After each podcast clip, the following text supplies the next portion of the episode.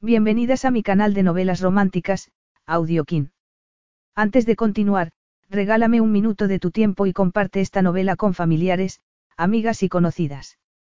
Me ayudarías a que otras personas conozcan este hermoso trabajo y cada día seguir creciendo. Estaré infinitamente agradecida por tu apoyo y deseando que una lluvia de bendiciones caigan sobre ti. Comencemos con la narración de la novela cuyo título es En el corazón de la tormenta. Argumento. Estaba aislada por la nieve con un hombre al que debía resistirse. La directora de reparto Perla Zambrano sabía que Gael Montez era el actor perfecto para su nuevo proyecto. Todo saldría bien si era capaz de olvidar la atracción que había entre ellos y dejaba a un lado su corazón. Los hombres Montez hacían daño a las mujeres a las que amaban. O al menos eso era lo que Gael creía.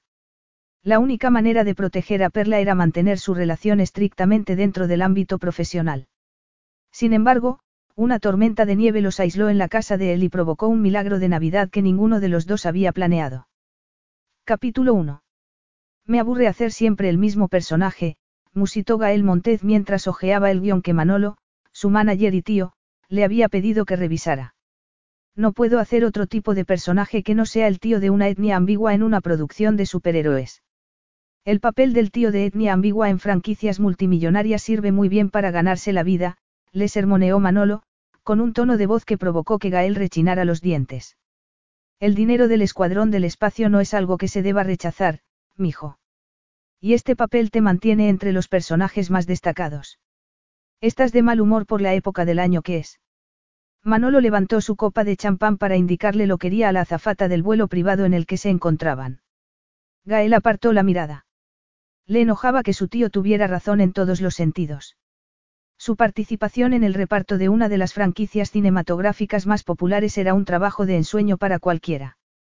Y, efectivamente, él odiaba la Navidad.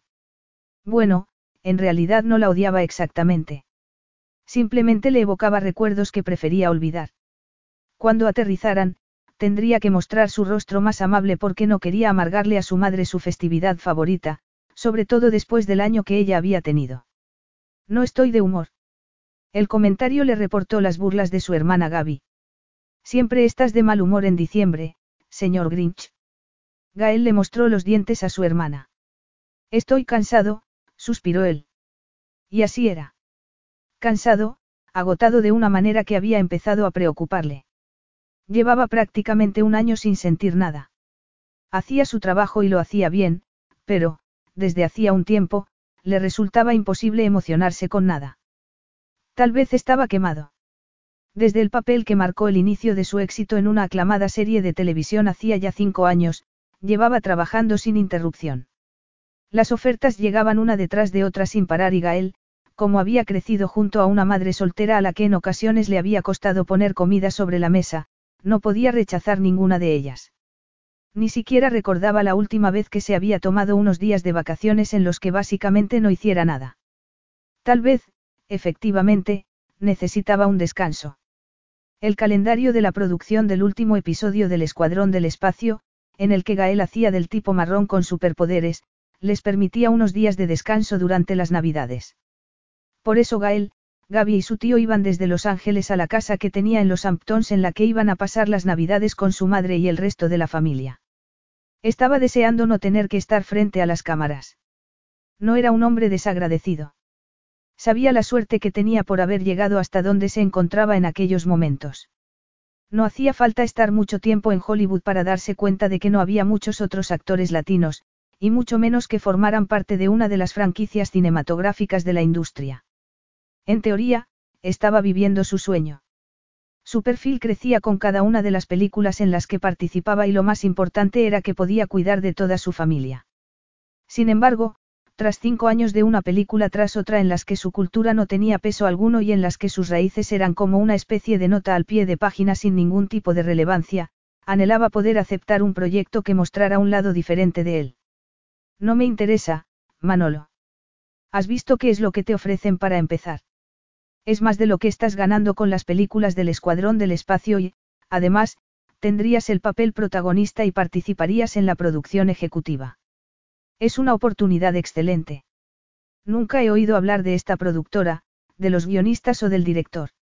A mí me parece que no son más que un puñado de caraduras tratando de ganar dinerito por la popularidad de las franquicias de Marvel. El comentario vino de Gaby, su hermana, que llevaba tres años trabajando como publicista de Gael.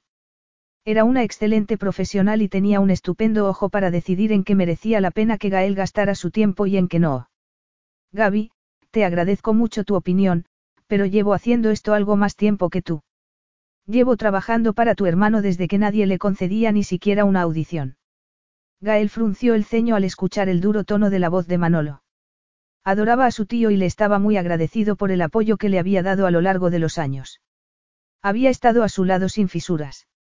Sin embargo, en ocasiones, Manolo se comportaba como si la habilidad y el talento de Gael fueran algo inconsecuente.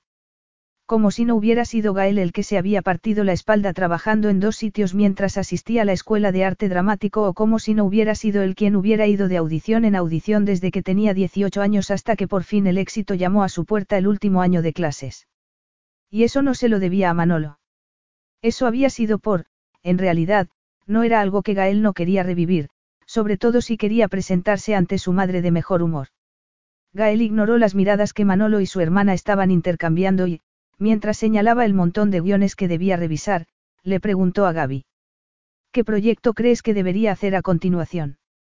Ninguno de ese montón, replicó Gaby. Gael, en estos momentos te encuentras en un buen momento de tu carrera. Te puedes permitir un proyecto que verdaderamente te apasione, hermano.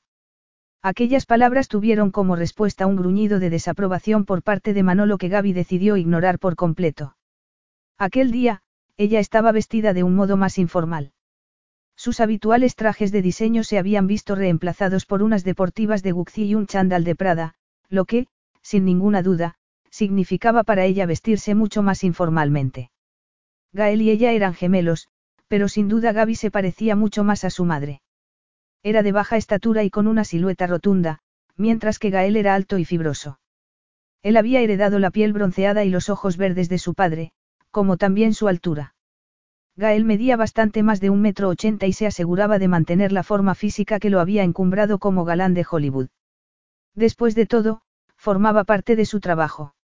Como su madre decía siempre, si no hubiera logrado hacerse un hueco en el mundo de la actuación, podría haberlo hecho en la línea defensiva de cualquier equipo de la NFL. Lo que a Gaby le faltaba en estatura, lo compensaba con su personalidad. Además, casi nunca se equivocaba en lo que Gael debería hacer para empujar su carrera en la dirección adecuada. Tanto si a Manolo le gustaba como si no, Gaby tenía instinto. En la familia, siempre habían bromeado con que Gaby había nacido con una agenda en una mano y un hipone en la otra. Gaby trabajaba duro y estaba siempre al tanto de lo que ocurría en la industria. Manolo se centraba más en el lado financiero, en lo que mantenía a la familia segura económicamente. Los dos adoraban sus trabajos y, francamente, estos dependían mucho de que Gael siguiera recibiendo llamadas. Eso significaba que, en último lugar, era él quien tomaba las decisiones que le garantizaban la estabilidad y la seguridad a los suyos. Gael pensaba que era feliz así, pero, en el último año, había empezado a perder empuje. Aceptar todas las ofertas que recibía estaba matando la pasión que sentía por su trabajo. Necesitaba algo que le ayudara a encender de nuevo la llama que siempre había sentido por la interpretación. ¿Me has oído, Gael? La voz de Gaby lo sacó de sus pensamientos. Perdona, ¿qué me decías? Ella lo miró con reprobación. Se dice que Violeta Torrijos acaba de firmar una serie de épocas sobre Francisco Ríos y su esposa. Va sobre la época que pasaron en Harvard. Gael prestó atención inmediatamente al escuchar el nombre del libertador puertorriqueño, que era uno de sus héroes.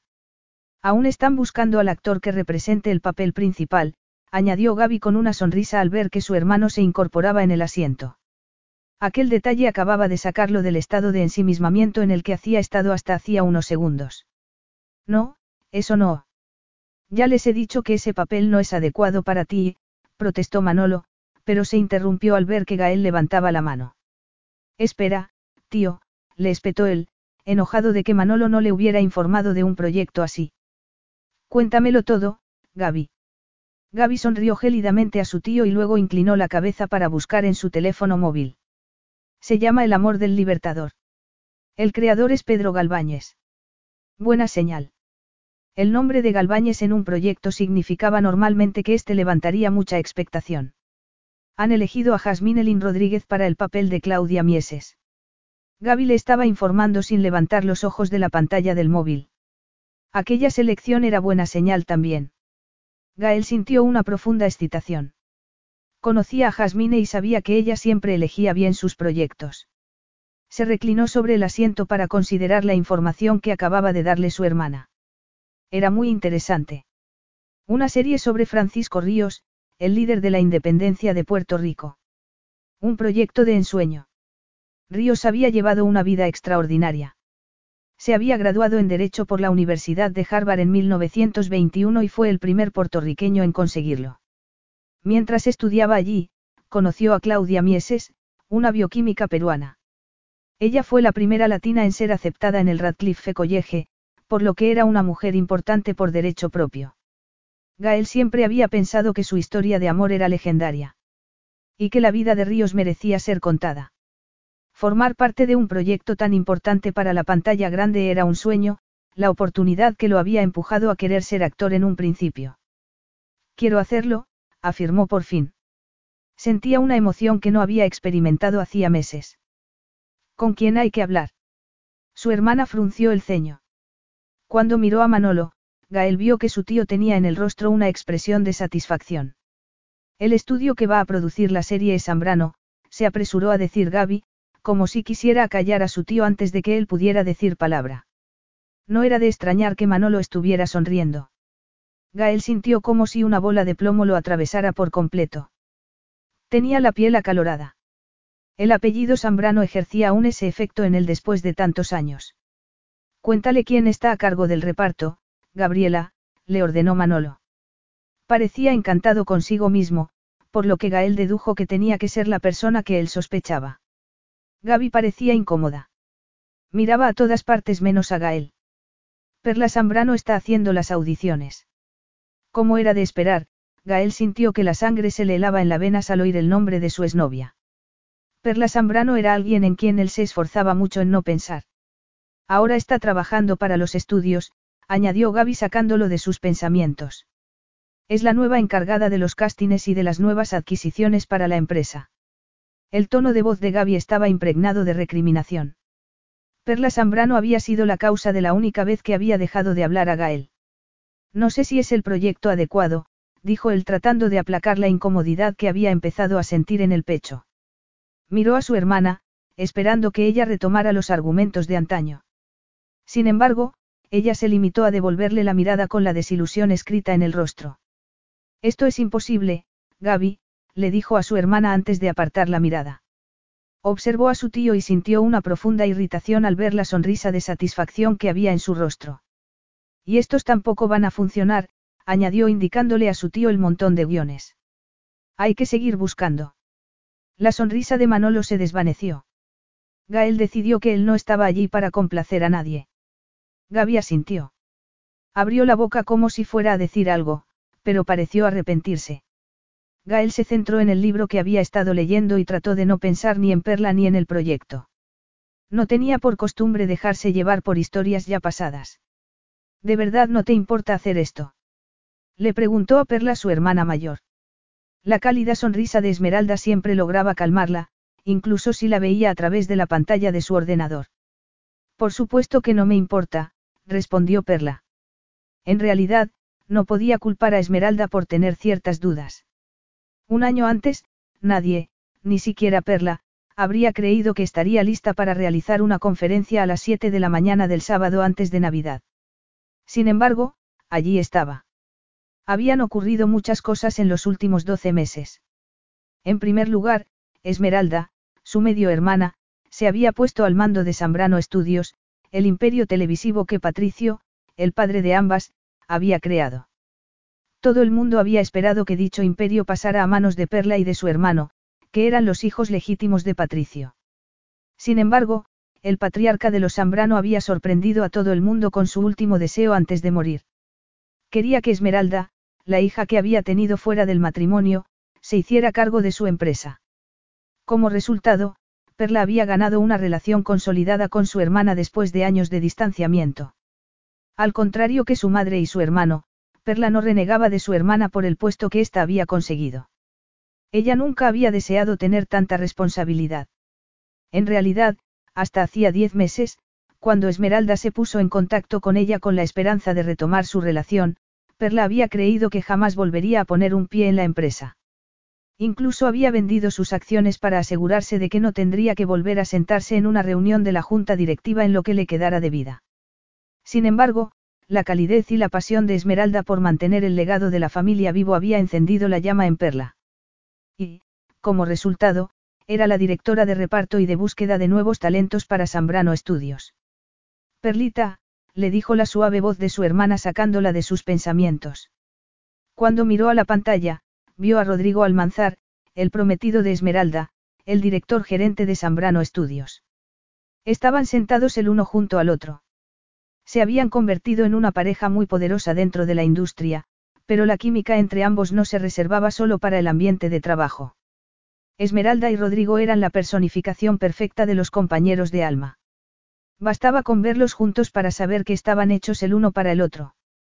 Perla experimentaba un cierto anhelo por poder alcanzar con alguien aquel tipo de conexión. Estoy lista, le aseguró Perla a su hermana. Y después de esto, no se trabaja más, afirmó Esmeralda haciendo que Perla sonriera. Perla no lo admitiría nunca ante nadie, pero le gustaba tener por fin una familia que se preocupaba por ella sin hacerle sentir como a una niña. Carmelina, su madre, siempre se había mostrado excesivamente protectora, constantemente, hacía que Perla se sintiera inútil. Esmeralda, por el contrario, la trataba como si fuera una adulta, como una mujer competente que era capaz de aceptar responsabilidades. Y mucho más que eso, Esmeralda le hacía sentir que su presencia importaba y que valoraba su opinión. En ese caso, sigamos con esta reunión, afirmó Perla. Iban a hacer una reunión online con el productor y el director de una serie nueva que tenían en proyecto. Las conversaciones empezaron bien, y en poco tiempo, llegó el turno de Perla para hacer preguntas sobre el reparto. Pedro, sé que tienes grandes vínculos con un importante actor latino, afirmó Perla. Pedro Galváñez era una leyenda y también muy presumido, lo que el mismo Pedro confirmó con una sonrisa al escuchar el cumplido. Sabemos lo que queremos, afirmó Galváñez. Violeta prácticamente tiene confirmada a Jasmine Elin Rodríguez para el papel de Carla Mieses. Eso es maravilloso. Es perfecta para el papel, respondió Perla, incapaz de contener su emoción. Sí que lo es, comentó Violeta. Por eso, necesitamos a alguien que tenga la misma presencia escénica que ella. Francisco Ríos fue una figura importantísima, por lo que necesitamos un actor que emane ese mismo carisma y poder, pero que también pueda transmitir un halo romántico.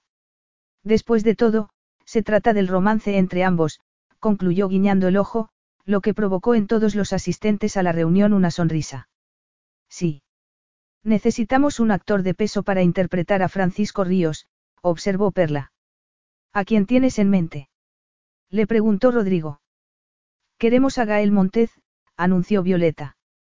Perla sintió que el corazón le aleteaba como si fuera un pájaro enjaulado, como si la simple mención del nombre turbara el órgano que él tanto había maltratado. Montez, dijo Esmeralda. Perla notó el esfuerzo que hacía su hermana por parecer neutral. Una noche, después de demasiadas copas de champán, Perla le había confesado la sórdida historia sobre su novio de la universidad, su primer, y en realidad único, amor.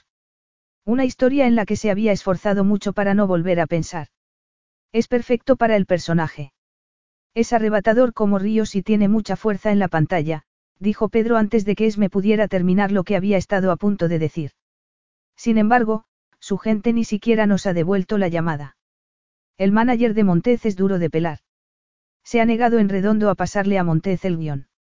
A pesar de los fuertes latidos de su corazón y el zumbido de la sangre en los oídos, Perla escuchó el nombre de Manolo Montez, manager y tío de Gael. Manolo nunca le había despertado muchas simpatías y ella siempre había sospechado que Manolo había tenido algo que ver en el modo en el que las cosas habían terminado entre Gael y ella hacía seis años. Manolo nunca había escondido la visión que tenía sobre la trayectoria profesional que debía seguir su sobrino, un plan que básicamente era mantener el estatus de Gael como gallina de los huevos de oro para la familia animándole a aceptar los papeles por los que le pagaban más dinero. Pero cuanto más lo pensaba, más de acuerdo estaba con Pedro y Violeta de que él era el hombre adecuado para el papel. Además, sabía que aquella era la clase de proyecto que le interesaba a Gael. En el pasado, aquel papel habría sido un sueño para él. Como era puertorriqueño, ansiaba los papeles que le permitían representar sus raíces. Gael es un amigo. Estoy segura de que podré convencerle para que acepte el papel. Le llamaré. El atónito silencio de Rodrigo y Esmeralda resonó con más fuerza que los vítores de Pedro y Violeta. Cuando terminaron la videollamada, el pulso de Perla se desbocó al comprender lo que había hecho. Prácticamente les había asegurado que podría conseguir a Gael. Hacía seis años que ni lo veía ni hablaba con él. Seis años desde que él acudió a su apartamento el día de Nochebuena y le dijo que terminaría el último semestre del curso online dado que había conseguido un papel en una película. Entonces, la dejó con la excusa de que tenía que centrarse en su carrera. El dolor de su traición aún nublaba sus recuerdos de aquella horrible noche. En ocasiones, deseaba que aquella misma niebla borrara también los dos años anteriores a ese momento para olvidar lo feliz que había sido con él. Sin embargo, los recuerdos seguían intactos e igual de insidiosos que el dolor de haber perdido a Gael. No tienes por qué hacerlo, hermana, dijo Esmeralda sacándola de sus pensamientos. Llamaré a Violeta y a Pedro y les diré que hay que buscar a otra persona. Perla se sentía turbada, furiosa consigo misma por haber permitido que el recuerdo de Gael se adueñara de ella de aquella manera. Dios, aún no podía creer que se hubiera puesto a sí misma en aquella situación. Sin embargo, era propio de ella tratar de agradar a la gente, aunque fuera ella la que terminara sufriendo. Perla sonrió a su hermana tratando de transmitirle su agradecimiento. Está bien, Esme, le dijo. Puedo hacerlo. No debería haber dicho que podría convencer a Gael para que aceptara el papel, admitió, pero puedo llamarle. Tal vez sería mejor que llamara a alguna de las personas que lo rodeaban. No sabía si podría soportar escuchar su voz. Si estás segura, comentó Esme, aunque la preocupación seguía notándosele en la voz. Sí, lo estoy, afirmó ella, tratando de infundir seguridad en la voz para tratar de tranquilizar a su hermana y a sí misma. De verdad, no es tan difícil. Gael y yo ya no estamos unidos, pero tampoco se puede decir que seamos enemigos. Los amigos no se pasaban exactamente seis años sin hablarse, pero Perla esperaba que su hermana no la conociera lo suficientemente bien como para darse cuenta de que estaba mintiéndola descaradamente. Está bien, cedió Esme, aunque resultaba evidente que seguía preocupada, pero si cambias de opinión, no tienes más que llamarme. Oh, mejor aún, me lo puedes decir en persona cuando estés aquí. Perla tensó los labios. Las navidades del año anterior habían sido las peores de su vida. Bueno, las segundas peores. Su madre y su hermano habían decidido apartarla de su vida después de que ella decidiera enfrentarse a ellos y vender las acciones del estudio. Perla había terminado pasando las fiestas totalmente sola. Sin embargo, aquellas navidades iba a ir a Punta Cana con Rodrigo y Esmeralda. La madre y las tías de Esme estarían también. Perla llevaba meses deseando que llegaran aquellos días. La idea de estar con personas que realmente deseaban su compañía, con personas que disfrutaban estando juntos le producía una cálida sensación en el pecho. Cuando te despiertes mañana, ya estaré yo allí. Voy a tomar el avión privado en Westchester. Nos marchamos a las once en punto de la mañana. Se despidió y se quedó sentada allí un poco más, considerando sus opciones. No sabía qué era peor, si llamar y permitir que Manolo la mandara a paseo o hablar con el propio Gael. Solo pensar en la posibilidad de escuchar su voz le producía náuseas. Respiró profundamente y decidió que lo mejor era no retrasarlo. Agarró el teléfono y lo miró durante un largo instante mientras pensaba qué iba a decir en caso de que tuviera la remota posibilidad de que fuera el propio Gael quien contestara el teléfono. Tal vez no sería tan malo, después de todo, iban a hablar de negocios. Gael no podría culparla por intentar que él se interesara en el proyecto. Era su trabajo. Todo saldría bien. Llamaría, realizaría la oferta y esperaría que aceptara. Tal vez si se decía aquello varias veces, empezaría a creerse su propia mentira. Tocó la pantalla del teléfono y ésta cobró vida con una imagen de Perla con su hermana, abrazadas, durante una fiesta del estudio hacía poco más de una semana. Tenía que hacerlo. Por su hermana y por sí misma. Era su trabajo e iba a cumplir con su deber. Gael lo comprendería mejor que nadie. ¿Cómo iba él a juzgarla por anteponer su trabajo a sentimientos personales después del modo en el que la había tratado? Sin embargo, no pudo evitar entonar una oración para pedir un milagro de Navidad. Estaba a punto de buscar el nombre de Gael entre sus contactos cuando la pantalla del teléfono se iluminó con un número que no había creído que volvería a ver nunca más. Capítulo 2. Gaby. Dijo Perla. No se podía creer que la hermana de Gael la estuviera llamando. Hola, Perla. Tienes un minuto. Gaby parecía nerviosa. Saber que su vieja amiga también se sentía afectada por ponerse en contacto con ella después de tanto tiempo sirvió para aliviar los nervios de Perla. Las dos habían hablado en contadas ocasiones desde que Gael y Perla terminaron su relación. La última vez fue cuando Perla se enteró de que la madre de Gael estaba enferma. Perla adoraba a la madre de Gael. Verónica siempre se había portado muy bien con ella. Por eso, cuando se enteró de que la mujer había caído enferma, Perla había llamado a Gaby para preguntarle si podía ir al hospital para ver a Verónica. Gaby se había mostrado muy agradecida y le había respondido a Perla que se acercara a ver a su madre cuando quisiera. Sí. ¿Cómo está tu madre? Está bien, mucho mejor. Gracias por preguntar. Perla notó que Gaby sonreía. Tanto ella como Gael vivían totalmente dedicados a su madre, sintió un pequeño anhelo en el corazón al recordar el amor y el afecto que había experimentado siempre con la familia Montez, pero lo ignoró. Ya no había nada entre los Montez y ella. Gael se lo había dejado muy claro hacía seis años. ¿En qué te puedo ayudar, Gaby? Le preguntó. He oído que tú estás a cargo del reparto de la serie sobre Francisco Ríos, respondió Gaby sin andarse por las ramas. Así es, respondió Perla. Entre tú y yo, creo que a Gael podría interesarle ese papel. Perla sintió que el pulso se le aceleraba. No sabía si estaba contenta o aterrorizada sobre lo que aquello podría terminar significando. No tenía tiempo para pensarlo. El problema es Manolo. Está decidido a dejarlo pasar porque dice que no es bueno para la imagen de Gael, sea lo que sea lo que eso significa. Y, como siempre, mi hermano lo ha escuchado a él. Manolo se había hecho cargo de su familia cuando el padre de Gael los abandonó, dejando a su esposa a cargo dos niños gemelos de 10 años. Verónica, que hasta entonces había sido ama de casa, se había visto obligada a ponerse a trabajar.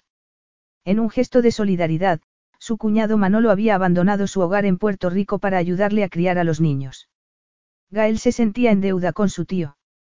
Sin embargo, Gaby también le había confirmado lo que había sospechado. Gael quería el papel. A menos que fuera un hombre totalmente diferente al que había sido hacía seis años, Perla estaba segura de que lo aceptaría. Gael escuchaba a Manolo porque mientras que su tío se ocupaba del lado financiero de su carrera, él podía centrarse en lo único que realmente le importaba, en su oficio. El éxito para él no tenía que ver solo con el dinero, sino en mejorar cada vez más en lo que hacía. La posibilidad de competir por la nominación a Mejor Actor por un papel en el que representaba a una leyenda puertorriqueña era demasiado tentadora para él, aunque fuera en contra de los consejos de su tío. ¿Qué podemos hacer para convencerlo? Le preguntó a Gaby. Estoy segura de que podremos conseguirlo. Respondió Gaby muy emocionada. Para serte sincera, no creo que haya que esforzarse mucho. Le encanta el papel. Ríos es uno de sus ídolos, añadió. Perla lo recordaba, igual que parecía recordar todos los detalles referentes a Gael Montez como si los tuviera grabados a fuego en el cerebro. La clave es encontrar el momento. Tiene la semana que viene libre antes de que se vaya a Asia a promocionar el Escuadrón del Espacio. Llegamos anoche con el tío Manolo, pero él se marchó a la ciudad a primera hora de esta mañana. No regresará hasta Nochebuena. Perla dejó escapar un murmullo de aceptación mientras golpeaba suavemente las uñas de gel rojo sangre sobre la mesa. Había visto un artículo sobre la enorme mansión de 10 millones de dólares que Gael le había comprado a su madre en los Hamptons. No era de extrañar que todos fueran a pasar allí las fiestas. ¿Y si lo llamas tú? Le sugirió Gaby. Sé que es mucho pedir, pero siempre ha confiado en tus consejos en lo que se refiere a su carrera. Perla sintió un regusto amargo en la boca. Efectivamente, Gael siempre había confiado en sus consejos, hasta que dejó de hacerlo. A pesar de lo que se había dicho a sí misma hacía menos de un minuto, no creía que pudiera tolerar que un subordinado de Gael la mandara a paseo. No, Gael se lo debía. Y, si iba a decirle que no, Tendría que decírselo a la cara. ¿Qué te parece si le llevo el guion? Así puedo decirle más detalladamente cómo esperamos que sea la serie. Incluso podríamos hacer una lectura. Está bien, si no te importa, replicó Gaby. No parecía muy convencida. Creo que le resultará más difícil rechazar el papel si voy en persona, le dijo Perla. Sonaba más segura de sí misma, más comprometida con el plan. Me gusta, respondió Gaby por fin. Tenerte aquí le obligará a considerar el papel más seriamente. Perla sintió que el pulso se le aceleraba y que la sangre le corría a toda velocidad por las venas. Ver a Gael en persona no era buena idea, pero sabía que era lo que tenía que hacer. Cuando leyera el guion, querría hacer el papel. Además, no ha escrito Caballero Méndez el guion. Le preguntó Gaby. Perla se lo confirmó rápidamente. Gael lleva años queriendo trabajar en algo escrito por él. Él se ofreció a escribirnos el guion, aclaró Perla. Excelente. Espera a decírselo hasta que tenga el guion en sus manos, le sugirió Gaby. Vienes con una oferta que no va a poder rechazar. ¿Crees que hoy a la hora de comer sería demasiado pronto? Le preguntó Perla, que ya estaba pensando todo lo que tenía que hacer antes de ponerse en camino. Estoy pensando en volar a Punta Cana desde Westchester a última hora de esta noche. Puedo ir en coche hasta donde estáis vosotros antes y volver aquí con tiempo de sobra para tomar mi vuelo, que es a las once de la noche. Sí, por mi perfecto. exclamó Gaby, prácticamente gritando de alegría. Ya sabes que es adicto al trabajo y que se aburre como una ostra cuando no tiene nada que hacer. Envíame ahora mismo el guion para que yo lo pueda imprimir y dárselo. Así, tendrá toda la mañana. Tengo buenas vibraciones con respecto a esto, añadió, en un tono mucho más sosegado. Y mi madre estará encantada de verte. Todos te hemos echado mucho de menos. Perla, al contrario de la emoción que mostraba Gaby, sentía náuseas. Tal vez aquello serviría para demostrarse que había superado el pasado, que el sufrimiento de años atrás ya era solo historia. Yo también tengo muchas ganas de verla, dijo Perla con sinceridad antes de colgar. En ese momento, trató de controlar todos los sentimientos que parecían haberse apoderado de ella de repente. Se sentía nerviosa, se preguntó si aún le parecería que el sol, la luna y las estrellas se reflejaban en sus ojos verdes. Si aún le parecería que él era la única persona del mundo que podía llenarla de luz. Se recordó que ya no era la niña perdida que había encontrado en Gaela alguien para quien por fin existía. En su vida había personas que la querían y, lo más importante, había aprendido a quererse a sí misma. A lo largo de aquel año, se sentía más segura que nunca. Pero verlo era un riesgo. No servía de nada negarlo. Se estaba metiendo en un terreno peligroso, pero saldría adelante. Si la perla de antaño se habría acobardado ante la posibilidad de ver al hombre que le había roto el corazón, la perla del presente dejaría de lado el inútil sentimentalismo para realizar su trabajo. Iba a matar a su hermana o, al menos, a tener una fuerte discusión con ella. La muy fresca había entrado en su dormitorio a las nueve de la mañana con un montón de papeles en la mano para decirle que nada menos que Perla Zambrano iba a ir a hablar con él sobre el papel protagonista en la serie de Ríos. Su hermana se había puesto en contacto con su exnovia para invitarla a su casa. Y, en aquel momento, allí estaba, de pie en el acceso de entrada a la casa, esperando a la mujer a quien le había roto el corazón. Gael no se disculpaba por sus actos. Era implacable en su dedicación y ambición y no se arrepentía de ello. El único modo en el que una chica de Briport, Connecticut, había podido lograr lo que él había alcanzado en tan poco tiempo era porque nunca dejaba que sus sentimientos rigieran sus decisiones. Aunque eso significara romperle el corazón a la persona que amaba. Perla había sido la compañera de habitación de su hermana Yale y Gael y ella empezaron a salir. Ella fue la primera mujer de la que se enamoró perdidamente. Habían disfrutado de dos años casi perfectos. Ella había sido mucho más que una novia. Era su mejor amiga, su confidente. La persona a la que acudía para todo. Cuando su carrera empezó a despegar, Gael se sintió abrumado, intimidado, pero ella lo ayudó a manejarse en el nuevo mundo en el que había empezado a habitar. Aquel era el mundo de Perla. Ella había crecido rodeada de lujos. La pobre niña rica, como sus amigos la llamaban a veces. Tenía mucho dinero. Provenía de una de las familias latinas más acaudaladas del país y siempre parecía triste, callada. Sin embargo, Para él era una persona maravillosa, hermosa. Muy hermosa. Perla activaba en él todos sus instintos de protección como nunca lo había hecho nadie aparte de su hermana y su madre. Se había sentido atraído por ella desde el primer momento. La gente solía subestimar a Perla. No veía nunca el fuego que ella ocultaba bajo ropa poco llamativa y gafas de empollona. Ella siempre guardaba la compostura. Tenía un aspecto delicado y era menuda. Se vestía para pasar desapercibida. Faldas sencillas y conjuntos de jersey y Rebeca con zapatos planos. Todo era de diseño, sí, pero poco llamativo, casi anticuado. Por aquel entonces, él había sido un hombre importante en el campus, al menos en la parte del campus que se interesaba por el teatro y la interpretación. Sus inicios habían sido humildes y, sin previo aviso, se había visto rodeado de un mundo de riqueza y de fama en el que se había sentido perdido. Era muy trabajador y también muy inteligente, pero había necesitado la ayuda de Perla para moverse en aquel ambiente. Ella le había enseñado dónde comprarse los trajes y dónde cortarse el cabello.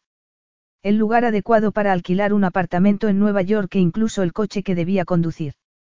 Ella había sido su guía en un mundo desconocido para él.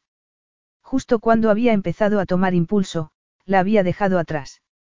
Aún recordaba aquella noche.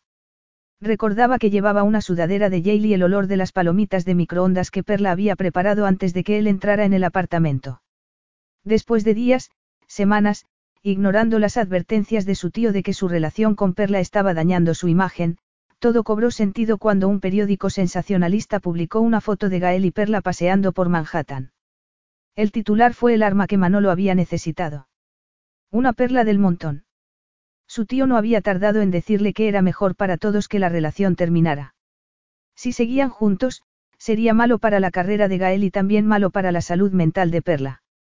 Según le dijo, los medios de comunicación eran crueles y, por mucho que se esforzara por protegerla, su relación terminaría por hacerle daño. Y Gael le había obedecido. Seis meses después de la ruptura, ella había empezado a salir en las revistas, viajando por todo el mucho. Los jerseys y las rebecas se vieron reemplazados por una versión más audaz, más propia de Instagram, que sustituyó a la tímida muchacha que él había conocido. Cuando su padre murió, Perla pareció desaparecer de la faz de la tierra, pero, en aquellos momentos, estaba de camino a su casa. Y Gael no estaba muy seguro de cómo se sentía al respecto. El sonido de la grava en el enorme acceso circular a la casa le hizo volver de nuevo al presente. Vio que un coche se dirigía hacia él. Frunció el ceño al ver que un Maserati SUV negro, muy elegante, se detenía a pocos metros de él y trató de mirar hacia el lugar que ocupaba el conductor del vehículo. La puerta se había abierto muy lentamente para mostrarle poco a poco a la nueva perla. Ya no llevaba su habitual coleta ni su cabello rubio. En su lugar, llevaba un corte al estilo pixie y su cabello era negro como la noche. Sus ojos grises relucían aún más que antes. El marcado Eyeliner también fue una sorpresa. Cuando le miró la boca, vio que levaba los labios pintados de rojo. A Perla nunca le había gustado hacer ostentación de su riqueza, pero, si se sabía lo que se estaba viendo, se podía notar por todas partes. Un reloj Piaget en la muñeca. El Bottega Veneta verde que había visto en un desfile al que le habían hecho asistir durante la semana de la moda. Llevaba grandes aros dorados en las orejas. Las sutiles elecciones de prendas en el pasado se habían visto reemplazadas por un jersey de punto negro y leggings de cuero sintético del mismo color. Frunció el ceño al ver que llevaba zapatillas deportivas. Perla Zambrano con deportivas rojas. Valenciaga, por supuesto, pero aún así. Mientras se dirigía hacia él, Gael vio que el atuendo y el coche no eran lo único diferente. Echó la cabeza hacia atrás para ponerse unas enormes gafas y, cuando lo vio, la sonrisa no era la tímida expresión de antaño, sino la de una mujer que sabía muy bien lo que quería. Gael, le dijo, se inclinaba hacia él. Los dos eran latinos, por lo que, cuando ella levantó el rostro, Gael le dio un beso en la mejilla. La piel se le tensó al notar la tersura de la de ella y sintió como una corriente eléctrica le recorría el cuerpo. Se dijo que debía de ser por las bajas temperaturas, que su sorpresa era la reacción natural al ver a alguien después de tanto tiempo. Perla tenía un aspecto tan diferente que le había sorprendido. Abrió la boca para decir algo, cualquier cosa, pero terminó diciendo lo que casi con toda seguridad iba a enojarla. ¿Cuándo has empezado a usar lápiz de labios? Ella se apartó como si no supiera cómo interpretar aquellas palabras y luego sonrió.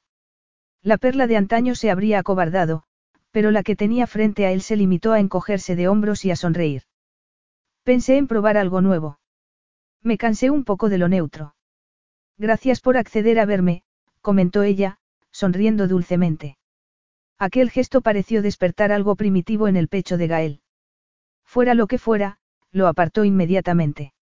No me des las gracias a mí, sino a Gaby por su insistencia, gruñó Gael. Su voz sonó más dura de lo que había pensado, pero Perla profundizó aún más la sonrisa. Conociendo a Gaby, me imagino que te dio la noticia con la sutileza de un tren de mercancías, bromeó. Gael soltó una carcajada, pero, después, los dos parecieron caer presa de un tenso silencio. No podían fingir que la situación no era incómoda. ¿Cómo se enfrenta una persona a la que tanto ha significado para él en el pasado? Después de romper con Perla, se había negado a pensar en lo ocurrido. Había preferido ignorar lo que aquella ruptura suponía para él y había conseguido apartar a Perla y todo lo que había perdido de su pensamiento durante seis años. Tal vez Manolo tenía razón y considerar aquel proyecto era un error. Solo llevaba dos minutos junto a Perla y ya le resultaba imposible dejar de pensar en el pasado que los unía. Por aquí, dijo indicándole la escalera que conducía a la casa. Vayamos dentro para que podamos hablar. Perla asintió y le siguió. Gael se dio cuenta de que ella mantenía las distancias con él. Resultaba evidente que ella estaba allí con un único propósito.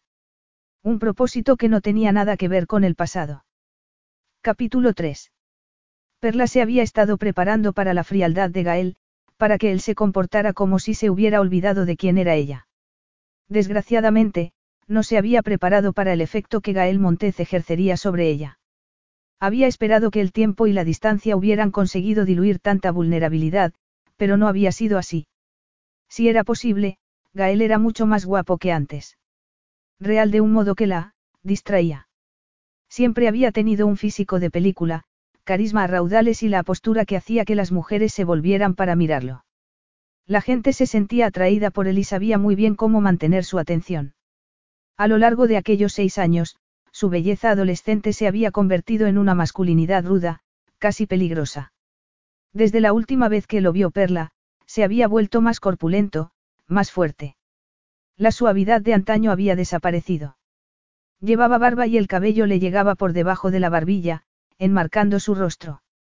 A Perla no solía atraerle la imagen del soldado de invierno, pero a Gael le sentaba de maravilla. Vaya que sí le sentaba bien. Dios. Menos mal que solo iba a estar allí un par de horas. Mientras subían los escalones de la impresionante mansión, Perla se percató de que él también la miraba. A pesar de lo mucho que se esforzó por permanecer impasible, sintió un pequeño cosquilleo en el estómago y no pudo evitar que una sonrisa le frunciera los labios. Sabía a qué se debían esas miradas. Estaba intrigado. Durante los últimos doce meses, Perla se había decantado por un estilo totalmente diferente, que reflejaba un poco más su personalidad. A lo largo de su vida, se había dejado llevar por las indicaciones de su madre en todo, desde el color del cabello hasta el tipo de zapatos que llevaba. Sin embargo, por fin se había liberado. A Perla le gustaba aquella nueva versión de sí misma y, por el modo en el que Gael la estaba observando, le parecía que a él también. Ya hemos llegado, anunció él mientras abría la puerta que conducía al vestíbulo de la casa. Era una mansión magnífica, construida al estilo de Capecot. El exterior estaba pintado del azul claro tradicional, con contraventanas blancas, pero el interior era moderno, de planta abierta y mucho cristal por todas partes, la opción más idónea para admirar las hermosas vistas del Lonisland Sound. Es una casa preciosa, le dijo ella con sinceridad mientras Gael le tomaba el abrigo. Miró a su alrededor, admirando los hermosos suelos de madera y las pintura gris clara del vestíbulo. Por lo que le parecía ver, había una chimenea de piedra en el salón, que estaba decorada con guirnaldas y pequeñas luces blancas que parpadeaban suavemente. En realidad, había guirnaldas por todas partes y, seguramente, habría un enorme árbol de Navidad en alguna parte. A la madre de Gael siempre le había gustado la Navidad. Incluso cuando vivían en la pequeña casita de Briport, había conseguido que el ambiente fuera acogedor y festivo. Perla estaba a punto de preguntarle a Gael por ella cuando oyó una voz familiar que decía su nombre. Perlita querida. Gael sacudió la cabeza al escuchar la exclamación de su madre. Perla no pudo contener una sonrisa cuando vio a Verónica dirigirse a ella con los brazos abiertos. A pesar de que iba vestida con vaqueros y sudadera, su cabello era ya totalmente blanco.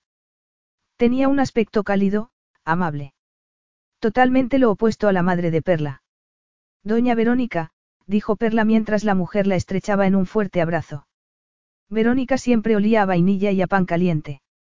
Perla cerró los ojos mientras la mujer la achuchaba contra su cuerpo. Ha pasado demasiado tiempo, cariño. Más de un año ya. ¿Y qué es esto de doña? Llámame Verónica, de acuerdo. Perla sonrió, pero antes de que pudiera responder, escuchó que Gael se le adelantaba. Un año. Verónica asintió sin apartar los ojos de Perla. Sí, Perlita vino a verme después de la operación. Tú estabas en Italia grabando la segunda película de Escuadrón del Espacio. Ah. El rostro de Perla se sonrojó al notar la sorpresa de la voz de Gael, pero prefirió no mirarlo. Dejar que él viera que se había sonrojado no era aconsejable. Por suerte, Verónica no había terminado de hablar. Me hace tan feliz que estés aquí con nosotros. Me encanta tu nuevo estilo. Te sienta muy bien, comentó Verónica mientras daba un paso atrás para verla mejor. Entonces, sonrió. Perla se alegraba mucho de verla, pero, al mirar bien a Verónica, se percató de las profundas líneas de expresión que cruzaban su rostro. Verónica aún tenía energía y chispa, pero tenía el aspecto de alguien que terminaba de librar una dura batalla que había ganado en el último segundo. Tienes que almorzar con nosotros. Quiero que me cuentes qué es lo que has estado haciendo. Gaby me ha dicho que trabajas en Zambrano, comentó la mujer mientras agarraba la mano de Perla. He oído los cambios que ha habido en el estudio, añadió, apretándole suavemente la mano. Gracias, respondió Perla. No quería hablar de su familia, ni de la muerte de su padre ni del lío que él había dejado tras su fallecimiento. Él había sido un hombre orgulloso, trabajador y brillante, pero jamás había sido afectuoso. Les había puesto a todos sus hijos nombres de gemas, pero nunca los había tratado como si fueran valiosos para él. Perla, al ser la más joven, se había sentido prácticamente invisible para su padre. Tras su muerte, ella se dio cuenta de que no lo había conocido lo suficiente como para echarlo de menos, lo que le resultaba increíblemente doloroso. Gael, tienes que asegurarte de que has terminado a la hora de almorzar, para que yo pueda estar un buen rato con Perla. Claro, mami. Perla se volvió hacia Gael. Notó que la tensión en los hombros y en el rostro de él indicaba que estaba buscando cualquier señal que le revelara que su madre tenía dolor. Siempre se había mostrado muy protector con ella. En realidad, era así con todo el mundo. Esa había sido una de las razones por las que Perla se había enamorado perdidamente de él. Sin embargo, su madre siempre había sido su prioridad. Perla nunca había disfrutado del amor incondicional que Gael había recibido siempre de su madre, pero sabía muy bien la responsabilidad que él sentía por el cuidado de su progenitora. Era un hombre que jamás evitaba sus responsabilidades. Hacía lo que tuviera que hacer para cuidar de los suyos. Deberíamos empezar. Tengo un vuelo a última hora de la tarde y tengo que regresar dentro de un par de horas, dijo secamente. Claro, asintió Gael, aunque la miró con curiosidad. Sin embargo, fuera lo que fuera lo que se estaba preguntando, no le dio voz. Después de despedirse de su madre, condujo a Perla hasta el salón, que tenía un enorme árbol de Navidad en una lateral. Las espectaculares vistas del océano y las paredes cubiertas de fotografías familiares y obras de arte completaban la decoración. Aquella mansión era un lugar para que se reuniera la familia. En el pasado, Perla había anhelado ser uno de ellos, pertenecer al círculo de personas que se amaban tan profundamente. Sin embargo, Gael no la había querido como pareja. Es muy bonito, comentó. Sabía que, para Gael, comprarle a su madre una casa en los Hamptons era un sueño hecho realidad. Gael le había confesado a Perla que una noche, después de ver a su madre completamente agotada, se había prometido que un día sería rico y le compraría una de esas enormes casas, y así había sido. Tu madre debe de estar muy contenta, dijo por fin. Sí, respondió él. Los dos estaban junto a la chimenea, en la que había un enorme fuego encendido. Ya sabes cómo es. Tardamos seis meses en convencerla de que necesitaba un decorador para que la ayudara. Ya me lo imagino, comentó ella, sonriendo. Ven. Podemos leer el guion en el estudio, dijo él mientras había la puerta de una increíble estancia. No estoy seguro de cómo llamarlo si no. Vaya, es maravilloso. Perla entró en la sala y miró las estanterías cubiertas de libros que llenaban las paredes. Como el salón, la chimenea también estaba encendida y había unas vistas espectaculares, pero lo que más le llamó a Perla la atención fue la enorme pantalla que había en una de las paredes, la más alejada de la puerta. Había cuatro sillones de cuero colocados en semicírculo delante de la pantalla. Al otro lado, había un cómodo sofá y un sillón, seguramente para leer. Aquella estancia estaba dedicada a dos cosas, los libros y las películas. Las dos aficiones favoritas de Gael, y de Perla. Comentar libros y películas había sido una de las cosas de las que les había encantado a los dos hablar cuando se hicieron amigos. Más tarde, cuando eran mucho más que eso, aquella pasión le había convencido a Perla de que eran perfectos el uno para el otro, que, a pesar de sus diferentes orígenes, eran almas gemelas. Tuvo que dejar de recordar. Se sentía a punto de quedar atrapada por una espiral muy peligrosa. Ven aquí. Perla se volvió a mirar a Gael. Lo vio de pie junto a las estanterías. Estaba señalando una. Iba vestido con unos pantalones de chándal y una sudadera negra, pero tenía un aspecto imponente. Sus poderosos muslos estiraban la tela de los pantalones hasta el punto de que ella casi podía distinguir el contorno de los músculos. Era tan masculino, resultaba difícil no mirar fijamente el poderoso y viril cuerpo. Cuando Perla llegó junto a él, vio que, en la estantería que él le había estado señalando, estaban los títulos de todas las obras de Gabriel García Márquez. Son primeras ediciones. Le preguntó. Ella también tenía algunas, pero le había resultado casi imposible encontrar algunos de los títulos. Así es. Tal vez también te guste mirar lo que tengo en esta estantería. Perla se giró y gritó de gozo al ver que, en la estantería que él le señalaba, había muchas novelas románticas. También sus favoritas, algo a lo que había enganchado a Gael mientras estuvieron juntos con el pretexto de que podrían ayudarle a mejorar en su profesión. De repente, Perla se sintió abrumada. Tienes una colección estupenda, dijo fríamente. Necesitaba mantener las distancias.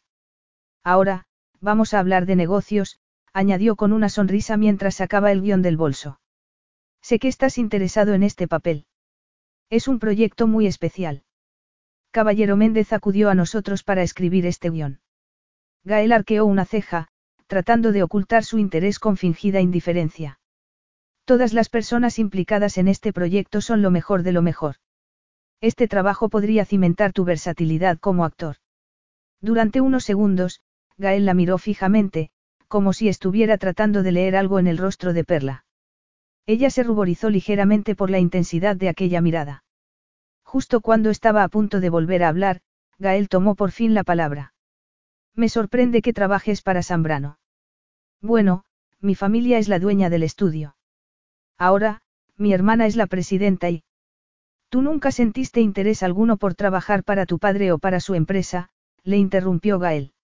Bueno, de eso hace mucho tiempo. Mi hermana es una líder muy diferente a mi madre y ella me quiere a su lado. Me considera una persona valiosa. Además, yo creo en la visión que ella tiene para el estudio. Has cambiado mucho, dijo él.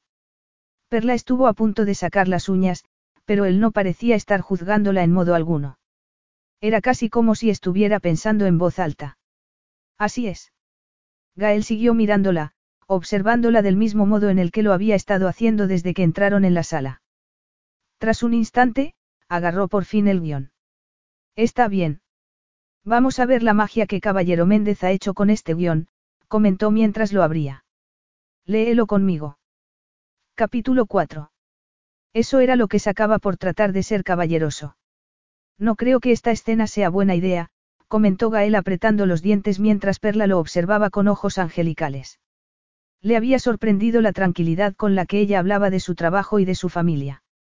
Aquella versión de Perla era muy diferente a la muchacha de la que él se había enamorado. Se sentía inquieto por su presencia y, siempre que Gael se sentía así, se comportaba de un modo impulsivo.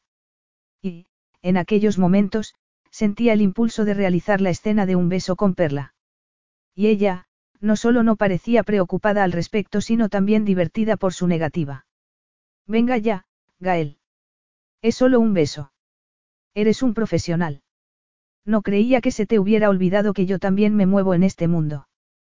Puedo soportar un beso de mentira. Créeme. Sé que no es de verdad. Perla lo estaba provocando. Gael la miró y vio que ella tenía en el rostro una expresión de absoluta tranquilidad.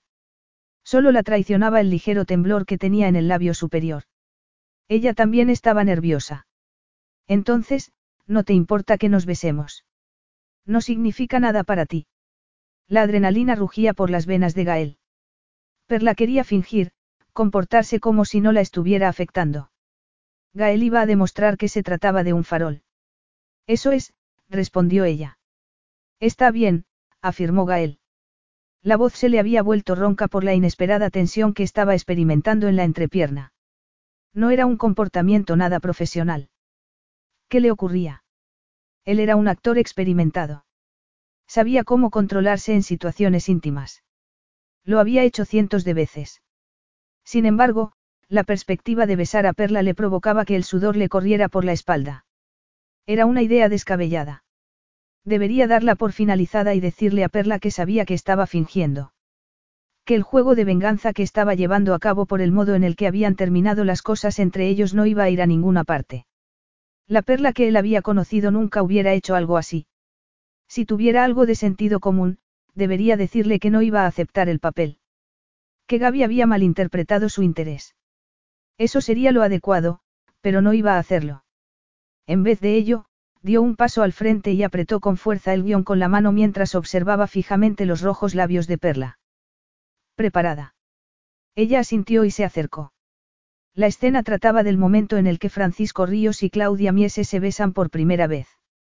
Se suponía que estaban dando un paseo por Cambridge a última horas de la tarde. Era otoño y hacía algo de frío. Claudia estaba temblando y Francisco se había detenido para abrazarla. Luego le daba un beso. Tienes frío, le dijo, siguiendo las líneas del guion, mientras la tomaba entre sus brazos. Perla pareció sorprendida de que él comenzara sin previo aviso, pero enseguida se dejó llevar. Lo miró. Gael vio en sus ojos algo que no podía interpretar, algo que nunca había visto antes. Una mirada fiera, desafiante. Francisco, bésame. En la voz de Perla había un ligero temblor, como si casi no pudiera controlar la urgencia, la necesidad de las caricias de Gael. Aquellas palabras prendieron algo en él, algo salvaje y cálido, a pesar de que sabía que ella solo estaba leyendo el guion. Que el temblor de su voz era fingido. Trató de no olvidarlo mientras la estrechaba entre sus brazos. Se esforzó por centrarse, por canalizar lo que tenía que comunicar. El corazón le latía con fuerza cuando inclinó la cabeza hacia los labios de Perla. Aquellos labios rojos parecían llamarlo con tanta insistencia que no le sirvió de nada decirse que aquel era como cualquier otro beso en una película. Perla suponía un asalto en toda regla a sus sentidos. Sus curvas, sus firmes pechos, la calidez y la suavidad de su cuerpo lo encendían sin que pudiera evitarlo. Céntrate, Gael. Céntrate. Eres Francisco y esta es Claudia. No hay nada entre vosotros. Solo sois dos actores tratando de representar sus papeles. Deslizó el dedo sobre el cabello de Perla. Se suponía que debía recogerle un mechón suelto que le caía sobre la frente, pero el cabello corto de Perla no lo permitía. Ella suspiró cuando él la tocó. Gael se inclinó hacia ella mirándola fijamente. Era tan hermosa. Siempre lo había sabido, pero, en aquellos momentos, era un hecho palpable e innegable. Por lo que había leído, sabía que aquella escena tenía lugar después de que Francisco y Claudia estuvieran durante meses jugando al gato y al ratón. Los dos personajes habían estado resistiéndose a la innegable atracción que había entre ellos hasta aquel momento. El preludio a aquel beso era el instante en el que los dos llevaban su amistad a un nuevo nivel, un nivel que los transportaría a un amor épico, legendario. Al matrimonio, a los hijos. Era un beso que cambiaría el curso de sus vidas. Cuando por fin tocó los labios de Perla y ella pareció fundirse contra su cuerpo, rodeándole el cuello y apretándose con fuerza contra él, Gael dejó de tratar de intentar que aquello solo fuera fingimiento. Perla se había obligado durante seis años a no pensar en los besos de Gael. Se había hecho creer que los besos de él no eran perfectos y que sus brazos no eran el único lugar en el mundo en el que se sentía segura. Se había estado engañando. Bastó un instante entre aquellos brazos para darse cuenta de que, si no se apartaba, se perdería para siempre. El gruñido de placer de Gael fue profundo, posesivo. Perla no pudo contenerse. Le mordió el labio inferior y comenzó a explorarle con la lengua, lo que provocó otro gruñido de placer. No tardaron mucho en comenzar a devorarse. Perla no pudo evitar pensar que, aunque fueran muy diferente, había algo que seguía siendo verdad después de tanto tiempo, Gael era el único hombre al que se había entregado por completo. Había buscado cientos de excusas sobre por qué seguía siendo así, pero todas eran tonterías. La verdadera razón era que se había enamorado del hombre equivocado y que nunca había logrado olvidarlo. En aquellos momentos, ese hombre le estaba devorando la boca como si quisiera consumirla. Se repitió una y otra vez que él estaba actuando. No era Gael quien la besaba. No, solo era un actor haciendo su trabajo, fingiendo que ardía deseo por la mujer que tenía entre sus brazos. Era Francisco Ríos quien besaba a Claudia Mieses. En menos de un minuto, los dos se separarían y ella, cortésmente, le daría las gracias por considerar el papel. Entonces, se metería en su coche y se marcharía de allí. Sí.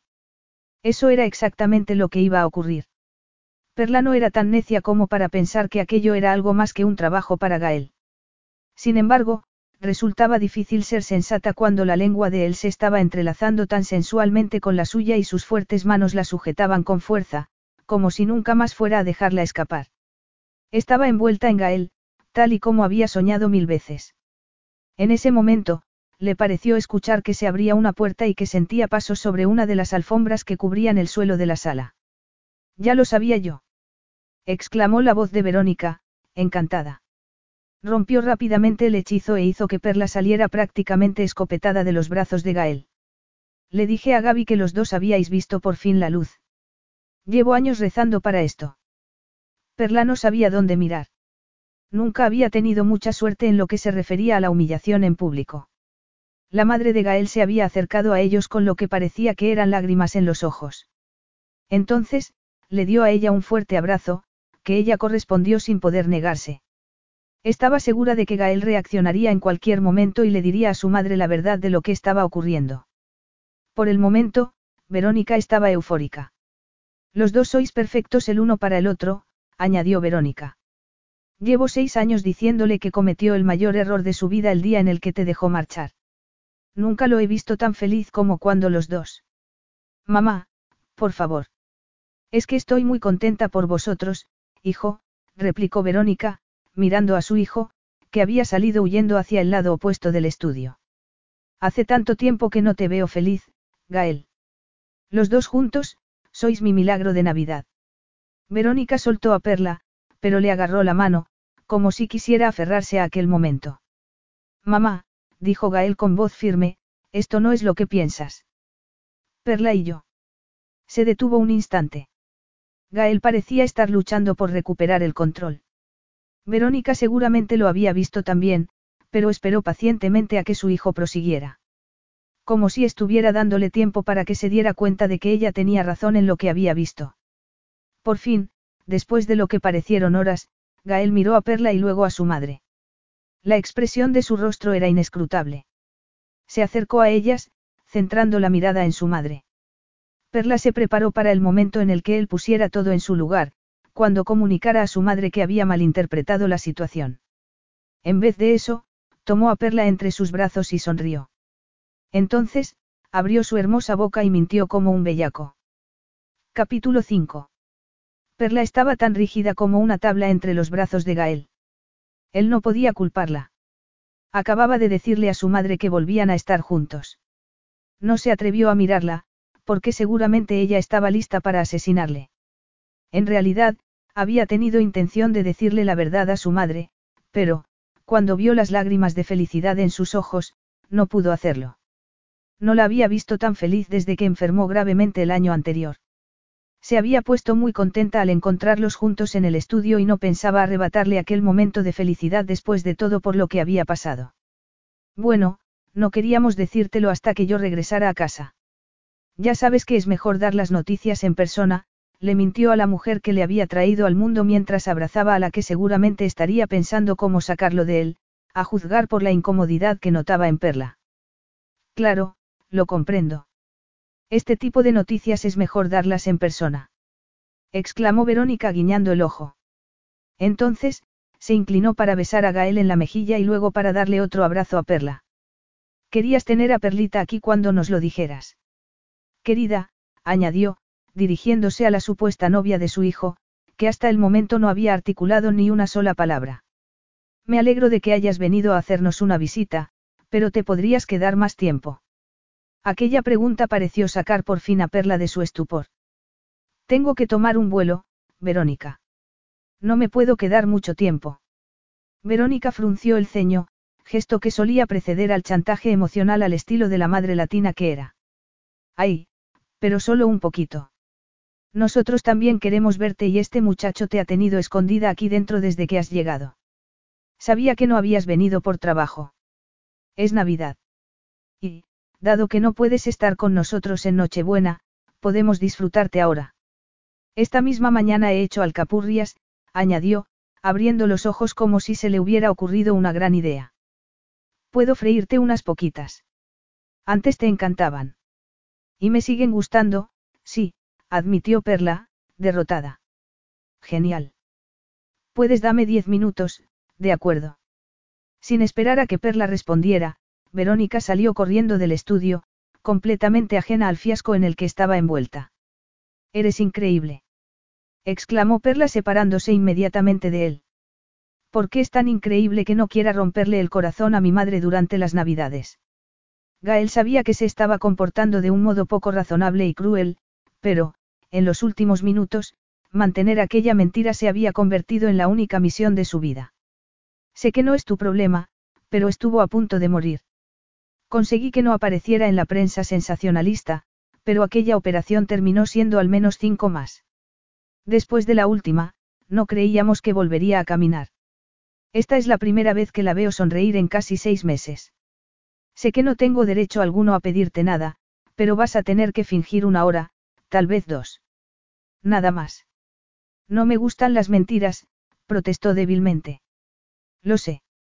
Sé que te estoy pidiendo mucho, pero no tardarás mucho en marcharte de aquí después de comer. Después de las vacaciones, cuando las cosas se hayan calmado un poco, le diré que no podíamos conseguir que lo nuestro funcionara a distancia. No sé, Gael, replicó Perla muy nerviosa. Gael era consciente de que no era un favor pequeño. También sabía que Perla había viajado hasta allí por un motivo. Había algo que quería, algo que había estado dispuesta a hacer a pesar de la historia que había habido entre ambos. Aceptaré el papel, dijo, casi sin pensarlo. Contuvo una sonrisa al ver el modo en el que ella se animó. Y te vas a comprometer casi sin saber nada sobre los términos del proyecto a cambio de que, durante la duración de un almuerzo, yo finja que estamos saliendo. Perla parecía estar muy irritada, lo que hacía que el miembro de Gael vibrara de impaciencia. Perla estaba tan sexy así, con la ira reflejada en los ojos. Ya me has informado antes de todo lo que tenía que saber era que sería un tonto si no quisiera formar parte de este proyecto. Es cierto. Ella sonrió. Gael estuvo a punto de tomarla de nuevo entre sus brazos y besarla hasta que ella perdiera el sentido. Sin embargo, la prioridad era su madre. Ya sabes que haría lo que fuera por mi madre, Perla. Sé que no tienes una gran opinión de mí. De hecho, tienes razones de sobra para odiarme, añadió colocando las manos en gesto de conciliación cuando ella entornó los ojos, pero espero que lo tengas en cuenta. Yo noté. Perla empezó a expresar su protesta, pero vio algo en la expresión del rostro de Gael que la obligó a cerrar la boca. Levantó la cabeza hacia él. Si yo finjo que estamos saliendo, almuerzo con tu familia y luego me marcho, tú harás el papel de Francisco Ríos en la serie. Le preguntó. Gael asintió. Se había cruzado de brazos para reprimir la alocada necesidad de tomarla entre sus brazos. Y tú le dirás la verdad después. Yo no tendré que seguir fingiendo ni me harás parecer responsable de todo esto. Correcto, confirmó él. Perla frunció el ceño mientras trataba de decidir en dónde estaba la trampa, pero, tras unos segundos, respiró profundamente y se rindió. Está bien. Dos alcapurrias y me largo de aquí. Con eso, Perla salió del estudio rápidamente mientras Gale se quedaba en el sitio, observando cómo ella meneaba el menudo y respingón trasero mientras se dirigía a la cocina para ver a su madre. Perla. El coro de bienvenida que resonó en la cocina hizo sonreír a Perla a pesar de lo incómoda que se sentía en aquella situación. Ven a darme un abrazo, niña, dijo la abuela de Gael mientras daba la buena a las doradas empanadas en una sartén de aceite hirviendo. Doña Juana, susurró Perla, mientras abrazaba a la menuda mujer. Llámame abuela, querida, en especial ahora que mi nieto ha visto la luz y te ha recuperado. La anciana sacó las últimas empanadas del aceite y apagó el gas. Entonces, se volvió hacia Perla para darle un fuerte abrazo. Le tocó la mejilla con tanto afecto que a ella se le llenaron los ojos de lágrimas. Estoy muy contenta de que estés aquí. Ahora, coge esas empanadas y ponlas sobre la mesa. Luego podremos hablar de tu nueva imagen. Gaelito no puede quitarte los ojos de encima, bromeó Juana. Perla se dio la vuelta y vio que Gael estaba apoyado sobre el arco que separaba la cocina del comedor. Efectivamente, la estaba mirando de una manera muy intensa. Venga, déjame ayudarte, abuela, dijo él acercándose a las dos mujeres. Tomó el plato de empanadas de las manos de Perla. Ella lo siguió al comedor, aún sentía en sus labios el beso que habían compartido, por lo que no pudo evitar deslizarse la lengua sobre ellos. Gael debió de haber notado el gesto, porque se quedó totalmente inmóvil durante un segundo. Solo por eso, Perla experimentó una oleada de calor por todo el cuerpo. Tuvo que darse la vuelta y ponerse a colocar las empanadillas sobre la fuente para no hacer una estupidez. Solo mirar a Gael resultaba extremadamente peligroso. Con cada palabra que intercambiaban, con cada roce, los sentimientos y anhelos que esperaba haber enterrado hacía mucho tiempo surgían como las flores silvestres después de un largo y oscuro invierno. Sin embargo, sabía que era capaz de hacerlo. Solo serían dos horas. Verónica podría disfrutar sin sufrimiento alguno y Perla habría conseguido que Gael Montez trabajara en el amor del libertador. Lo único que tenía que hacer era cumplir con lo acordado. Si había algo que Perla sabía hacer era reprimir sus sentimientos, fingir que no pasaba nada, aunque estuviera a punto de perder la compostura. Su madre se había asegurado de que tanto su hermano como ella siempre presentaran un rostro feliz por muy desdichados que se sintieran en realidad. Perla era una profesional del fingimiento y no fallaría. Un almuerzo con Gael y su familia. Después, se marcharía de allí y llamaría a su hermana para darle la buena noticia. No le gustaba mentirle a Verónica, y estaba segura de que a Gael tampoco, pero él estaba dispuesto a hacer cualquier cosa para que su madre fuera feliz. Mami, ya he vuelto. La voz de Gaby sacó a Perla de sus pensamientos. Debería haber dado por sentado que la hermana de Gael también estaría presente, pero los últimos 20 minutos habían sido tan caóticos que no había tenido tiempo para pensar. Estaba segura de que Gaby no se creería que estaban saliendo porque ella sabía perfectamente por qué estaba Perla allí. Al contrario de su hermano, Gaby no sabía fingir. Perla se dio la vuelta de la fuente de empanadas que había fingido estar colocando y rodeó el cuello de Gael con los brazos. Tuvo que ponerse de puntillas para hablarle al oído. Deseó que aquel gesto no le resultara tan agradable, que la realidad de Gael no hiciera palidecer todas y cada una de sus fantasías. Lo bueno de todo aquello era que podía tocar a y acariciar a Gael todo lo que quisiera durante las próximas dos horas. Sabía que eso le pasaría factura más tarde. Ya volvía a estar medio sumida en el caos emocional que solo Gael podía causar en ella, pero decidió que no le importaba. ¿Cómo podía negarse darse un festín con un hombre que, literalmente, se le había ofrecido en bandeja de plata? Era arriesgado. Sí, pero había sido él quien le había pedido que fingiera durante las próximas dos horas. Debía representar el papel de novia enamorada para convencer a Verónica de que volvían a estar juntos. ¿Qué estás haciendo? Le preguntó él secamente, pero sin retirarse. Se lo has dicho a Gaby. Gael la estrechó inmediatamente contra su cuerpo y asintió antes de abrir la boca. El roce de la barba contra la piel de perla la hizo temblar de placer. Sí, Gaby lo sabe. Pude decírselo antes de que sacara a los perros. Está bien. Los labios de Perla rozaron el cuello de Gael y ella sonrió al escuchar el sonido ahogado que él dejó escapar de la garganta. Había sido algo entre un gruñido y un gemido. Él la empujó hacia la pared. Si estás tratando de jugar conmigo, te recomiendo que no lo hagas, le susurró. ¿Acaso no fue el beso del estudio suficiente advertencia? Perla no sabía por qué le estaba provocando, pero parecía que el sentido común siempre le fallaba en lo que se refería a Gael Montez. En realidad, había algo más que ella estaba poniendo a prueba. Estaba tratando de responder la pregunta que llevaba haciéndose seis largos años. ¿Cómo había pasado Gael de la total dedicación hacia ella a la indiferencia total prácticamente de la noche a la mañana?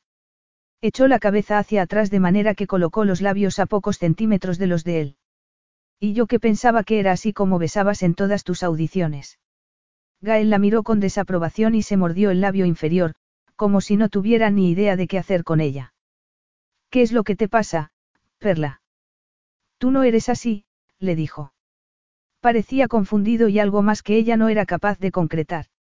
Sin embargo, fuera como fuera, siguió estrechándola contra su cuerpo. Hace mucho tiempo que no sabes cómo soy en realidad, replicó ella, deslizándose para zafarse de su cuerpo. ¿Y a ti qué es lo que te pasa? Aparte de tener que mentir a toda tu familia. El almuerzo fue maravilloso. La deliciosa comida estuvo compuesta de todas las delicias puertorriqueñas favoritas de Perla, sin embargo, no solo era la comida, sino también la compañía. Perla había crecido en un hogar en el que no había habido mucho cariño. Sus padres habían tenido una relación tóxica, tempestuosa, que arrebataba la alegría a todos y cada uno de los momentos. Por eso, los momentos que había pasado con la familia Montez habían sido como un bálsamo. Eran personas que se sentaban alrededor de la mesa y hablaban, reían, disfrutaban con la compañía de todos los presentes. Cuando se sentaron, fue como en los viejos tiempos. Como uno de los fines de semana que Perla había ido con Gael a comer cuando aún eran novios. Había echado de menos a todas aquellas personas. Ha sido tan agradable tenerte entre nosotros, Perlita, le dijo Verónica, seguramente por décima vez desde que se sentaron a comer. Cuando regreses de Punta Cana, tienes que venir a vernos. Sabes que puedes hacerlo, aunque este hombretón no esté en casa porque esté trabajando por ahí. Lo haré, mintió mientras tomaba el vaso de agua. Siento mucho que te tengas que ir tan precipitadamente, le dijo Gaby. Perla creyó que estaba siendo sincera. Perla tiene que irse al aeropuerto, les recordó Gael. Aunque no debería ser así, a Perla le dolió que él pareciera tener tantas ganas de perderlo de vista. Pero, efectivamente, debía marcharse. Tenía muchas ganas de disfrutar de unos días con Esmeralda y Rodrigo.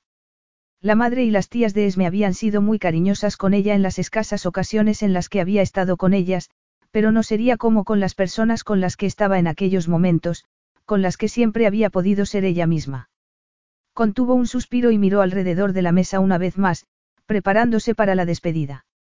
A pesar de las promesas de un pronto reencuentro, ella sabía que no volvería a verlas. Pero su vuelo no es hasta última hora y ni siquiera son las tres, protestó la abuela Juana. Aún tienes tiempo, anda, vente a la cocina del sótano con nosotras para ayudarnos a hacer los pasteles de yuca durante un ratito, luego ya te vas, le sugirió, sabiendo que Perla tenía debilidad por los dulces. Necesito que me des información sobre la venganza. Cada episodio termina con una situación de suspense y eso me está matando. Sé que tú tienes la exclusiva. Perla se echó a reír al escuchar que Juana se refería a la popular telenovela que se estaba retransmitiendo en uno de los canales de Zambrano.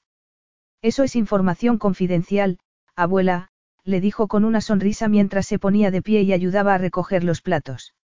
Mamá tiene razón, Gael. Puede venir a ayudarnos un rato. Así, te puedes llevar algunos pastelillos para tu hermana, Perla, comentó Verónica. Aquel comentario hizo que Perla sintiera aún más deseos de quedarse. Efectivamente, podía quedarse un rato más. Sin mirar a Gael, dado que seguramente él la miraría con desaprobación, Perla contestó.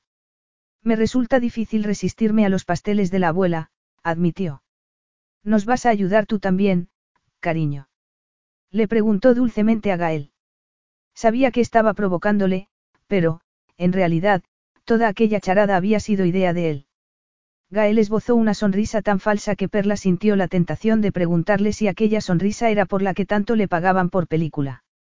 Sin embargo, entonces él abrazó a su madre y le dio un beso en lo alto de la cabeza. Lo que te haga feliz, mamá. Al escuchar aquellas palabras, Perla se deshizo por completo de gusto. Entonces, se dispuso a acompañarlos a la cocina para tomar parte en la tradición navideña de la familia Montez. Capítulo 6. Pásame el relleno, querida, le pidió Verónica a Perla. Gael vio cómo ella tomaba rápidamente el bol de cerdo desmigado y se lo entregaba. Era como si el tiempo no hubiera pasado. Perla se sentía tan acogida en aquella familia como si nunca se hubiera marchado. Lo más irritante de todo aquello era que a Gael se le olvidaba constantemente que nada de todo aquello era real. Llevaban una hora haciendo pasteles. Cada año, su familia hacía varias docenas de la versión caribeña de los tamales para regalárselos a familiares y amigos como parte de la cena de Nochebuena. Gael disfrutaba de aquellos momentos cuando se lo permitía su carrera. Ver cómo su abuela y su madre hacían pasteles en una de las dos cocinas de la mansión que él les había comprado. Se sentía muy orgulloso de ello. Me alegro mucho de haber visto la casa decorada para la Navidad, dijo Perla sacándolo de sus pensamientos. Verónica sonrió. Levantó la mirada del pastel que estaba envolviendo en hojas de banana. A Gael le encanta mimar a la gente a la que adora, ¿verdad que sí, mijo? Te lo mereces, mamá, musitó él con un nudo en la garganta. Parecía que Perla le había leído el pensamiento al hacer aquel comentario. Era algo que ella siempre había hecho, pero no era el momento de pensar en el pasado. Solo necesitaba aguantar un poco más. Muy pronto las cosas volverían a la normalidad. Estar en la misma habitación que Perla cuando todos pensaban que estaban juntos era flirtear con el desastre. Por suerte, ya quedaba poco. Si había sentía una extraña sensación en el pecho ante la idea de que ella se marchara, ya se le pasaría más tarde. Háblame de tu nuevo trabajo, Perlita, le preguntó Verónica. Yo me ocupo de conseguir a los actores y actrices para los proyectos más importantes del estudio y superviso todos los departamentos relacionados con el reparto, respondió ella. Mi hermana Esmeralda y Rodrigo, su prometido, llevan ya un año al mando y los dos tienen mucho interés en devolver a los estudios la clase de programación que tenían en un principio. Nuestra misión es mostrar tanto como podamos todo lo referente a los 700 millones de latinos que hay en el mundo. Juana hizo un sonido de aprobación al escuchar aquellas palabras. Eso está muy bien, mija. Yo ya me había fijado que la programación no era la misma. Recuerdo que Zambrano fue el primer estudio de televisión que puso una pareja de negros puertorriqueños como protagonistas de una telenovela. Eso me convirtió en fan suya de por vida, pero en los últimos años ha sido diferente.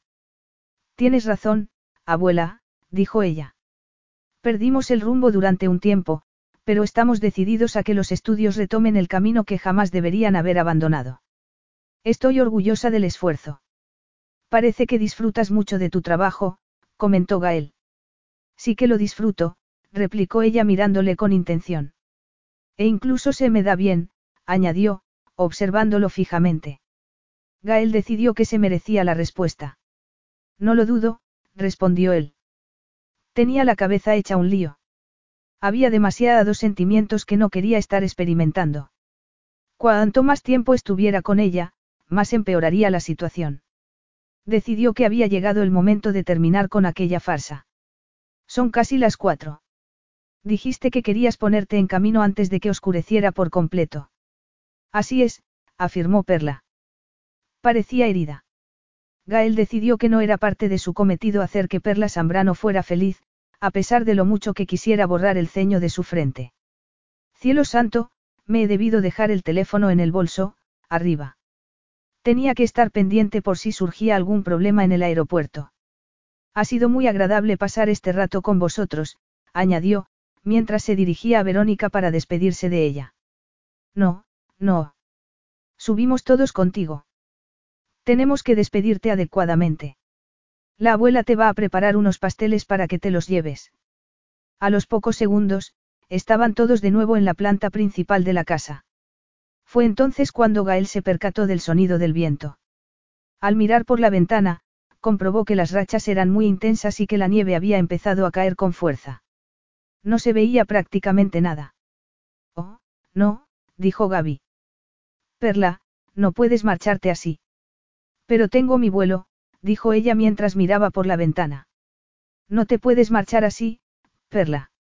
Claro que puedo, afirmó ella para disgusto de todos los presentes. El SUV tiene tracción integral en las cuatro ruedas, añadió mientras empezaba a ponerse el abrigo como si de verdad fuera a marcharse. Seguro que no es más que un chaparrón. En cuanto me aleje de la costa, seguro que no hay nada. Antes de irme voy a comprobar mis mensajes. Dejó el bolso al lado de la puerta y sacó el teléfono del bolso. El ansia que Gael sintió de impedirle que se marchara para que no corriera ningún peligro era tan intensa que prácticamente estaba levitando. Sabía que, si se quedaba, lo haría como su novia. Las dos horas ya le habían destrozado bastante los nervios. No le importaba. Lo único que quería era que ella estuviera a salvo. La tensión que sentía en el cuello y los hombros casi le impidió girarse para mirarla cuando ella empezó a leer los mensajes en voz alta a pesar de que parecía que el pánico le atenazaba la garganta. Han cancelado el vuelo al menos hasta mañana a mediodía. La tripulación del avión ha dicho que no tienen permiso para despegar por la situación meteorológica que va a haber durante las próximas 18 horas. Gael aún estaba tratando de averiguar por qué tenía una tensión en el pecho que amenazaba con asfixiarle cuando el grito de alegría de su madre rompió la tensión que reinaba en la casa. Entonces te puedes quedar aquí. Si el vuelo tampoco puede despegar mañana, podrás pasar la Nochebuena con nosotros. Estoy segura de que tu hermana querrá que estés aquí hasta que sea seguro volar. Gael tensó los labios un poco al ver lo contenta que se había puesto su madre. El giro que habían dado los acontecimientos era terrible. En ese momento, Perla le dedicó una mirada con la que le decía claramente que todo era culpa suya. Tal vez así era, pero no podía dejar que se marchara en aquellas condiciones. Tendrían que alargar un poco más su falsa relación. No quedaba más remedio. Mami, no grites tanto, que vas a asustar a Perla. Dame las llaves, le dijo a Perla. Voy a por tu equipaje. Mi equipaje. Preguntó ella como si no supiera a qué se refería Gael. Sí, tu equipaje. Para que puedas tener tus cosas para esta noche. Perla lo miró con rostro desafiante. Se acercó a él hasta que Gael pudo bajar la cabeza lo suficiente para que ella pudiera susurrarle al oído. Perla le rodeó el cuello con los brazos y le pegó un mordisco en la oreja. Gael tuvo que morderse el interior de la mejilla para no gritar. Estaba seguro de que, desde la distancia, parecía un simple abrazo de enamorados, pero él podía sentir perfectamente la amenaza que emanaba de la mujer que tenía entre sus brazos. Todo esto es culpa tuya, Gael Montez, le susurró. Tienes que decir la verdad. No podemos seguir fingiendo hasta que me marche mañana. Había pánico en su voz, pero también una cierta ansiedad que a Gael le pareció que tenía más que ver con lo cerca que estaban que con la situación en la que se encontraban. Vociferó la lujuria que sentía. Sí, lujuria. Ya no podía engañarse y decirse que se trataba de otra cosa. Le agarró las caderas y notó la exclamación de sorpresa que ella dejó escapar. Yo no soy la que vino hasta aquí cuando había aviso de temporal de nieve para la tarde, Perla. Ya no se puede cambiar la situación. Y un trato es un trato. Sabes que no le podemos decir a mi madre que estábamos mintiendo. Pero idos ya al dormitorio. Exclamó Gaby, la instigadora, desde el sofá en el que se encontraba jugando con los perros. Las llaves, cielo, le ordenó él. En aquella ocasión, los dientes de Perla hicieron mucho más que morderle levemente la oreja. Hay que ver cómo te pones, añadió antes de apartarse de ella. Voy a por tus cosas. Gael le guiñó un ojo mientras que ella le dedicaba una mirada, que acrecentó aún más la excitación que él había empezado a tener.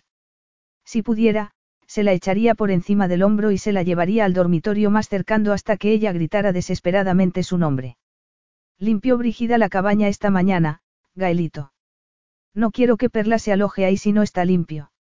¿La cabaña? Preguntó Perla. Gael estuvo a punto de esbozar una sonrisa cuando oyó la explicación de su hermana. Sí. Así los dos disfrutaréis de vuestro propio nidito de amor. Aquello era una pesadilla. Lo más extraño de todo era que si aquello no fuera producto de su propia torpeza, parecería más bien una de sus fantasías más salvajes. Aislada por la nieve con el hombre del que había estado siempre enamorada, en una pintoresca cabaña mientras que la familia de él, a la que adoraba, no dejaba de darles su bendición y de decirles lo buena pareja que hacían. Sí. Habría sido un sueño hecho realidad si, en verdad, no fuera una terrible pesadilla. La nieve caía abundantemente y cubría la finca entera con su manto blanco. Desde la ventana, observaba la cabaña, en la que se iba a alojar y que estaba a tan solo unos pocos metros de la casa principal. Después de que Perla se recuperara del shock inicial que le produjo tener que quedarse allí con Gael y su familia, Gaby le había explicado que la cabaña era el espacio privado de Gael. Y hablando de Gael, el muy cobarde se había escondido en alguna parte mientras ella se hacía a la idea de que tenía que quedarse allí hasta que pasara la tormenta. Probablemente para pensar en cómo podía torturarla aún más. La cabaña era preciosa. Desde aquella ventana, Perla podía apreciar dos ventanas a cada lado de la puerta y una pequeña chimenea de piedra. Es muy acogedor.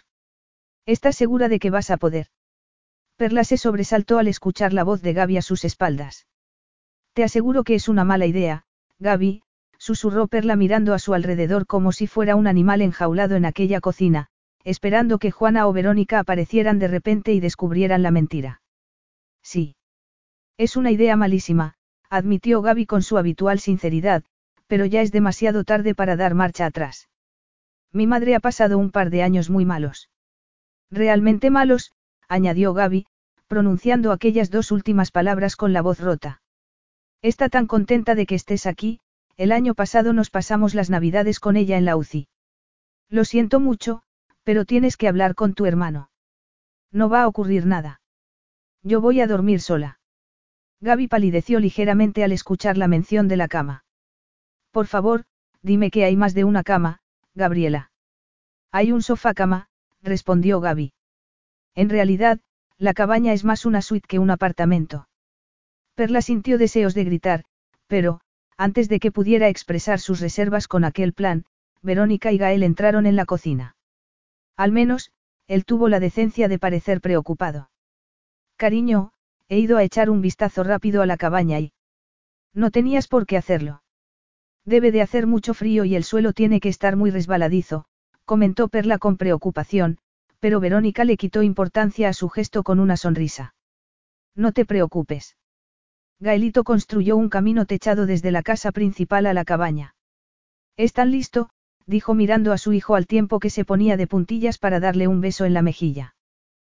Tienes toallas y sábanas limpias allí. También te he llevado un poco de leche de almendra, que sé que no puedes tomar leche normal en el café.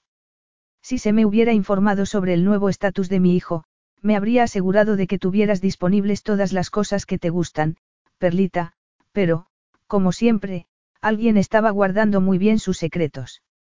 A pesar de la recriminación con la que Verónica había terminado sus palabras, Perla sintió que se le hacía un nudo en la garganta. Hacía seis años que no tomaba café con ellos y, Aún así, recordaban cómo le gustaba. A su propia madre le costaría recordar dos de sus comidas favoritas.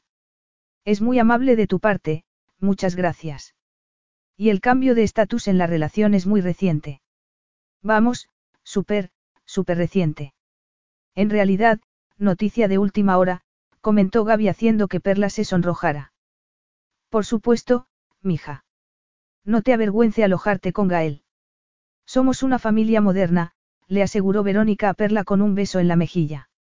La novia de Gaby se alojó con nosotros el día de acción de gracias y estuvimos encantados de tenerla con nosotros. Me encanta que mis hijos y sus parejas se alojen con nosotros en casa.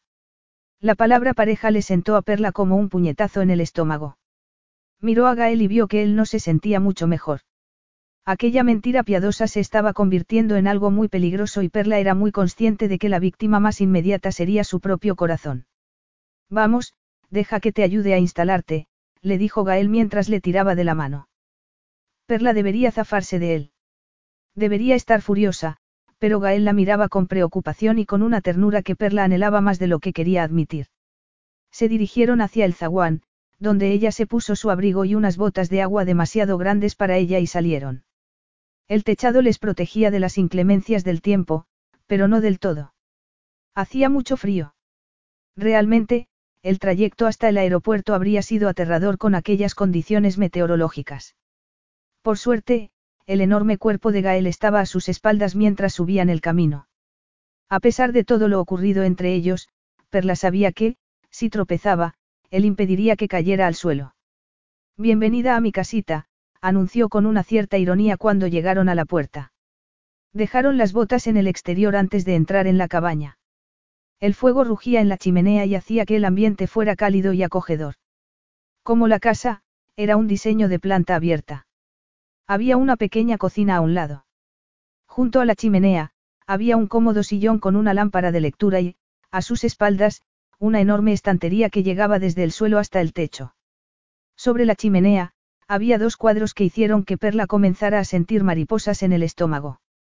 Tienes las obras de Jorge Meriño, comentó sorprendida. Sí, respondió él sin darle importancia, como si fuera algo normal tener dos cuadros del famoso pintor, que era el favorito de Perla. Aquella era otra cosa más que los dos tenían en común. A Perla siempre le había gustado el arte, una de las pocas cosas buenas que había heredado de su madre. La pasión por el arte que Gael y ella compartían era algo en lo que no había pensado desde hacía años. En un principio, Perla había sido la coleccionista y él simplemente el admirador. Sin embargo, desde que ella una estrella de cine, se había convertido en un hombre que podía tener todo lo que quisiera. Y a quien quisiera. Contuvo el aliento mientras examinaba los cuadros de Meriño. Una de las posesiones más valiosas de Perla era una de sus obras. ¿Dónde los compraste? Preguntó, tratando de no leer demasiado al respecto. En la Galería Luna, en Tribeca. Tenían una exposición de artistas etíopes contemporáneos y compré un cuadro para la casa que tengo en Los Ángeles. En realidad, les he comprado varios cuadros a lo largo de los años. Perla recordaba haberle llevado a esa galería hacía años, cuando estaban saliendo. Sin embargo, no sabía que él había seguido yendo en solitario. Aquello era, en realidad, no sabía lo que era. Volvió a mirar los cuadros y los admiró durante un instante antes de ofrecerle la sonrisa más sincera que pudo encontrar. Necesitaba distanciarse de Gael antes de que dijera algo que provocara que las siguientes horas fueran más incómodas de lo necesario. Son muy bonitos. Creo que voy a volver a la casa, dijo encogiéndose de hombros. Le dije a tu madre que regresaría para jugar al dominó con la abuela, con Gaby y con ella. También tengo que llamar a Esmeralda. Perla había esperado que Gael fingiera indiferencia, pero, en vez de eso, respondió las preguntas que ella no le había hecho en voz alta. Los compré porque me recordaban a ti. En la voz de Gael había una tensión en la que Perla prefería no pensar. Tenía que alejarse de él antes de que dijera algo que no pudiera borrar. Se detuvo junto a la puerta. Tal vez debería enfrentarse a él, recordarle que la había perdido porque así lo había querido. Decirle el daño que le había hecho. Sin embargo, no quería darle más detalles de su vida. Gael no volvería a hacerle llorar. Antes de salir, lo miró por encima del hombro y dijo. Nunca pensé que fueras un sentimental. En aquella ocasión, no sintió ni un gramo de satisfacción por quedarse con la última palabra. Capítulo 7. No me puedo creer que los aviones no puedan despegar durante tanto tiempo, se lamentó Perla arrojando su móvil después de llamar a la tripulación. Tomó la ficha de dominó que había estado a punto de jugar y la golpeó suavemente contra la mesa. Parecía preocupada, disgustada. Gael deseó que no le doliera tanto saber qué era porque no quería estar cerca de él. Puedes quedarte con nosotros todo lo que sea necesario, mi amor, le dijo Verónica. Es una delicia tenerte aquí con nosotros. Pero no puedo imponeros mi presencia durante tanto tiempo. Habían creado un enorme problema. No, mejor dicho, Gael había creado un enorme problema. En contra de lo que le dictaba el sentido común, se acercó y le rodeó los hombros con el brazo. Perla suspiró y se acurrucó contra él. Dejó que el peso de su cuerpo descansara sobre él. Gael la estrechó entre sus brazos. Ella levantó el rostro. Iban a ser las primeras navidades que pasaba con la familia de Esme, explicó. No hacía falta que explicara qué significaba mucho para ella. Gael sabía la mala relación que Perla tenía en aquellos momentos con su madre. Por fin, iba a pasar las fiestas con una familia que la trataba con cariño. En aquel momento, Gael decidió que iba a hacer todo lo posible para que Perla pasara una Navidad inolvidable. Dos días más tarde, se marcharía de su vida para siempre, pero aquellas 48 horas serían perfectas. Estás aquí con mi familia, Perla. Nosotros cuidaremos de ti. Ella no parecía muy convencida, pero sabía muy bien que no podía demostrarlo frente a Juana y Verónica. La muchacha a la que Gael había conocido y amado se había convertido en una mujer que seguía buscando un lugar al que considerar su hogar. Perla tal vez hubiera encontrado seguridad en sí misma, pero, en cierto modo, aún seguía perdida. Seguía buscando el amor incondicional que nunca había tenido. Gael se aseguraría que, en las próximas horas, ella encontrara el calor familiar que tanto ansiaba. Como si Juana, Verónica, Gaby e incluso los perros hubieran adivinado sus pensamientos, todos se acercaron a ellos para un abrazo de grupo. Mija, sé que estás desilusionada de no poder estar con tu hermana en Punta Cana, pero nosotros nos aseguraremos de que pases una estupenda Nochebuena con nosotros, le aseguró Verónica mientras le daba un beso en lo alto de la cabeza. Eso es. Yo ya tengo algunas tareas para ti, comentó la abuela. Iba a pedírselas a Gaelito, pero sabemos que el muchacho no tiene delicadeza ninguna. Todos se echaron a reír al escuchar el comentario de Juana. Perla les dedicó una llorosa sonrisa. Gracias, siento mucho tener que imponer mi presencia de esta manera. Imponer tu presencia, dices. Repitió Verónica horrorizada. Tú eres parte de la familia, cielo. La novia de Gaelito. Gael sintió que ella se tensaba entre sus brazos, pero Perla siguió fingiendo y asintió. Gracias, repitió ella de nuevo. Cuando miró a Gael con los ojos llenos de lágrimas, él sintió que algo se rompía dentro de él. Estás donde tienes que estar, le dijo él. Para su sorpresa, Gael sintió la verdad de aquellas palabras en lo más profundo de su alma. Decidió que se aseguraría de cumplir su promesa hasta el último momento. ¿Qué estás haciendo? Perla se sobresaltó cuando oyó la voz de Gael. Cuando se dio la vuelta para responderle y se encontró cara a cara con su torso desnudo, musculado y bronceado, estuvo a punto de desmayarse. ¿No tienes frío? replicó ella con irritación, en vez de responder a la pregunta que él le había hecho. ¿Cuántos abdominales tenía? No, contestó él con una sonrisa mientras se pasaba una mano por el torso con despreocupación. Te he hecho una pregunta, Perla. ¿Qué estoy haciendo? Se preguntó frunciendo el ceño. Ah, sí, añadió al ver lo que tenía en las manos. Estaba decorando tu árbol, añadió. Había encontrado un pequeño abeto en un rincón, junto a una caja de adornos y luces. Quería que la cabaña tuviera un aspecto más festivo. Aparentemente, había dicho algo malo porque, en aquellos momentos, era él el que parecía azorado.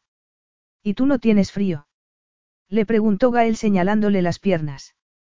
Perla se había puesto algo más cómodo mientras Gael estaba en la ducha y parecía que él se había fijado. Se había puesto un pijama de pantalón corto y eso sí, el pantalón era muy, pero que muy corto. En su defensa, lo único que Perla podía decir era que lo había pensado para el trópico. En realidad sí, pero es la única clase de pijama que tengo y, por mucho que me encanten los leggings de piel sintética, no son muy cómodos para dormir. La mirada de Gael era algo incómoda. Por suerte, no tardó en dirigirse al dormitorio. Regresó a los pocos segundos con unos pantalones de chándal. Toma. Pero Gael, eres casi 30 centímetros más alto que yo. No me sirven. Además, tengo más curvas que tú en ciertas zonas, comentó. Gael no pudo evitar mirar las zonas a las que ella se refería. Bueno, te puedes recoger los bajos. No, insistió Perla. De repente, había empezado a sentir que él le estaba dando órdenes. Si lo que llevo puesto te supone un problema, te sugiero que dejes de mirar. Con eso, se dio la vuelta y se aseguró de que el trasero quedara bien visible cuando se inclinó para recoger la casa de adornos que había encontrado. Gael podía tratar de aparentar enfado, pero Perla había visto cómo la miraba. Ella había ganado algo de peso en los últimos años, pero, por primera vez en su vida, se sentía cómoda en su propia piel. Su madre le había dicho una y otra vez que no tenía la altura adecuada para tener tantas curvas y eso había hecho que Perla se sintiera siempre obsesionada con el peso y con las dietas. Sin embargo, como la mayoría de los consejos que su madre le había dado, no había sido bueno para ella.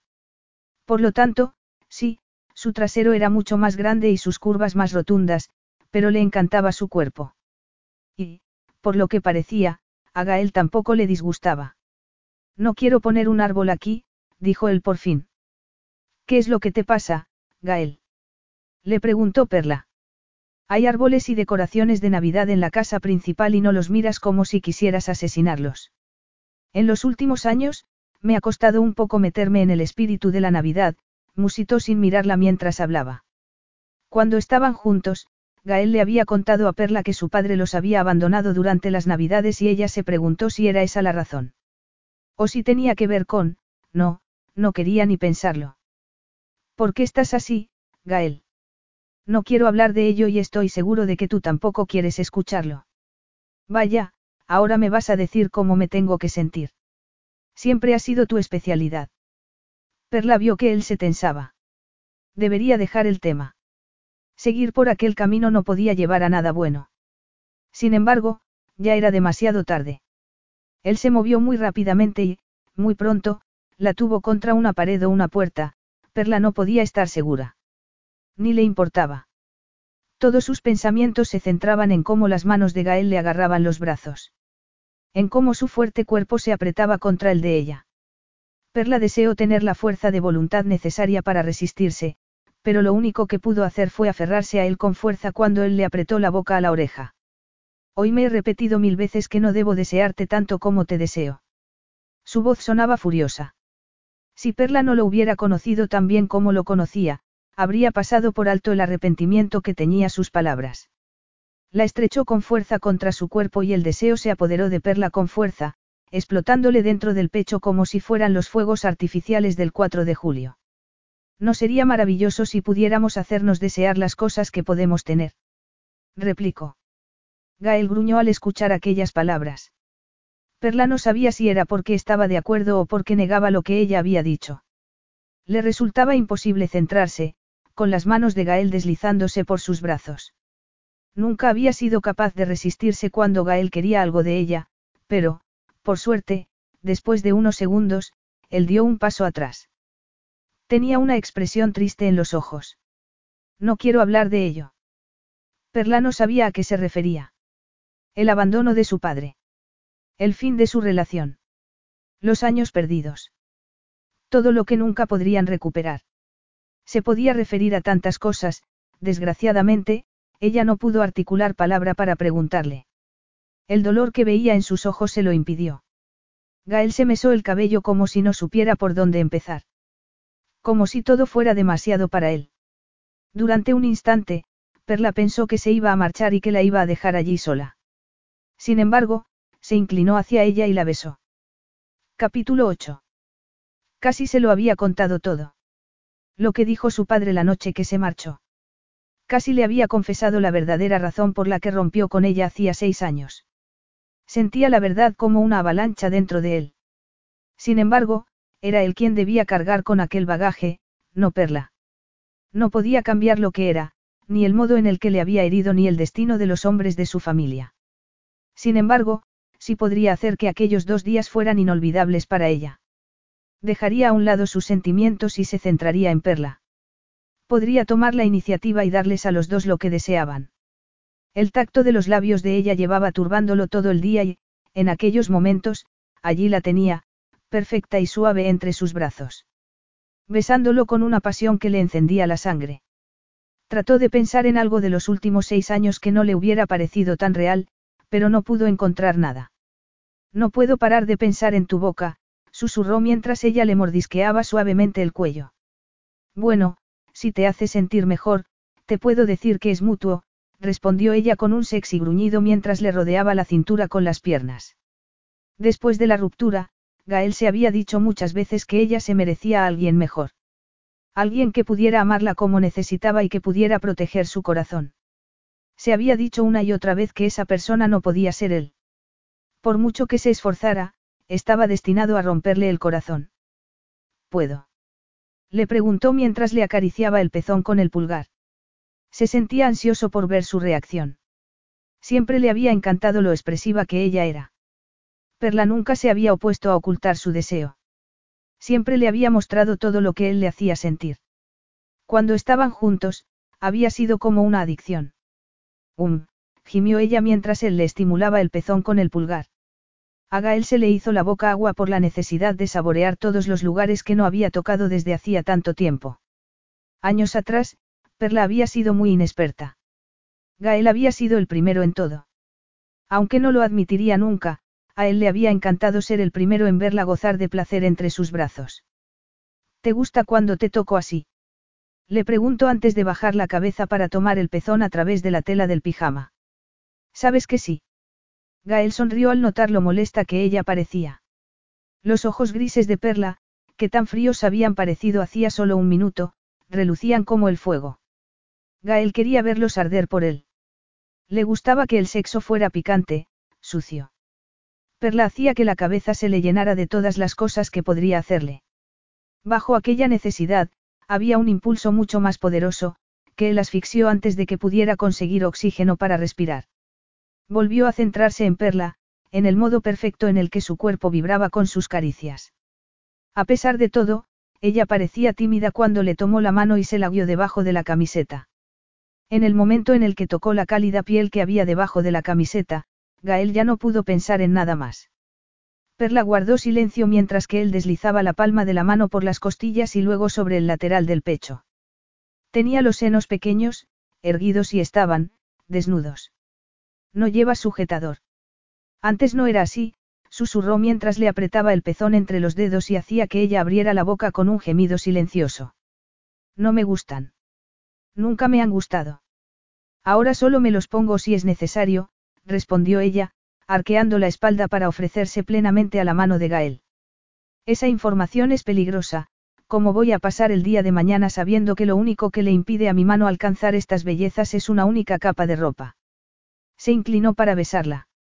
Enredó rápidamente la lengua con la de ella, después de que Perla abriera la boca ávidamente para recibirlo. Tenía los labios calientes, ardientes, cuando Gael comenzó a darle suaves mordiscos en el inferior. Dios, sería capaz de devorarla. Voy a besarlas. Por favor. Los gemidos que ella dejaba escapar lo estaban volviendo totalmente loco. Se esforzó en tocarla como a ella le gustaba, deslizando los pulgares por los pezones y trazando con los dedos los lugares que saborearía más tarde. Bajo el moreno de tu piel adivino un rubor rosado, quiero ver las otras partes de tu cuerpo que tienen el mismo color, nena. Ya no había nada que pudiera detenerlo. Perla se retorció y gimió con sus caricias. Gael inclinó la cabeza y rodeó el pezón con la lengua, mientras lo acariciaba con el dedo. Eso le reportó otro delicioso gemido de placer. Con cada caricia, ella se apretaba más contra él y, en aquellos momentos, las piernas de Perla lo sujetaban con tanta fuerza que Gael podía sentir el calor de su sexo a través de aquellos pecaminosos pantalones cortos. De igual manera, estaba seguro de que ella podía notar la base de su erección. ¿La notas, cariño? Le preguntó mientras le mordisqueaba la oreja.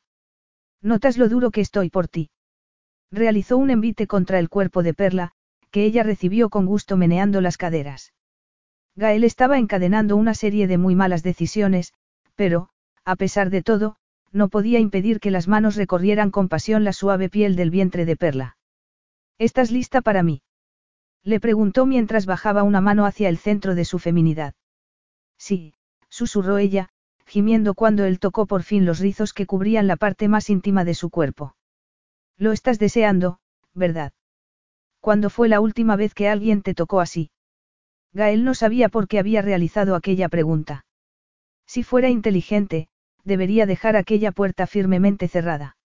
Sin embargo, había algo en el que necesitaba escuchar que nadie le había hecho sentir como él. Seis años para ser exactos, susurró ella mientras le agarraba el miembro. Lo hizo con tanta fuerza que Gael no pudo pensar, a pesar de que trató de procesar lo que ella acababa de decir. Seis años. Murmuró, totalmente poseído por el placer. Seis años. Perla no había estado con nadie en seis años. Tanto daño le había hecho que no había podido estar con otro hombre en todo ese tiempo. Y, en aquellos momentos, estaba así con ella, dándole placer, cuando sabía que no había futuro posible para ellos. Dios. Necesitaba parar. Inmediatamente. ¿Qué? Le preguntó Perla al notar que la obligaba a bajar las piernas y que se alejaba de ella como si su piel lo estuviera abrasando.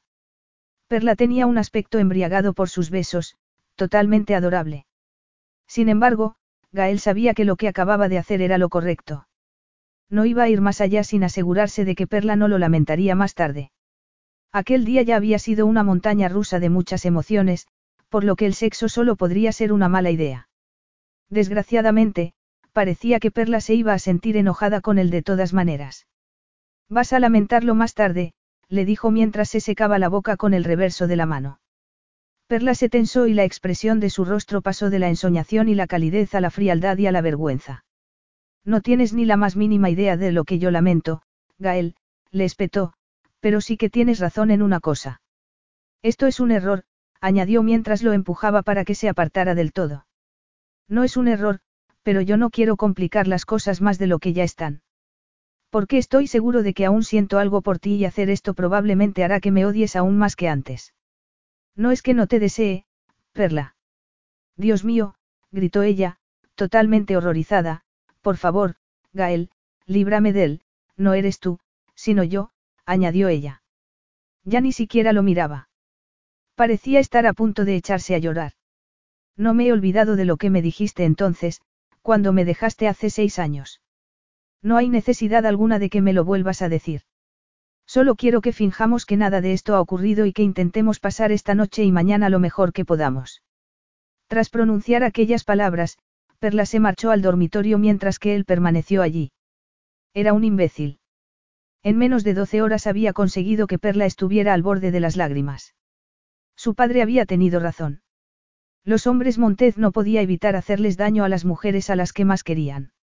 Muchos años atrás, también antes de la Nochebuena en la que su vida se había desmoronado para siempre, su padre se lo había advertido. Después de desaparecer durante más de una semana, Gabriel Montez se había presentado a la hora de la cena del día de Nochebuena oliendo alcohol y al perfume de otra mujer. Su madre se hartó por fin de soportar durante años los engaños de su esposo y lo echó a patadas. Le exigió firmemente que se marchara. Gael recordaba que había esperado que su padre hiciera lo de siempre y le suplicara a su madre prometiéndole que no iba a ocurrir nunca más hasta que ella cediera.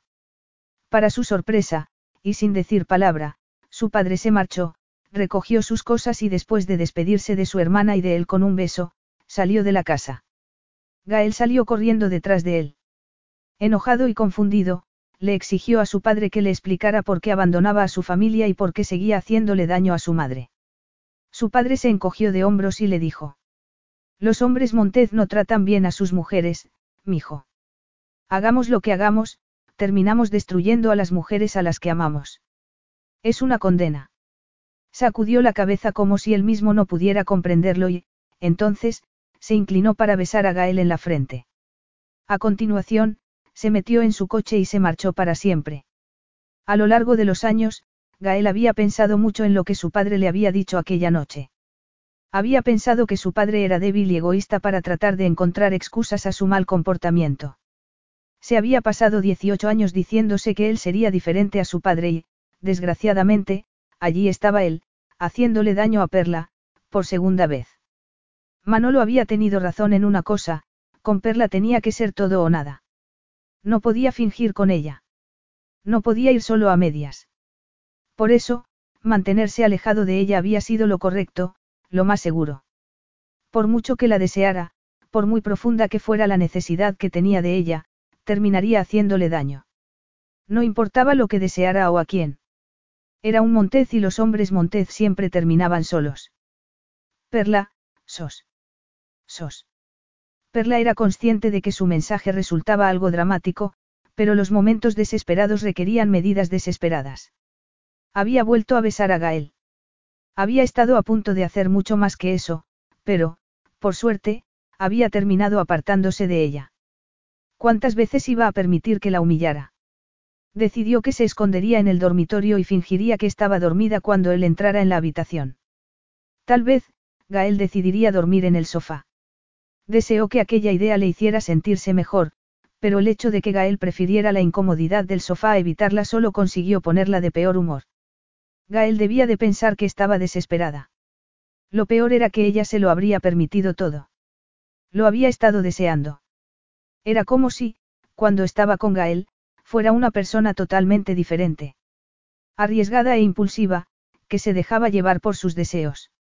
Necesitaba apartarse de aquel abismo, por lo que envió otro mensaje a Marquito, el hermano de Rodrigo. Era su mejor amigo. Se suponía que él iba a ir también a la República Dominicana a pasar la Navidad, pero se había echado atrás en el último minuto con la excusa de que tenía demasiado trabajo para la temporada que empezaba en enero con las ceremonias de entrega de premios. Marquito era el estilista de algunas de las estrellas más importantes de Hollywood. Marcos, pero niña, no estás todavía tratando de meterte en ese avión, ¿verdad? Pensaba que no podías despegar hasta que pase el temporal. No había muchas personas que conocieran los detalles de la ruptura de Perla con Gael Montez, pero la relación de Perla con Marquito se remontaba a mucho tiempo atrás.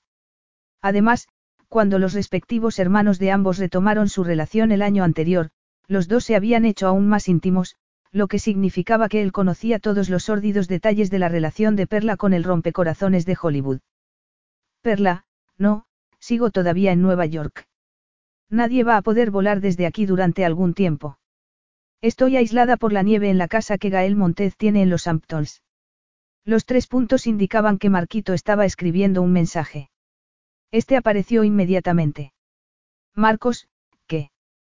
Dios mío, Perla Zambrano, te puedo llamar. Perla temió que Gael pudiera escuchar que aún lo deseaba. Él seguía en el salón.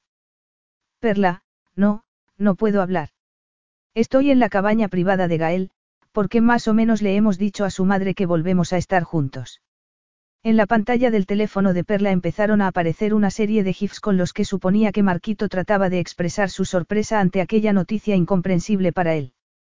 Marquitos, por el amor de todo lo que sea sagrado para ti, déjame que te llame. Mientras Perla consideraba lo que hacer, oyó que una puerta se abría y se cerraba en la cabaña. Un instante más tarde, vio que Gael se avanzaba sobre la tarima que conducía hacia el mar, parecía estar muy solo y triste. Con cierta ansiedad, tocó la pantalla y llamó a Marquito. Quiero que me lo cuentes todo. Todo.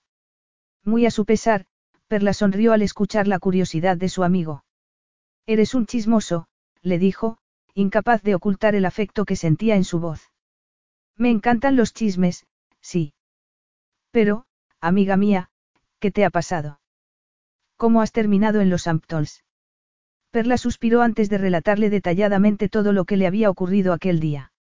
No podía creer que todo aquello hubiera ocurrido en menos de doce horas.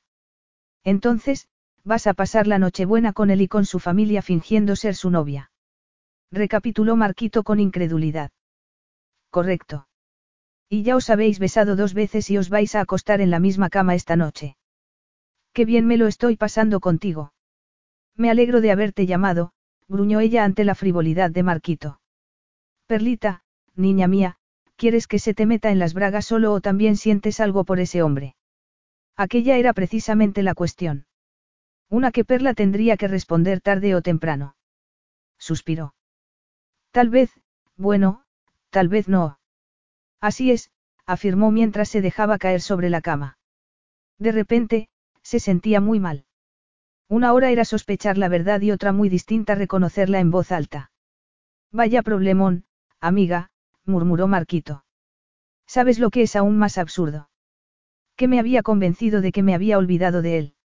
No he estado a su lado prácticamente ni doce horas, Marcos, y casi no puedo ni respirar si él está cerca, comentó ella.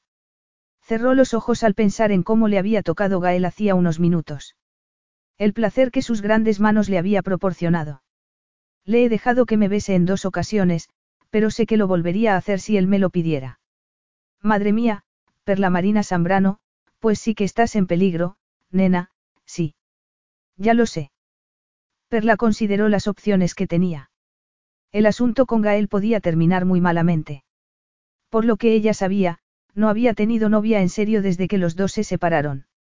Probablemente no había sido lo más adecuado, pero, a lo largo de los años, se había mantenido al tanto de lo que le ocurría, o, al menos de lo que la prensa decía sobre él. Y sí, sabía que no había tenido una relación seria desde que ellos dos terminaron. Había salido con alguna modelo o compañera de trabajo de vez en cuando, pero no había durado con nadie. En realidad, ella era la menos indicada para hablar. Ya no recordaba ni siquiera la última vez que había pasado más allá de una primera cita. Sin embargo, en aquellos momentos, estaba muy ocupada. No tenía tiempo para una relación. Acababa de empezar a trabajar con su hermana y, por fin, estaba sola y libre de las garras de su madre. Se había asegurado de que se centraría en su carrera y que se tomaría el tiempo que necesitara para averiguar lo que quería. En conclusión, no debería desear estar con Gael Montez, pero así era. Perlita, sigues ahí. Voy a ver cómo acaba todo esto. Perla pensó que el profundo suspiro de Marquito era el prefacio al sermón que le iba a echar para convencerla de lo contrario, pero, cuando su amigo tomó la palabra, la sorprendió. ¿Y quién soy yo para decirte lo contrario, cielo? No hago más que caer por alguien que sé que no es bueno para mí, pero lo amo, susurró. Perla sabía que Marquito tenía el corazón roto por Onix. Deseó de todo corazón que su hermano no fuera un canalla tan egoísta. Lo siento mucho, Marquito. Me gustaría que Onix viera lo que tiene contigo. No, no vayas por ese camino. Esta noche no toca hablar de mí, sino de ti, Perla. Si quieres a ese hombre, lucha por él. Creo que voy a hacerlo, le aseguró a su amigo antes de dar por terminada la llamada. La anticipación abrasaba la piel de Perla como si fueran las llamas de un enorme fuego. Sabía que no era un plan muy inteligente, pero tal vez por eso tenía que conseguir que ocurriera. Los dos llevaban deseándose todo el día. La tensión tendría que liberarse de alguna manera. No era mejor que fuera en aquel momento. Debía de dejar de luchar contra lo inevitable y sacudirse la lujuria que le estaba nublando el juicio. Nadie le había hecho sentir como lo hacía Gael. Había sabido que él era la razón por la que ni siquiera había besado a otro hombre durante todos aquellos años. Era como tener que vivir con comida basura cuando se había acostumbrado a los manjares de mejor calidad. Quería volver a saborearlo, aunque solo fuera para decirle adiós. Esperaría a que él regresara y le explicaría por qué la única manera de poder fingir aquella relación falsa convincentemente era quemar parte de la tensión sexual que ardía entre ellos. Y Perla tenía algunas sugerencias sobre cómo podrían hacerlo exactamente. Capítulo 9. Cielo santo, hermano. Siento la tensión que emana de ti desde aquí. Es que no puedo tener ni diez segundos en solitario en esta casa. Gael dejó escapar un sonido de frustración.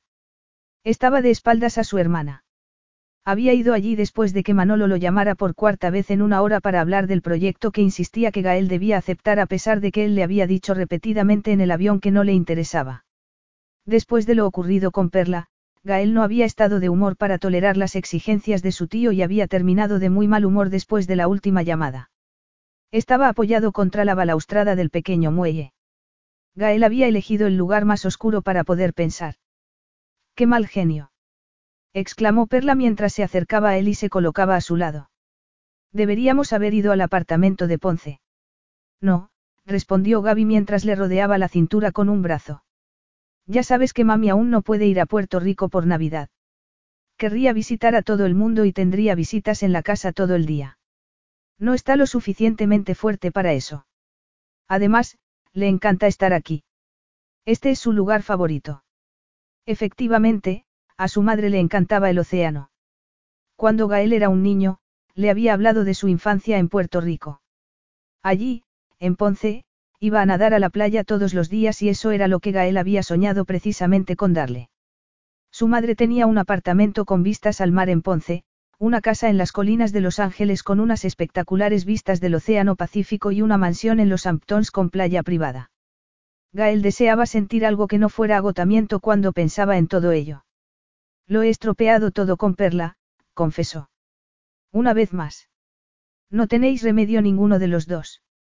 Pensaba que Perla sería más inteligente que tú, pero parecer que los dos ejercéis efectos adversos en la inteligencia del otro.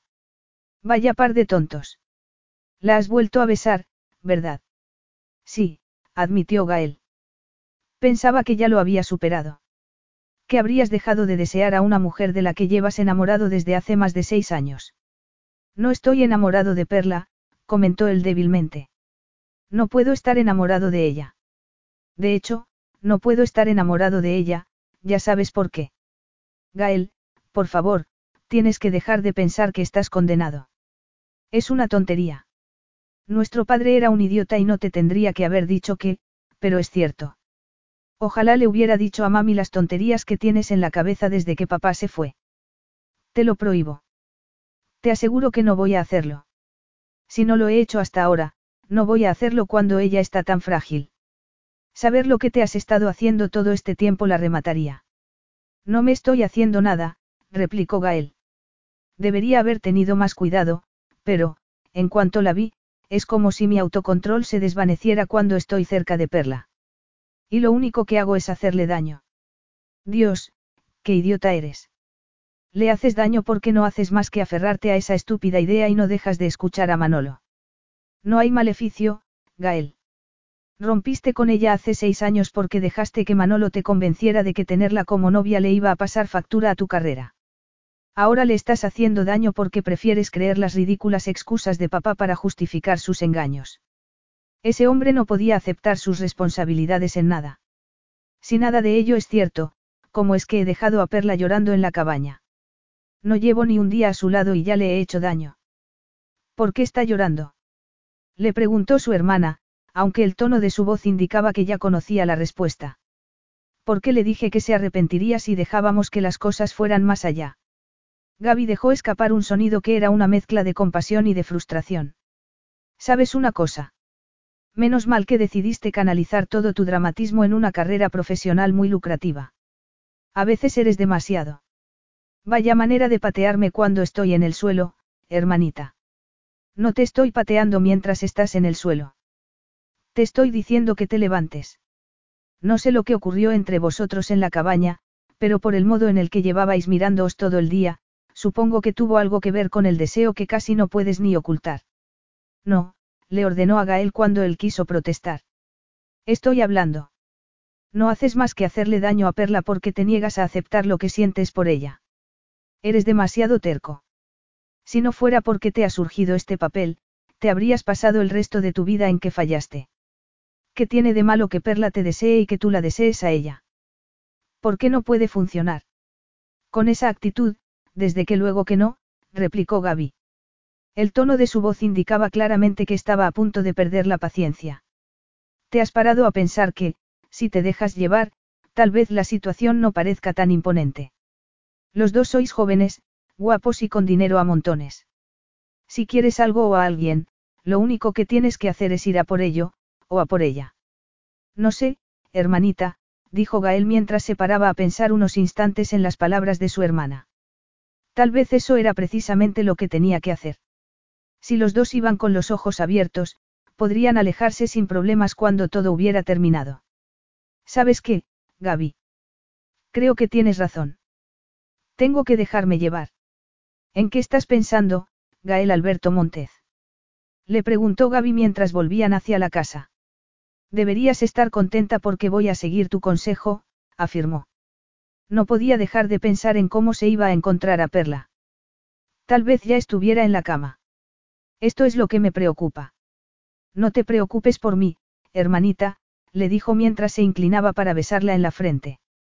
Lo tengo todo bajo control. Lo último que oyó mientras subía el sendero que conducía hacia la cabaña fue la risa de su hermana. Eso ya lo veremos. Perla se despertó sobre lo que parecía una planta de granito. De un granito muy cálido y bronceado. Dios mío, susurró al recordar los acontecimientos de la noche anterior, y también del día anterior. Estaba en la cama con Gael Montezi, a pesar de ser una cama muy grande, de alguna manera había terminado medio tumbada encima de él. Abrió un ojo y sí, bajo su mejilla vio esculpidos músculos y piel dorada, junto a una deliciosa clavícula. Sus labios ansiaban depositar un beso sobre la bronceada piel. Era incapaz de contar las veces que había ansiado volver a despertarse así. Poder mirarlo a su antojo, poder tocarlo todo lo que quisiera. Se había quedado dormida esperando a que él regresara, por lo que no había tenido oportunidad de proponerle su plan. Sin embargo, lo haría en cuanto él se despertara.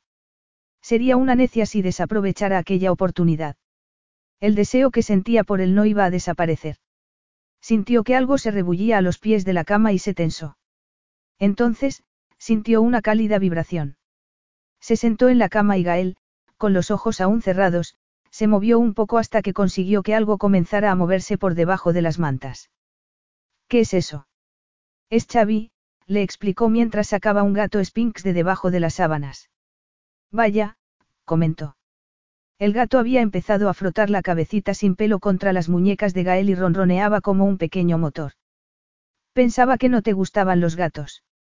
Y no me gustan, le aseguró Gael mientras acariciaba el lomo del animal, pero a ella le gusto yo y mi madre insiste en que necesito algo de compañía.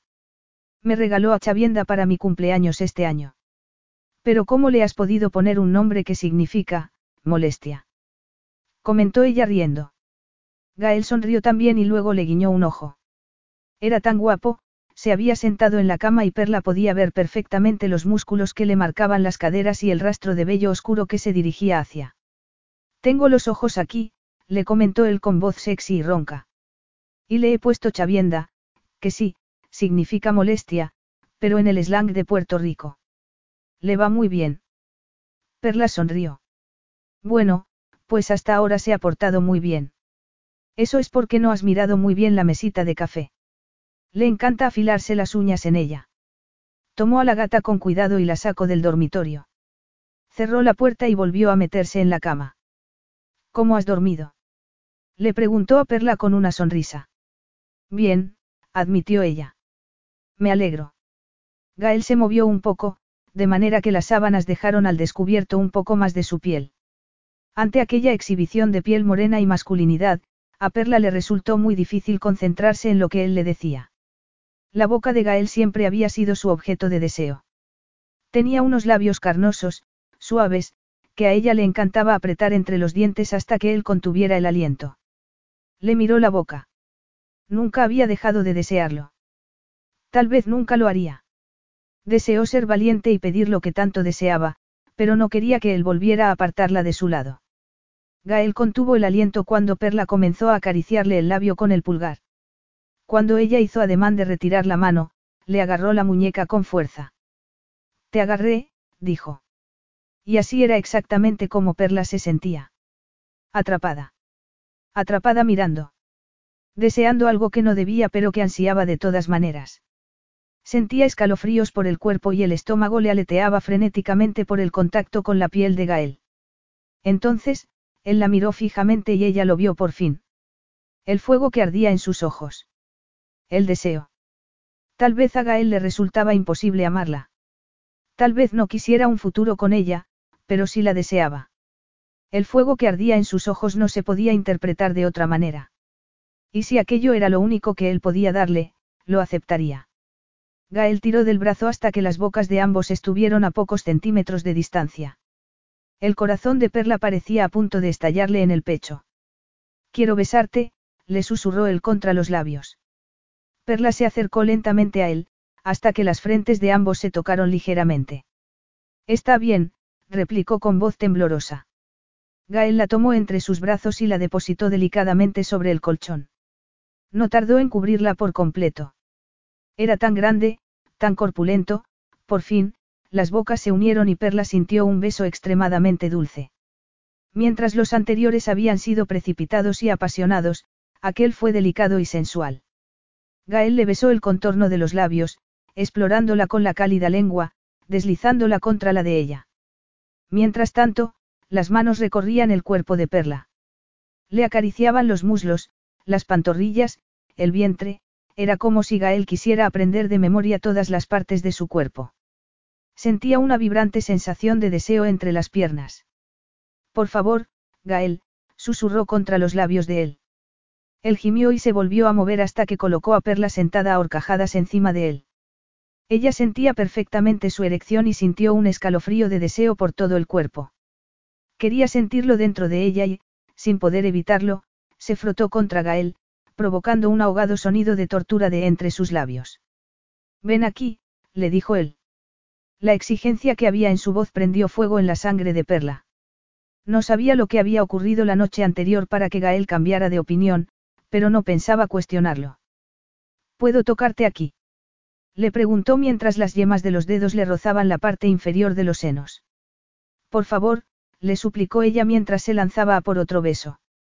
Las lenguas se enredaron lánguidamente mientras Gael jugaba con los senos de Perla. Pellizcó suavemente un pezón y luego otro, haciendo con ese gesto que la entrepierna se volviera líquida. ¿Te gusta? Le preguntó Gael al escuchar un suave gemido de placer. Ella no pudo hacer otra cosa más que asentir. Se sentía demasiado excitada como para poder pronunciar palabra alguna. Gael la volvía loca de deseo. Quería pedir más, agarrar la mano de él y apretarla donde tanto vibraba por él. Estaba a punto de hacerlo cuando la puerta de la cabaña se abrió de par en par y los dos tuvieron que vestirse rápidamente. Capítulo 10. ¿Te encuentras bien? Le preguntó Gael a Perla mientras ella se ponía precipitadamente el pantalón del chándal que él le había ofrecido. Iba a resultar muy difícil mantener las manos lejos del cuerpo de Perla. Tenía que hablar con ella, decirle que seguía sin poder darle lo que ella deseaba. Le aseguraría que no iba a correr riesgos con su corazón cuando sabía que él no podía ser el hombre que ella se merecía. Desgraciadamente, en aquellos momentos tenía que ocuparse de su hermana, que estaba gritando como una lunática al otro lado de la puerta. Jesús, comentó Gael mientras se ponía una camiseta e iba rápidamente hacia la puerta del dormitorio. Voy a ver qué quiere. Tómate tu tiempo. De acuerdo, gracias, respondió ella. Lo miró y él vio que tenía las mejillas sonrojadas y los labios henchidos por los besos. Basta ya, Gabriela. exclamó al salir del dormitorio. ¿Qué es lo que pasa? añadió cerrando la puerta. Vaya, ya veo, comentó su hermana mientras lanzaba un silbido de lobo y lo miraba de arriba abajo. No ves nada, replicó Gael. Entonces, señaló las tres tazas que su hermana había dejado sobre la mesa. Es una de esas para mí. Sí, la azul es tuya, respondió mientras miraba la puerta del dormitorio. Entonces, ¿qué estaba ocurriendo exactamente antes de que yo llegara? Gael ignoró el comentario de su hermana y tomó el trozo de papel que había junto al café. Era una lista de cosas que hacer que su madre le había preparado. Veo que mamá está de buen humor hoy. Gaby sonrió y tomó su taza. Sí. Quiere que tú hagas el chocoflan y el pastel tres leches. Yo estoy a cargo del pernil y de la lista de canciones. La abuela ha pedido que tu novia se ocupe de poner la mesa, añadió mirando con una amplia sonrisa hacia la puerta del dormitorio. Se lo diré cuando salga de la ducha, comentó él frunciendo el ceño.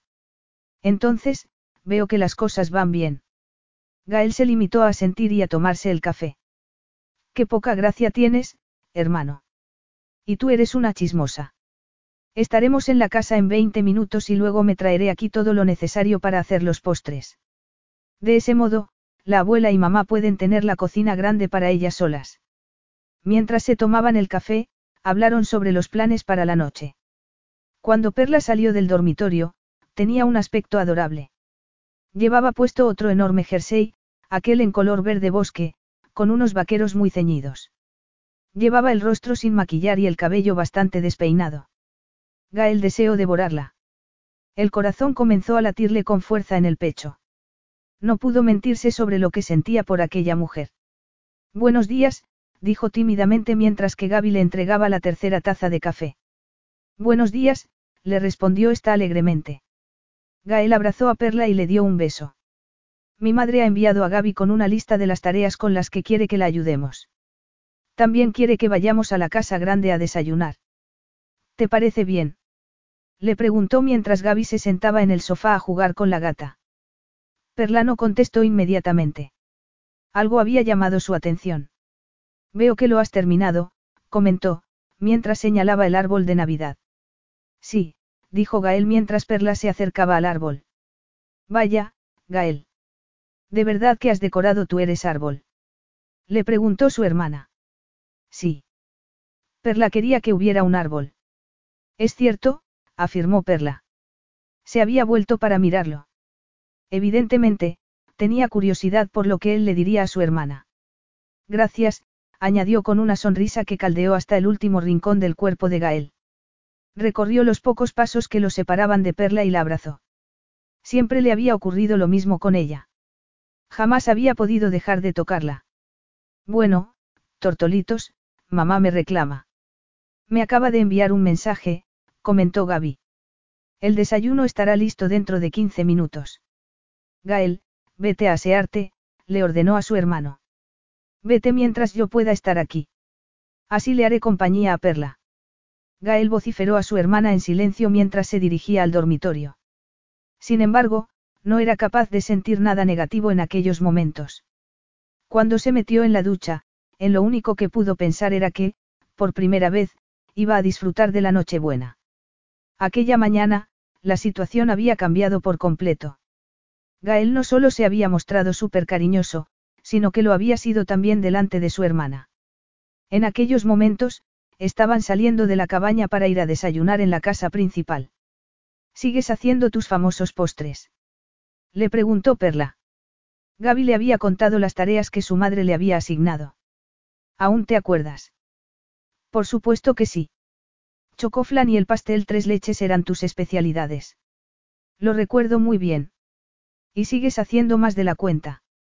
Le preguntó ella. Más o menos, aunque ya no como antes, comentó. En ese momento, Gael la miró y vio que algo había cambiado en el rostro de Perla. ¿Te ocurre algo? ¿Qué es lo que estamos haciendo, Gael? Le preguntó ella. Gael frunció los labios mientras pensaba lo que contestar. En estos momentos, lo único seguro es que, mientras estés aquí, quiero disfrutar de ti, afirmó él. Me gustó tenerte en mi cama esta mañana. Y abrazarte cuando mi hermana aún estaba con nosotros. No tengo otra respuesta más que esa. Perla debería haberle respondido que la estaba tratando como si ella fuera una distracción. Sin embargo, se dio cuenta de que, aunque así fuera, lo deseaba de todas maneras. Cuando llegara la noche, le pediría que le hiciera el amor. A la mañana siguiente, se metería en su coche y, por fin, podría seguir con su vida. En ese caso, nos queda el día de hoy, comentó. Entonces, se puso de puntillas para darle un beso en los labios. Capítulo 11. Gael. exclamó Gaby a espaldas de su hermano. En cuanto él se dio la vuelta, una bola de nieve le golpeó en el rostro. Cómetela, hermanito. Él no tuvo tiempo de responder, porque su hermanita ya se dirigía hacia él con otra bola de nieve en las manos. Ni se te ocurra. exclamó él mientras se inclinaba para formar él su propia bola. Perla, ponte detrás de mí. Es implacable.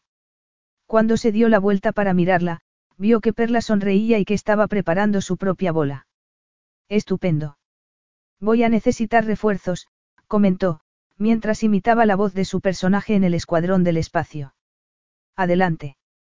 Esquivó la segunda bola de nieve de su hermana, pero consiguió darle a ella en el codo. Perla era menuda y rápida y no tardó en empezar a lanzarle bolas a Gaby. Perla. Gritó Gaby. No me tires nieve a la cabeza. Ya sabes que no me gusta que me mojen el cabello. Gael se echó a reír cuando oyó que Perla se disculpaba y luego arrojaba a Gaby una bola al pecho. Sí gritó él mientras agitaba el puño en el aire y trataba de encontrar un lugar en el que refugiarse. A por ella, nena. Ahora sí que te vas a enterar, Gabriela Montez. Añadió tras recibir una bola en la cabeza por cortesía de su hermana. En ese momento, comenzó a recibir bolas de nieve provenientes de todas direcciones. Dejó de intentar lanzar también las suyas y se cubrió el rostro con las manos. Tú también, Perla. Sí. Te hemos derrotado, replicó ella con una increíble sonrisa. Parecía tan feliz, su rostro estaba resplandeciente. Resultaba increíble pensar cómo había podido engañarse durante tanto tiempo sobre los sentimientos que tenía hacia ella. Ella lo convertía en un hombre completo. Verla sonreír le alimentaba el alma. Siempre había habido un vacío que ni siquiera su familia podía llenar. Le reconcomía por dentro constantemente, pero la presencia de Perla lo aliviaba siempre. Desde que terminó con ella hacía seis años, aquel vacío se había hecho más grande. Ni la fama ni el dinero habían podido cerrarlo. Sin embargo, aquel día, viendo a Perla sonreír, se sentía totalmente pleno. Realizado y feliz. Mi compañera me ha traicionado, dijo dramáticamente mientras que se quitaba los guantes llenos de nieve y abrazaba a Perla. Estoy herido, susurró mientras aplicaba los labios a la fría mejilla de ella. Te puedo curar con un beso, comentó ella. En aquel momento, el cuerpo de Gael vibró con algo muy parecido a la felicidad. Oye, vosotros dos, venga. Mamá nos está esperando. Gaby se dio la vuelta y se marchó en dirección a la casa, pero Gael y Perla la ignoraron por completo. Pobrecito, susurró Perla mientras le daba delicados besitos en el lugar del cuello en el que le había dado la nieve. La piel de Gael vibraba por la frialdad de la nieve, pero también por el contacto con los labios de Perla. Quería decirle que ya estaba bien. Estuvo a punto de decirle que, después de muchos años, por fin volvía a ver las cosas en color. Que por fin sentía. Sin embargo, guardó silencio. No iba a decirle nada a Perla. No podía hacer promesas que sabía que jamás podría cumplir. ¿Estás segura de que no quieres venir a hacer los postres con nosotros? Le preguntó Perla a Gaby mientras recogía todos los ingredientes que Verónica les había preparado. No, mi hermano es el profesional de los dulces. Yo voy a preparar el listado de canciones y a preparar el salón para poder bailar mientras el pernil está en el horno. Seremos solo nosotros, aunque algunos vecinos podrían venir después de cenar. Gaby le dedicó a Perla una de esas miradas que ella recordaba de cuando las dos vivían juntas. Parece que los dos habéis encontrado la manera de que las cosas funcionen, añadió. No lo sé, admitió. Entonces, optó por cambiar de tema. Gael dice que aún prepara postres para los vecinos. No me lo puedo creer. Gaby frunció el ceño como si no estuviera segura de que estaba hablando Perla. Entonces, comprendió a qué se refería. Te ha dicho que se los da solo a los vecinos. Le preguntó Gaby, muy sorprendida. Le pregunté si aún hacía de más para regalar y me dijo que más o menos, pero que no como antes. Vaya con mi hermanito, repuso Gaby sacudiendo la cabeza. Mami, ven a escuchar esto, gritó, llamando a su madre. Verónica entró en la cocina. ¿Qué quieres, mija? Gael le ha dicho a Perla que, más o menos, les da postres a los vecinos, comentó Gaby riendo. Perla comprendió que resultaba evidente que Gael le había estado mintiendo. Verónica chascó la lengua y miró a Perla con una triste sonrisa. Mi hijo se esfuerza mucho por ocultar el hombre que realmente es. Entonces, no hace flanes para los vecinos. La abuela, que también había entrado en la cocina, no le dio a Verónica oportunidad de responder. Dejó de hacerlos cuando empezó a tener menos tiempo, pero fundó una asociación benéfica que proporciona cenas de acción de gracias y de Nochebuena a miles de familias. La empezó en Connecticut, pero el año pasado se amplió y lo hacen también en Puerto Rico. Ese muchacho es demasiado humilde. No nos deja que le digamos a nadie que se trata de él. Pero ¿por qué no me lo ha querido decir a mí? Preguntó Perla, dolida de que Gael no hubiera confiado en ella lo suficiente como para compartir lo que había hecho. Verónica sacudió la cabeza y se acercó a Perla. Gael lleva encerrándose en sí mismo desde hace mucho tiempo. Mami. Gaby pronunció la palabra a modo de advertencia, como si tratara de impedir lo que su madre iba a decirle a continuación, pero Verónica no quiso hacerle caso. Déjame, Gabriela. Solo quiero que Perlita sepa la verdad. Después de que vuestra relación terminara, él no fue el mismo, mija, dijo Verónica mientras tomaba la mano de Perla entre las suyas. Me alegro de que volváis a estar juntos. Gaelito parece ahora mucho más feliz. No sé si soy yo la que está causando esa reacción. Está muy contento de que tú te hayas recuperado. Verónica sacudió la cabeza y sonrió. Está muy contento por eso, sí. Pero no fue mi recuperación lo que le puso una sonrisa en los labios esta mañana durante el desayuno. Perla quiso esconderse de la esperanza que vio en los ojos de Verónica. No solo estaban mintiéndoles a todas, sino porque también Perla deseaba más que nada que lo estaba ocurriendo entre ellos fuera real. Sabía que terminaría pagando lo que había empezado con Gael, igual que había ocurrido la primera vez. Sin embargo, no iba a parar. Estaba dispuesta a afrontar las consecuencias, fueran estas las que fueran. Capítulo 12. Perla, me has oído. Ay, lo siento. ¿Qué es lo que necesitas? Perla había estado distraída desde el momento en el que regresó de la casa principal. La calidez y el ambiente distendido y juguetón de la mañana se había visto reemplazado por la distancia. La crema chantilly para el tres leches, le recordó Gael mientras señalaba el bol que contenía la crema. Ella se lo entregó con gesto distraído mientras miraba por la ventana. ¿Ocurre algo? ¿Has tenido noticias de Carmelina? Gael no sabía cómo era la relación que Perla tenía en aquellos momentos con su madre, pero siempre había sido algo tensa, en especial durante las fiestas. Ella negó con la cabeza mientras lo miraba con sus enormes ojos grises llenos de tristeza. Mi madre prácticamente no me habla. No se tomó nada bien que yo vendiera mis acciones para ayudar a Esmeralda. Ya me lo imagino. Gael se había enterado de aquel asunto. Había salido en todos los periódicos cuando la medio hermana de Perla, Esmeralda, se hizo con el puesto de presidenta de los estudios Zambrano y Rodrigo Almanzar, que había sido el anterior director de contenidos, fue nombrado oficialmente director gerente de los estudios. A todo el mundo le sorprendió mucho que Perla le vendiera sus acciones a él. Carmelina Zambrano, la madre de Perla, se puso furiosa con ella, dado que quería vender los estudios para ayudar a su familia, cuya cadena de restaurantes estaba pasando por dificultades económicas. ¿Quieres hablar de lo que te pasa? insistió Gael. No le gustaba verla disgustada por nada. ¿Por qué no me hablaste de tu asociación benéfica? ¿Por qué no me dijiste que proporcionas cenas en las fiestas a las familias que no se lo pueden permitir? Gael vociferó en silencio a la bocazas de su hermana. No lo sé. No quería que pensaras que estaba tratando de impresionarte con mis buenas acciones. Impresionarme. Gael, eres una estrella de cine. Pero eso no es lo que soy para ti. Para ti, soy solo Gael Montez de Briport. Te aseguro que nunca ha sido eso solo para mí. El modo en el que pronunció aquellas palabras, como si fuera lo último que hubiera querido confesar, pero, que, al mismo tiempo, no podía ocultar más, turbó a Gael. ¿Por qué estás aquí de verdad, Perla? Le preguntó, aunque supiera que el hecho de saber la respuesta solo podría empeorar aún más las cosas. Ella lo miró mientras preparaba el caramelo para el flan. Estoy aquí porque quería que aceptaras el papel. Vine porque recordé que este era el papel que te hubiera entusiasmado cuando empezabas. Eres el mejor para ese personaje, añadió. Yo podía dejar mis sentimientos a un lado para conseguir al actor que podría convertir el proyecto en un éxito o no hacer nada. Tú no eres el único que pone el trabajo lo primero. Un sentimiento salvaje, herido, aulló en el interior del pecho de Gael al escuchar aquella respuesta. En lo más profundo de su ser, le habría gustado que ella le dijera que había ido a verlo, que quería saber si aún podría funcionar una relación entre ellos.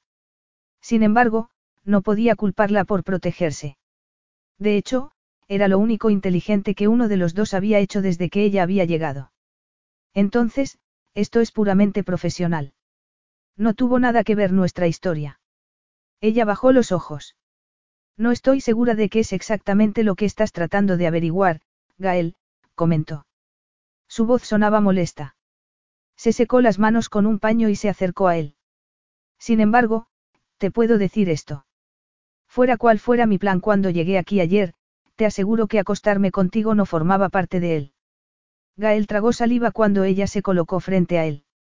La necesidad de tocarla hizo que el corazón se le acelerara en el pecho.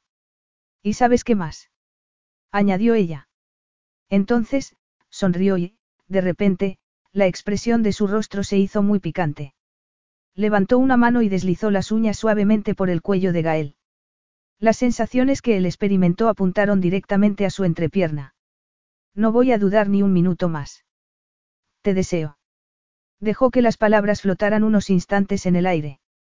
Entonces, deslizó la mano por la parte delantera de los pantalones de chándal que Gael llevaba puestos y le acarició el miembro.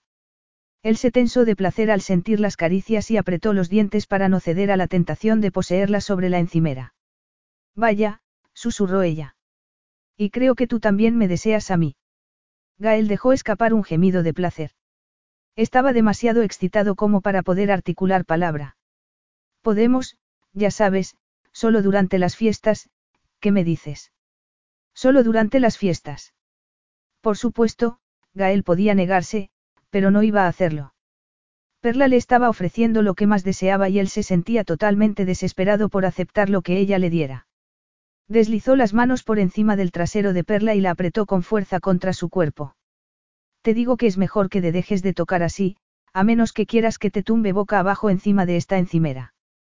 Vaya, qué apasionado, respondió ella antes de besarle los labios. Entonces, se apartó de repente con una pícara sonrisa. De acuerdo. Entonces, lo dejamos para más tarde. Esta noche, después de cenar, cuando tengamos tiempo. Estás jugando con fuego, Perla Zambrano, le advirtió él antes de besarla apasionadamente. Se comieron las bocas con avidez durante unos instantes hasta que por fin los dos se apartaron, jadeando. Gael tuvo que reprimir una sonrisa ante la atónita expresión del rostro de Perla. Te aseguro que estoy deseando quemarme, Gael, afirmó ella con voz sexy. Gael se moría de ganas por meterse en la cama con Perla y devorarla por completo. Ahora, vamos a terminar este flan antes de que un miembro de tu familia entre y nos encuentre medio desnudos, bromeó ella. La familia está demasiado valorada, replicó Gael mientras trataba de controlar su respiración y la excitación que sentía en aquellos momentos. Perla chascó la lengua y sacudió la cabeza con fingida desaprobación. Adoras a tu familia, afirmó con una sonrisa que lo animó a regresar a por otro beso. Te adoro a ti, pero eso nos va a destrozar a los dos como ocurrió la última vez.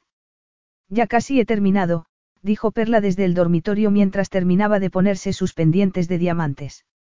Se miró en el espejo. Llevaba puesta una réplica de un vestido negro de Valenciaga de la colección de invierno de 1965. Había comprado el vestido original en una subasta para donárselo al Instituto de la Moda de Nueva York y la Casa Valenciaga se había ofrecido a hacerle aquella réplica cuando se enteraron. Era un diseño sencillo y elegante por la parte de delante, con mangas largas y un nudo en la cintura que hacía destacar la falda de vuelo. La espalda era espectacular y había sido lo que la había cautivado del vestido. Tenía un profundo escote que hacía que el vestido fuera sexy y elegante al mismo tiempo. A Perla le encantaba la moda vintage y había conseguido reunir una excelente y valiosa colección a lo largo de los años, aunque aquel era su favorito. Su intención había sido ponérselo en punta cana para celebrar la Nochebuena, pero parecía más adecuado para cenar junto a una chimenea. Llevaba un ligero maquillaje en los ojos y lápiz de labios rojo. Comprobó que estaba muy guapa. Mientras miraba su reflejo, deslizó las manos por la falda. La piel le vibraba de anticipación. A pesar de que estaba deseando pasar la velada con la familia de Gael, no podía dejar de pensar en lo que ocurriría después. Admitió que, seguramente, jamás dejaría de desear a Gael. Por mucho que él le diera, siempre desearía más. Habían acordado que lo suyo solo duraría hasta que ella se marchara y debería alegrarse de que fuera así. Había conseguido su propósito cuando fue allí. Gael había aceptado el papel. Además, aquella vez sabía lo que ocurriría después. Tendría tiempo de sobra para prepararse. Pero eso no hace que sea mejor, suspiró mientras se ponía su boating. Tendría que quitárselos inmediatamente para ponerse las botas de nieve, pero quería ver el efecto que hacían con el vestido. Estoy bastante buena, añadió, a pesar de que la sonrisa se le había desvanecido ligeramente.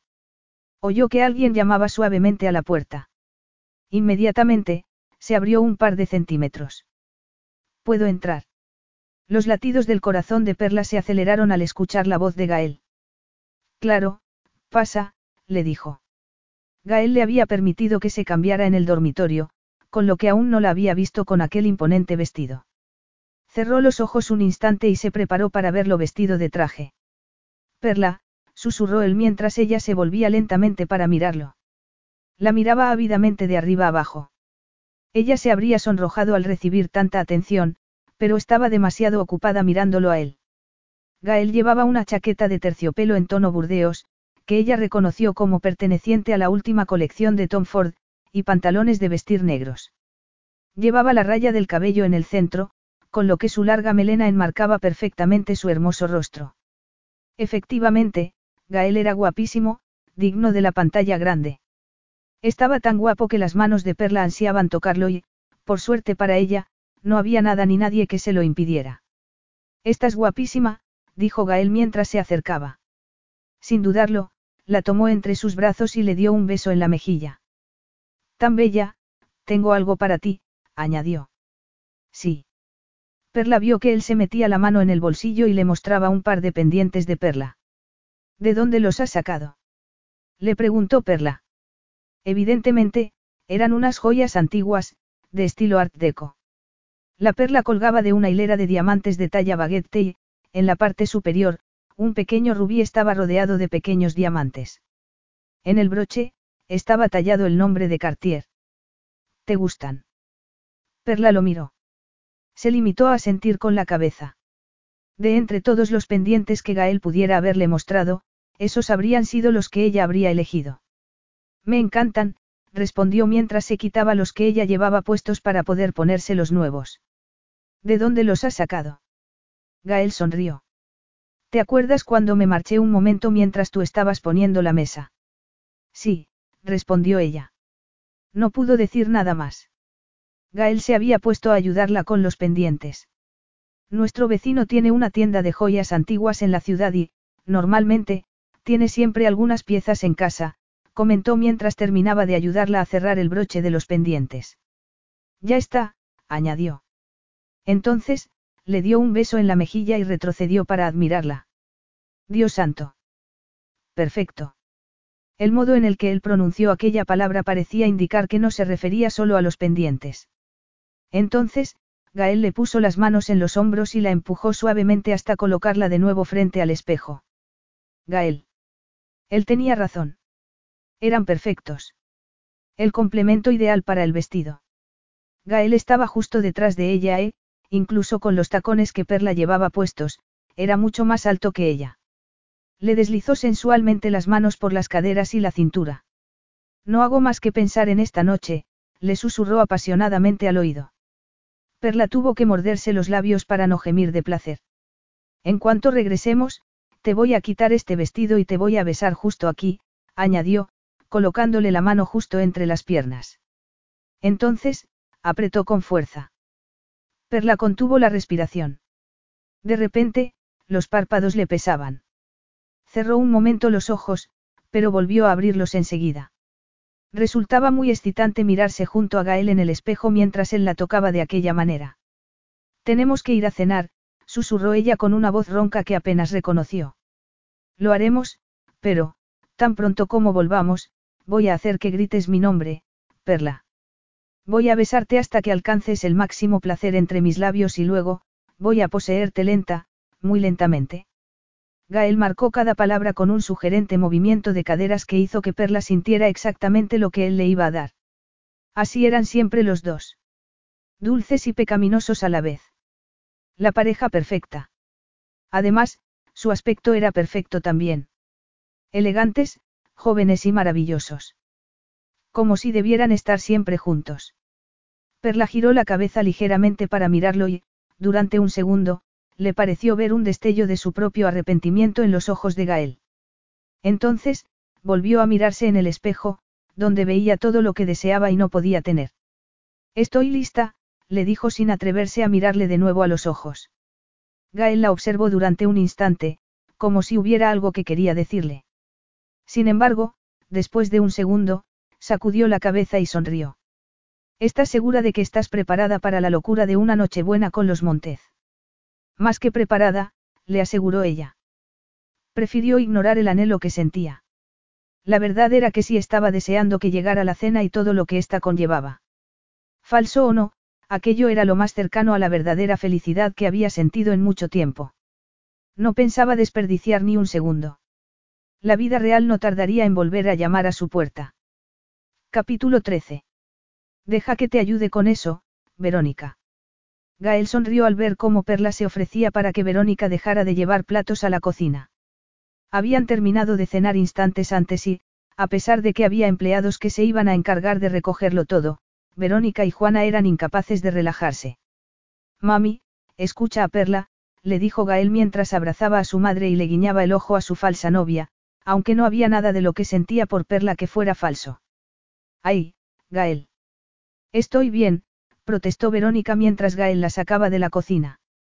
Sé que estás bien, pero llevas cocinando todo el día dado que te has negado a que el cocinero te ayude. Me gusta preparar la cena de Nochebuena para mi familia, afirmó ella.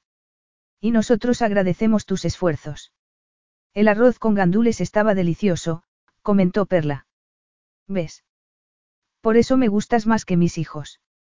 Siempre sabes lo que decir, bromeó Verónica mientras acariciaba suavemente la mejilla de Perla. Estamos muy contentos de tenerte con nosotros aquí este año, Perlita. Espero que sea por muchas nochebuenas más. Un fuerte sentimiento de culpa le atravesó el pecho a Gael. Sintió el innegable anhelo que evocaban las palabras de su madre. Por mucho que supiera que lo suyo con Perla no iba a funcionar, la desearía eternamente. Casi no se podía contener al pensar en lo que le esperaba cuando estuvieran por fin solos. Desgraciadamente, él era un Montez y, por mucho que se esforzara, terminaría rompiéndole el corazón. Cuando llegaron al salón, comenzó a sonar la canción favorita de Verónica. Inmediatamente, ella insistió en bailar con su hijo. Mientras se movían cadenciosamente por el salón, Gael no podía dejar de mirar a Perla. Tu tío ha estado llamándote. Me ha dicho que no le has contestado al teléfono, comentó de repente Verónica. Gael sintió como si su madre le hubiera arrojado un cubo de agua fría por la cabeza. Hemos hablado dos veces ya y no tengo nada más que decirle, replicó él. Aquella respuesta tan seca sorprendió a su madre. ¿Qué es lo que pasa, mijo? Se suponía que Manolo iba a pasar con ellos la Nochebuena, pero la misma tormenta que había impedido que Perla tomara su avión había impedido a su tío que abandonara la ciudad. Gael no se lo diría nunca a su madre, pero se alegraba de que Manolo no hubiera estado allí para entrometerse con el proyecto de Francisco Ríos. El tío no quiere que acepte el proyecto del estudio de Perla. Cree que el hecho de interpretar un personaje latino podría encasillarme. ¿Y desde cuándo sabe Manolo mejor que tú lo que tienes que hacer con tu carrera? replicó su madre con un bufido. Manolo ha sido un buen manager. Me tomo muy en serio sus consejos y, en su mayor parte, no me ha aconsejado mal, admitió. Nadie sabía el consejo que Manolo le había dado sobre Perla hacía seis años. No se lo había dicho a su madre, ni siquiera cuando ella le recriminó que le hubiera roto el corazón, a esa chica tan buena. Su madre no lo habría entendido, pero él sí lo había comprendido. Estaba empezando su carrera y a los medios de comunicación les encantaba un soltero de oro. Después de que se hiciera pública la noticia de que estaba soltero, su carrera había despegado totalmente. En aquellos momentos la decisión tuvo sentido, pero era innegable que el precio que tuvo que pagar fue mucho más alto de lo que Gael había imaginado en un principio. Es cierto que Manolo ha sido muy bueno con nosotros, dijo su madre, pero tú también lo has convertido en un hombre muy rico, hijo. Él representó la figura paterna para vosotros cuando Gabriel se marchó, pero lo hizo porque él quiso. Además, la deuda con Manolo es mía, no tuya. Mami, aunque acepte ese papel. Aunque. Repitió su madre riendo. Está bien, mamá. He decidido aceptarlo, pero eso no significa que la relación entre Perla y yo esté bien. Yo no. ¿Tú no qué? Bueno, no sé si puedo ser la clase de personas que Perla necesita, susurró Gael. Me gusta cómo la miras. Y me encanta cómo te mira ella. Sé que ve en ti lo mismo que veo yo. ¿Y qué es lo que ves, mamá? Un buen hombre. Un buen hijo. Un buen hermano. Una persona a la que no se puede dejar ir, le dijo su madre muy feliz. ¿Y cómo miro yo a Perla? Le preguntó. Se sentía ansioso por escuchar lo que su madre veía entre ellos, a pesar de que eso pudiera empeorar la situación más tarde. Con fuego en los ojos, querido mío. Siempre ha sido así. Y esa pasión desapareció en el momento en el que los dos terminasteis. Sé que amas tu trabajo y que es una bendición que el mundo vea y valore tu don. Eres maravilloso, hijo mío, dijo.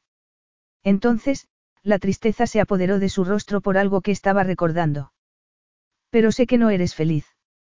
Sé que me dijiste que los dos decidisteis terminar la relación, pero yo sabía que aún tenía sentimientos hacia ella y ahora lo veo con mis propios ojos. La luz ha vuelto a los tuyos.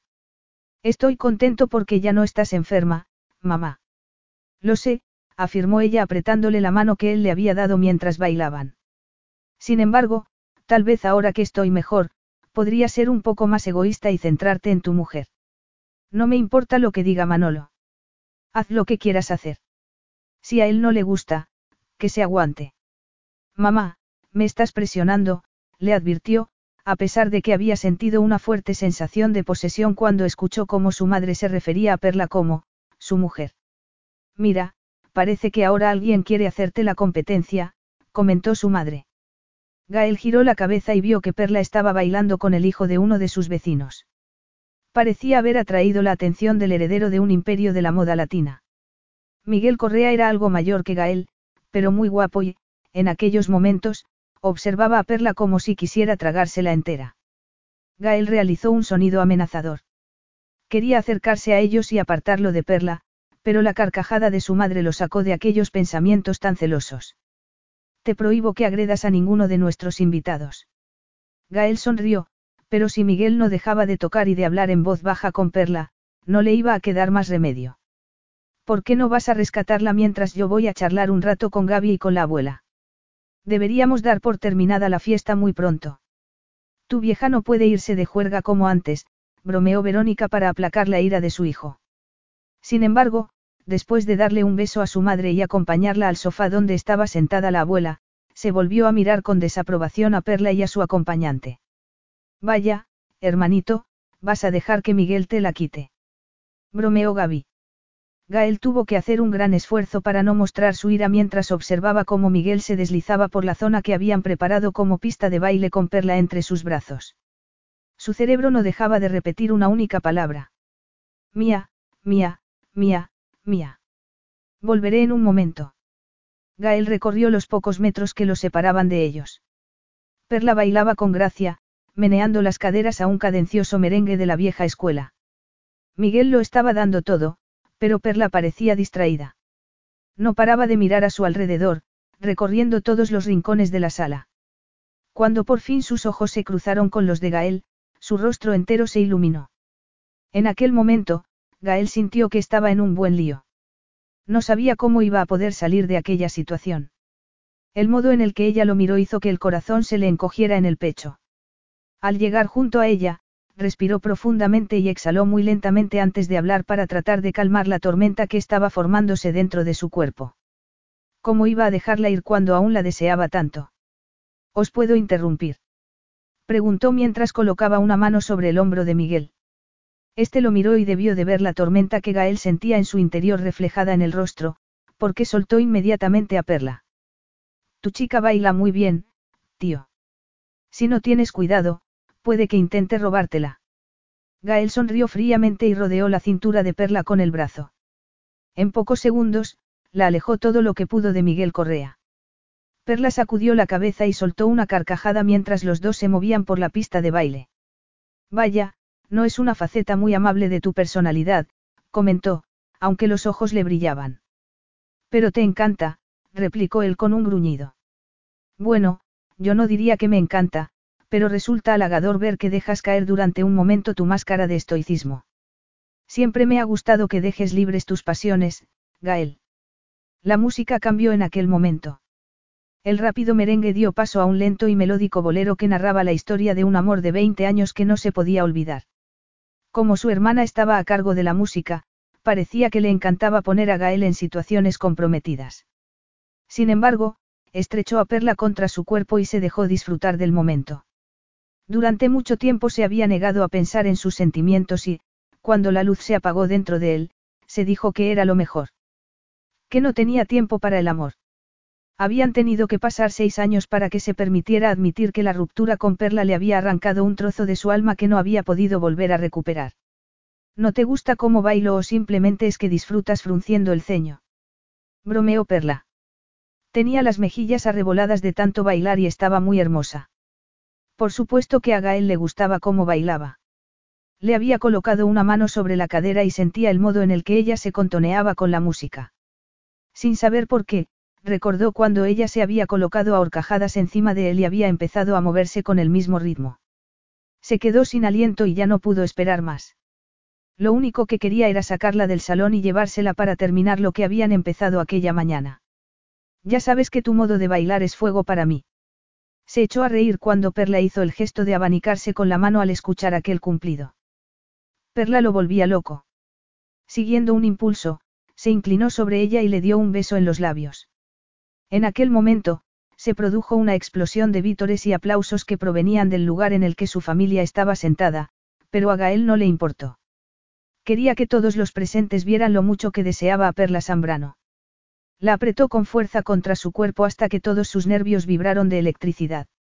No rompió el beso. La saboreó lentamente, imaginándose cómo los dos compartían el mismo aliento que le llenaba los pulmones. Cuando profundizó la caricia, se imaginó que los corazones de ambos se aceleraban al unísono. Se estaba preguntando cuánto tiempo tendrían que quedarse en la fiesta antes de que pudieran regresar a la cabaña cuando algo le vibró contra la pierna. Perla se tensó inmediatamente y dio un paso atrás. La ensoñación había desaparecido de su mirada y se había visto reemplazada por una incómoda expresión de alerta. Entonces, fue cuando Gael escuchó un débil tono de llamada. ¿Es tu teléfono? le preguntó él con curiosidad. Perla se soltó de él y se metió la mano en el bolsillo del vestido. Es mi madre, susurró ella con un gesto de contrariedad mientras indicaba el pasillo con una mano. Llevo evitándola todo el día. Gael sintió e hizo ademán de seguirla. Sospechaba que la madre de Perla solo la llamaba para arruinarle la velada y no quería que ella tuviera que enfrentarse sola a lo que ella pudiera plantearle. Entonces, se recordó que, en realidad, a pesar de lo que pensara todo el mundo, él no era su pareja. No tenía ningún derecho a salir con ella ni a inmiscuirse en una conversación privada. Por suerte, Perla parecía mucho más centrada que él. Se apartó de él con el teléfono contra la oreja y se alejó de su lado para salir de la sala sin ni siquiera mirar atrás. Capítulo 14. ¿Te encuentras bien? Le preguntó de nuevo Gael mientras entraban en la cabaña. Ya sabes cómo es mi madre, replicó ella en voz frágil mientras se esforzaba por quitarse el abrigo y las botas. Su madre siempre hacía lo mismo. Siempre se las arreglaba para anular la alegría que ella pudiera sentir. Cuando Perla respondió la llamada de su madre, estaba radiante y feliz. Dos minutos más tarde, había vuelto a entrar en el salón con el rostro pálido y con aspecto perdido. Las venenosas palabras de Carmelina siempre daban en el blanco. Siempre conseguía abrasar la felicidad de Perla hasta convertirla en cenizas. Lo siento, dijo él. Prefirió guardarse su opinión sobre Carmelina. No quería hacerle aún más daño a Perla. Prefiero no seguir pensando en ella, repuso Perla. Gael sabía demasiado bien lo que era tener un progenitor que siempre hacía que sus hijos se sintieran mal. Al menos su padre había tenido la decencia de marcharse de su vida. La madre de Perla, por desgracia, a pesar de comportarse como si no pudiera soportar a sus hijos, parecía incapaz de mantenerse al margen de sus vidas. No le gustaba ver lo resignada que Perla parecía a la opinión que tenía siempre a ojos de su madre. Sabía que no podía impedir que así fuera, pero decidió que le haría sentirse mejor. Aquella noche, si ella se lo permitía, la adoraría como se merecía. Le mostraría con su cuerpo y sus manos lo valioso que era para él cada centímetro de su cuerpo. Trae, déjame ayudarte, dijo. Se quitó rápidamente su propio abrigo y se puso a sujetar el de Perla para que ella se lo pudiera quitar más cómodamente. Ella tembló cuando el aire golpeó su espalda desnuda. Gael no podía apartar los ojos de ella. Podría escribir poesía sobre aquellas deliciosas curvas y sobre el tacto de su piel. Sobre la pasión que ella despertaba en su cuerpo. Colgó el abrigo en el perchero y se colocó detrás de ella. Se frotó ligeramente las manos antes de colocarlas sobre los hombros e inclinarse a besarle la nuca. Esta noche estás muy hermosa, susurró. Perla tembló entre sus brazos. Gael decidió que se podría pasar la vida entera haciéndole sentir lo valiosa que era para él. Era una perla. Un tesoro. Su tesoro. Siguió besándola mientras ella se mecía entre sus brazos. Depositó delicados besos sobre el cuello y los hombros, deteniéndose brevemente para sentir su aroma y saborear ávidamente su aterciopelada piel. Quería devorarla por completo. Había estado saboreándola simplemente cuando lo único que ansiaba era darse un festín. Tomarse su tiempo con cada deliciosa parte de su cuerpo. Tus manos son una delicia, dijo ella con voz ronca. Te deseo, susurró él mientras comenzaba a desabrocharle lentamente el vestido. Yo también te deseo. Tanto. Perla comenzó a frotar el trasero contra la erección de Gael. Las manos de él temblaban con la necesidad de poseerla. Mientras iba dejando al descubierto la piel, poco a poco, trataba de mantener el control. Como el escote de la espalda era tan profundo, Perla no llevaba sujetador. Pensar en cómo los oscuros pezones se habían estado toda la noche frotando contra la tela del vestido lo excitó aún más. Perfecto, musitó mientras la ayudaba a salir del vestido. Un primitivo rugido de deseo bramó en su pecho mientras deslizaba las manos por la espalda hasta el borde de encaje de las braguitas. El encaje cubría muy poco y enmarcaba el delicioso trasero de un modo que provocaba que la boca de Gael se hiciera agua. ¿Qué quieres? Le preguntó, conteniéndose. Quería que ella le diera permiso para tocar porque, una vez que empezara a hacerlo, no podría parar hasta que no hubiera saboreado cada centímetro de su cuerpo. A ti. Sin dudarlo ni un instante, Gael la tomó en brazos. Ella se agarró a su cuello y dejó que él la llevara al dormitorio. Gael seguía completamente vestido, a excepción de los zapatos. Había algo carnal, primitivo, por tenerla a ella casi desnuda entre sus brazos. Inclinó la cabeza buscando su boca y la besó mientras la colocaba al borde de la cama. Entonces, se arrodilló ante ella y le separó los muslos. La admiró. La vio abierta, lista para él y se imaginó frente a un cruce de carreteras que podría llevar su vida por un sendero completamente diferente. Un sendero del que no podría regresar, como si a cada paso que diera se fuera quemando lo que dejaba atrás. Miró los hermosos senos, que subían y bajaban por la acelerada respiración. Perla era la representación de todo lo que deseaba. Perla, muéstrame dónde quieres que te toque, le dijo. Sonrió cuando ella se sonrojó. La dulce Perla.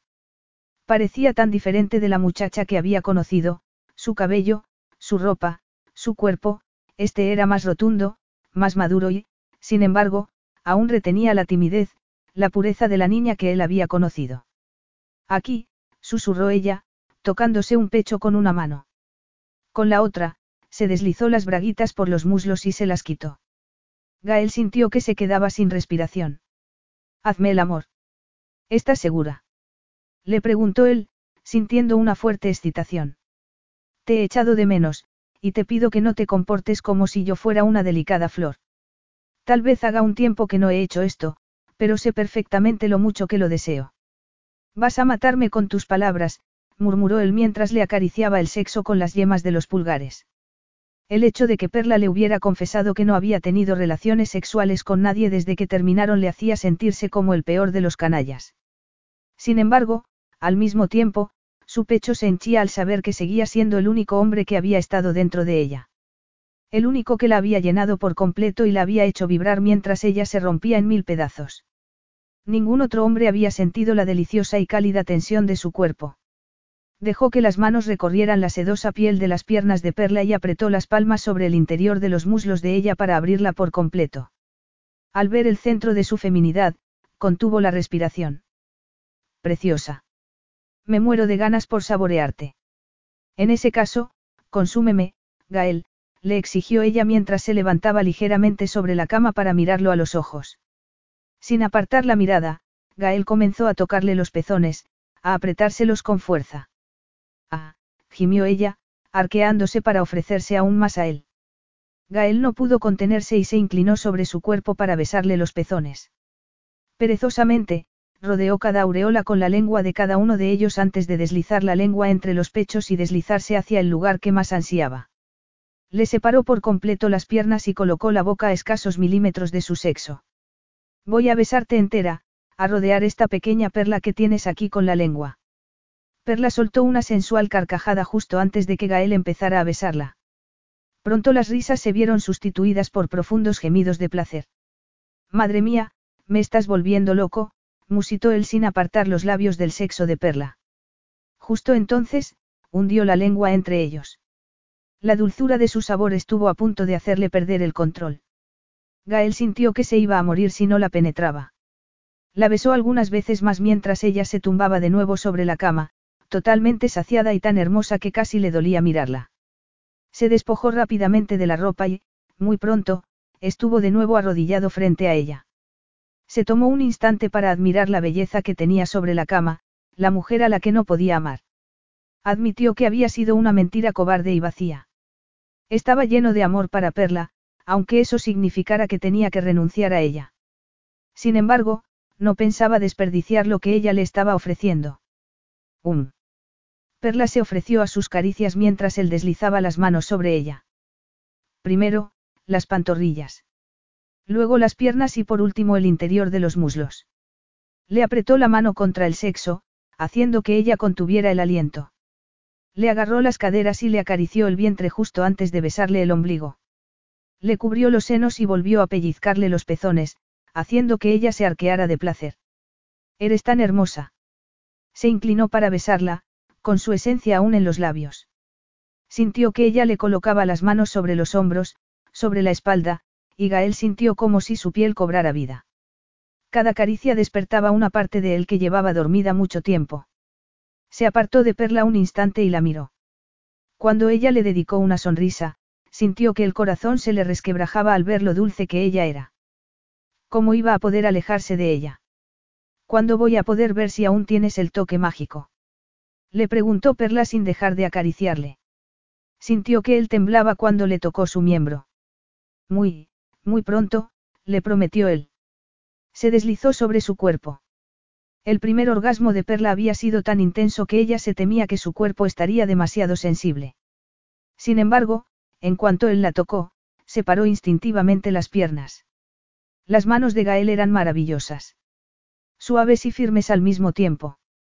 Las yemas de sus dedos eran capaces de replicar sobre su piel los aleteos de las mariposas antes de empujarla bruscamente al clímax. Si el sexo no fuera tan bueno, no le compensaría el sufrimiento posterior. Sabía que este sería doloroso. Perderlo la primera vez había sido casi insoportable y estaba segura de que aquella vez sería mucho peor. Gael no le había hecho promesa alguna, pero deseaba con todo su corazón que él pudiera ser suyo para siempre.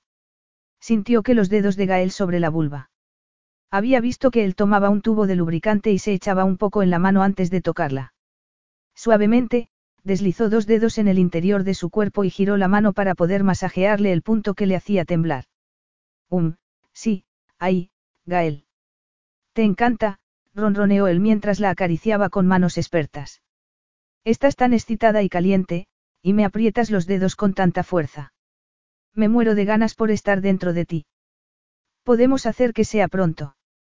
Por favor, gimió ella después de que él le hiciera algo delicioso con los dedos. Dado que me lo has pedido tan educadamente. Perla abrió los ojos al sentir que apartaba la mano y vio que se estaba poniendo un preservativo.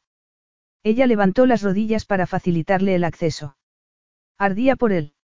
Había soñado tantas veces con aquel momento, que casi le parecía que no era real.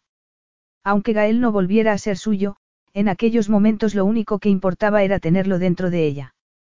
Su deseo se hizo pronto realidad. Muy pronto, el miembro de Gael estaba acercándose a la entrada de su cuerpo. ¿Estás lista para mí, nena? Tenía una sensual sonrisa en los labios que dejó a Perla sin respiración. Nunca olvidaría el modo en el que le había tocado aquella noche, ni la intensidad de su mirada. Saber que había hecho que aquel fuerte y hermoso hombre, adorado por millones de mujeres como el espécimen de hombre perfecto, temblara de deseo resultaba abrumador. Rodéame con las piernas, le dijo él mientras se hundía en ella. Apretó los dientes para controlarse y penetrarla con mucha paciencia, hasta que, por fin, estuvo totalmente dentro de ella. Perla se sentía totalmente plena, dentro y fuera, gracias a él. ¿Cómo te sientes? Como si fuera demasiado. Como si me estuvieras tensando hasta mi límite antes de causarme dolor, pero, en vez de menos, quiero más. ¿Qué cosas me dices, nena? exclamó él temblando. Su rostro tenía una mueca que era una mezcla de agonía y éxtasis. Gael comenzó a moverse lentamente dentro de ella. Con el primer envite, Perla sintió una tensión y luego un momento de verdadero dolor. Había pasado mucho tiempo desde la última vez que tuvo sexo. ¿Quieres que pare? Le preguntó él muy preocupado. Puedo hacerlo sí. Ni te atrevas a hacerlo, Gael, le respondió ella sujetándolo con fuerza con las piernas. Llevo mucho tiempo esperando este momento. Solo necesito un instante. Gael comenzó a besarla dulcemente. Se colocó de tal manera que ella se sintió totalmente llena, pero entonces, Gael comenzó a mover las caderas y ella fue respondiendo lentamente, hasta que la tensión se convirtió en una sensación lánguida y deliciosa. Perla contuvo el aliento cuando, de repente, él se retiró y la colocó sobre el vientre. Volvió a penetrarla de nuevo por detrás. Con las manos le agarró los senos mientras se hundía en ella, haciéndola gritar de incontenible placer. Después, como si pudiera leerle el pensamiento, Gael bajó la mano y comenzó a acariciarle su punto más sensible mientras la poseía con fuerza. A los pocos instantes, ella comenzó a gritar de placer por el poderoso orgasmo. Gael la siguió instantes después con un gemido de torturado y cálido placer contra la oreja de Perla. La sujetó en aquella postura durante unos instantes, sin separar sus cuerpos. La besó lentamente y se separó despacio de ella depositando delicados besos sobre la columna vertebral. Gracias, susurró, en voz tan baja que Perla pensó que lo había imaginado. Ella también estuvo a punto de darle las gracias, pero no quería romper el momento con palabras. La mañana y la realidad se acercaban inexorablemente y quería mantener aquel momento perfecto que habían construido entre ambos durante todo el tiempo que pudiera. ¿Te arrepientes? Le preguntó Gael. Había tratado de que su voz sonara neutral, pero Perla vio la cautela que se dibujaba en sus maravillosos ojos. Negó con la cabeza y le dijo la verdad. En absoluto. Ha merecido la pena esperar. Ha merecido la pena esperarte. Capítulo 15. Feliz Navidad, cariño. Gael le susurró a Perla aquellas palabras al oído, haciendo que el despertar de aquella mañana de Navidad fuera muchísimo mejor de los que ocupaban su memoria más reciente. Um. Buenos días. Se estiró lánguidamente entre los brazos de Gael. Era una delicia sentirse totalmente desnuda bajo varias capas de esponjosas mantas y, sobre todo, entre los brazos del hombre que había sido el dueño de su corazón desde que tenía 19 años. Quería aferrarse a aquella sensación para siempre. Gael movió las caderas contra ella, apretando su erección al trasero de Perla. Solo con ese gesto, consiguió que ella ardiera de nuevo por él. Veo que alguien tiene un regalo muy especial para mí, bromeó Perla mientras Gael comenzaba a acariciarle por todas partes. Así es, le susurró Gael al oído mientras le acariciaba los senos. Ah, gimió ella. Mientras la tocaba, Gael había deslizado un muslo entre sus piernas hasta que consiguió que ella quedara totalmente abierta para él. Gael, por favor. No tenía ni idea de qué estaba suplicando. Solo sabía que ansiaba sentirlo, necesitaba que él hiciera que los malos pensamientos desaparecieran de su mente. Um, me gusta mucho cuando te pones así. La voz de Gael le resonaba en el oído tan lánguida con las manos sobre su cuerpo. Lentamente, deslizó una mano por su torso hasta que llegó al cálido centro de su feminidad. Comenzó a acariciarla e, inmediatamente, le deslizó un dedo en el interior. Perla se tensó instintivamente. Me encanta cómo estás, tan excitada. La voz de Gael sonaba como si él estuviera borracho de deseo. Esas palabras solo consiguieron encenderla más, hasta que consiguió que hirviera de necesidad. Se sentía totalmente a merced de Gael. Su enorme cuerpo la envolvía mientras que sus manos le daban placer. El orgasmo fue una fuerza frenética, imparable, que la sacudió de la cabeza a los pies. Perla gritó su nombre hasta que le falló la voz, pero él siguió tocándola, animándola, provocando en ella más sensaciones hasta que Perla se quedó totalmente inerme entre sus brazos. Eres un excelente regalo de Navidad, le dijo Gael mientras le cubría el cuello de beso. Se habían movido de manera que ella estaba sentada contra él. Totalmente perfecto. Tú tampoco estás mal, señor Montez, replicó ella mientras se apretaba contra la erección que él tenía. Entonces, lo miró a los ojos. Nos vamos a ocupar de esto. Más tarde. Ahora te tocaba a ti. Estás tratando de arruinarme. Le preguntó Perla. No bromeaba. Deseó poder decirle que aquellos dos días habían sido tan perfectos que por fin entendía por qué no pasaba de la primera cita con nadie más. Miró hacia la ventana y vio que el cielo azul prometía un día despejado y soleado. El alma se le cayó a los pies. Tendría que marcharse muy pronto. Parece que hoy sí voy a poder conducir, comentó. Sí, pero podrías quedarte aquí con nosotros, respondió él. La tentación de ignorar el mundo exterior y perderse entre los brazos de Gael era irresistible, pero nada de lo que tenía allí le pertenecía. Era una especie de espejismo. Gael se lo había dejado muy claro y, cuanto más tiempo se quedara, más difícil le resultaría después marcharse. Mi hermana me está esperando y ya he molestado a tu familia más de lo necesario. Perla, mi madre lleva las últimas horas diciendo que tú eres su milagro de Navidad. Quédate, insistió él mientras provocaba deliciosas sensaciones en el cuello de Perla. Por muy tentadora que fuera la oferta, Perla necesitaba regresar a su vida. No puedo, afirmó. En aquel momento, su teléfono anunció la llegada de un mensaje. Tras consultarlo, comprobó que se trataba de la tripulación del avión, que le informaba que tenían ya permiso para volar. El vuelo privado a Punta Cana saldría a la mañana siguiente. Perla necesitó un instante para apartar la desilusión y la desesperación que amenazaban con apoderarse de ella. Decidió enviar un mensaje a su hermana para no pensar. Perla, todo bien para mañana. Estaré allí a primera hora de la tarde.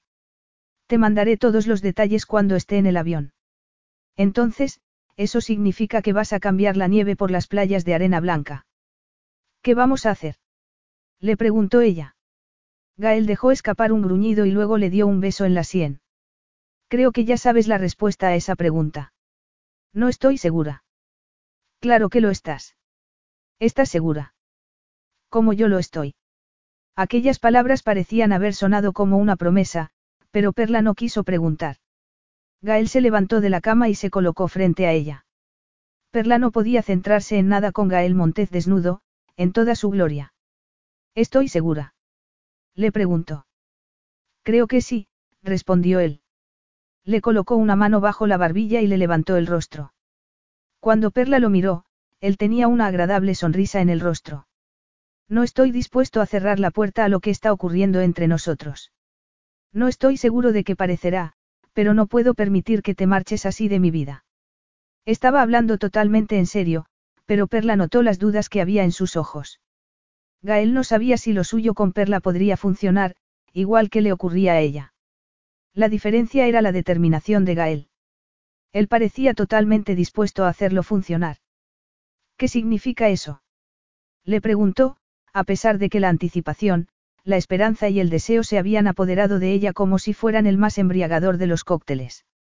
Significa que, por fin comprendo de lo que estaba hablando cuando decía que me faltaba un trozo de mi corazón. Sé que no me merezco una segunda oportunidad, cariño, pero quiero tratar de ganármela. Perla, tú fuiste la primera maravilla que ocurrió en mi vida y sigues siendo la mejor. No puedo renunciar a ti. Perla se había quedado sin palabras, pero no las necesito. Gael la tomó entre sus brazos y se inclinó para colocar la frente junto a la de ella. Quiero ir a la ciudad contigo y, quiero pasar esta noche contigo. Los dos solos. Quiero hablarte sobre cómo vamos a poder seguir viéndonos. Después, tú te irás a la República Dominicana y yo me iré a mi gira de promoción por Asia. Durante esas dos semanas, tendremos mucho sexo telefónico. A continuación, te secuestraré y te llevaré a Hawái durante una semana. Allí no haremos otra cosa que estar en la cama y comer marisco en la playa. Gael estaba diciendo todo lo que ella deseaba escuchar. Perla quiso aceptar todo lo que él le ofrecía, sin pregunta, sin dudas, pero no era la clase de mujer que podía confiar ciegamente en el amor que él le tenía. Sabía muy bien cómo la vida podía interponerse entre dos personas por mucho que se amaran la una a la otra. No sabes las veces que he soñado escucharte decir esas palabras, pero nada ha cambiado en los dos últimos días, Gael. Tú eres el mismo. Yo soy la misma. Siempre hemos estado de acuerdo que todo es demasiado complicado. De eso se trata. Todo parece lo mismo, pero yo me siento diferente. Y ahora te veo a ti, aquí en mi cama, y tú también me pareces distinta. Sé que tú también lo sientes. Se inclinó para besarla suavemente, como si quisiera confirmar sus palabras con aquel contacto y demostrárselo a ella al mismo tiempo. En aquel momento, Perla supo antes de que lo dijera que se había dejado convencer por todo lo que Gael le estaba ofreciendo, a pesar de que estaba segura de que la vida terminaría deshaciendo sus buenas intenciones. Está bien, susurró.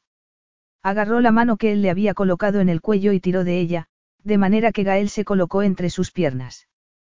Tenía el sexo de Gael a pocos centímetros de la boca y ésta prácticamente se le hacía agua por la necesidad de saborearlo. Le agarró con fuerza el miembro y lo miró. Buscó alguna indicación que le sugiriera que confiar en él era una estupidez, pero lo único que vio fue el mismo deseo que ardía dentro de su propio cuerpo. ¿Tienes planes para eso? Le preguntó Gael con voz ronca. Tal vez. ¿Se te ocurre algo a ti? Gael gruñó y se empujó hacia ella. Déjame entrar, nena. Perla le dejó.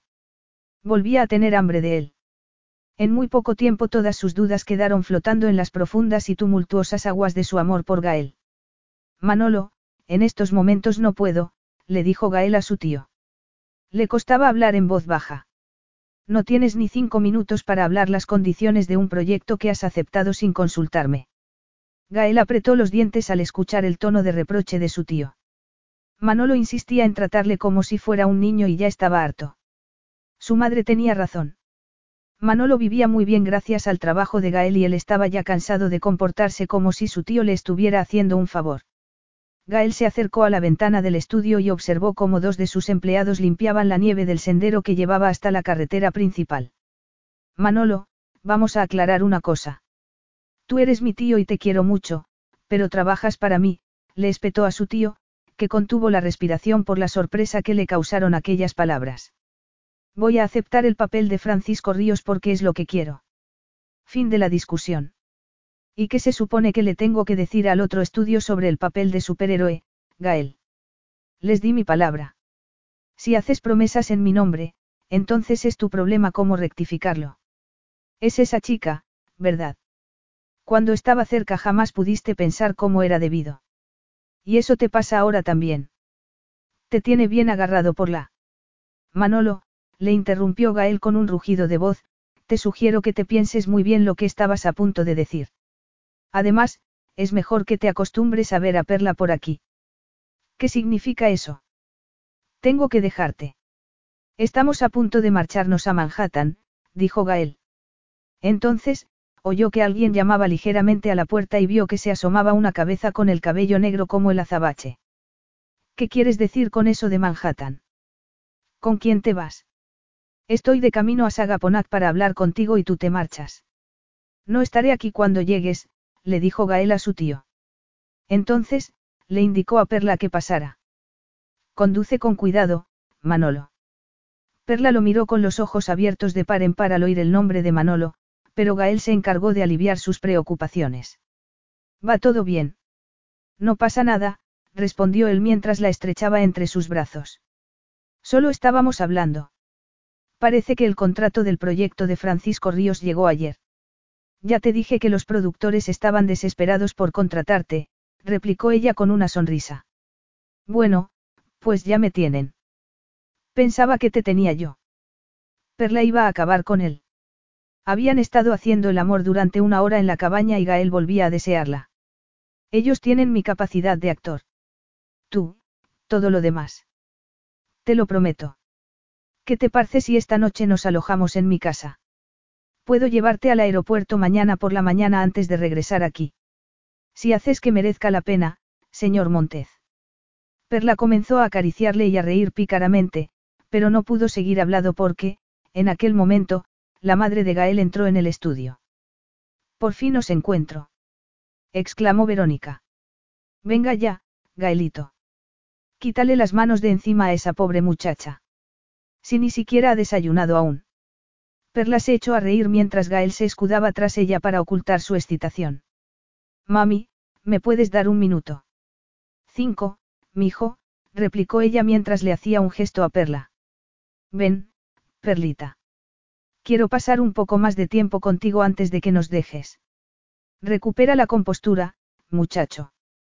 No quiero que empieces a manosearla en el coche. El hielo es muy peligroso. De acuerdo, mamá. Verónica se llevó a Perla. Gael había ido a la casa grande mientras Perla recogía sus cosas para comunicarle a su madre que se marchaba con Perla.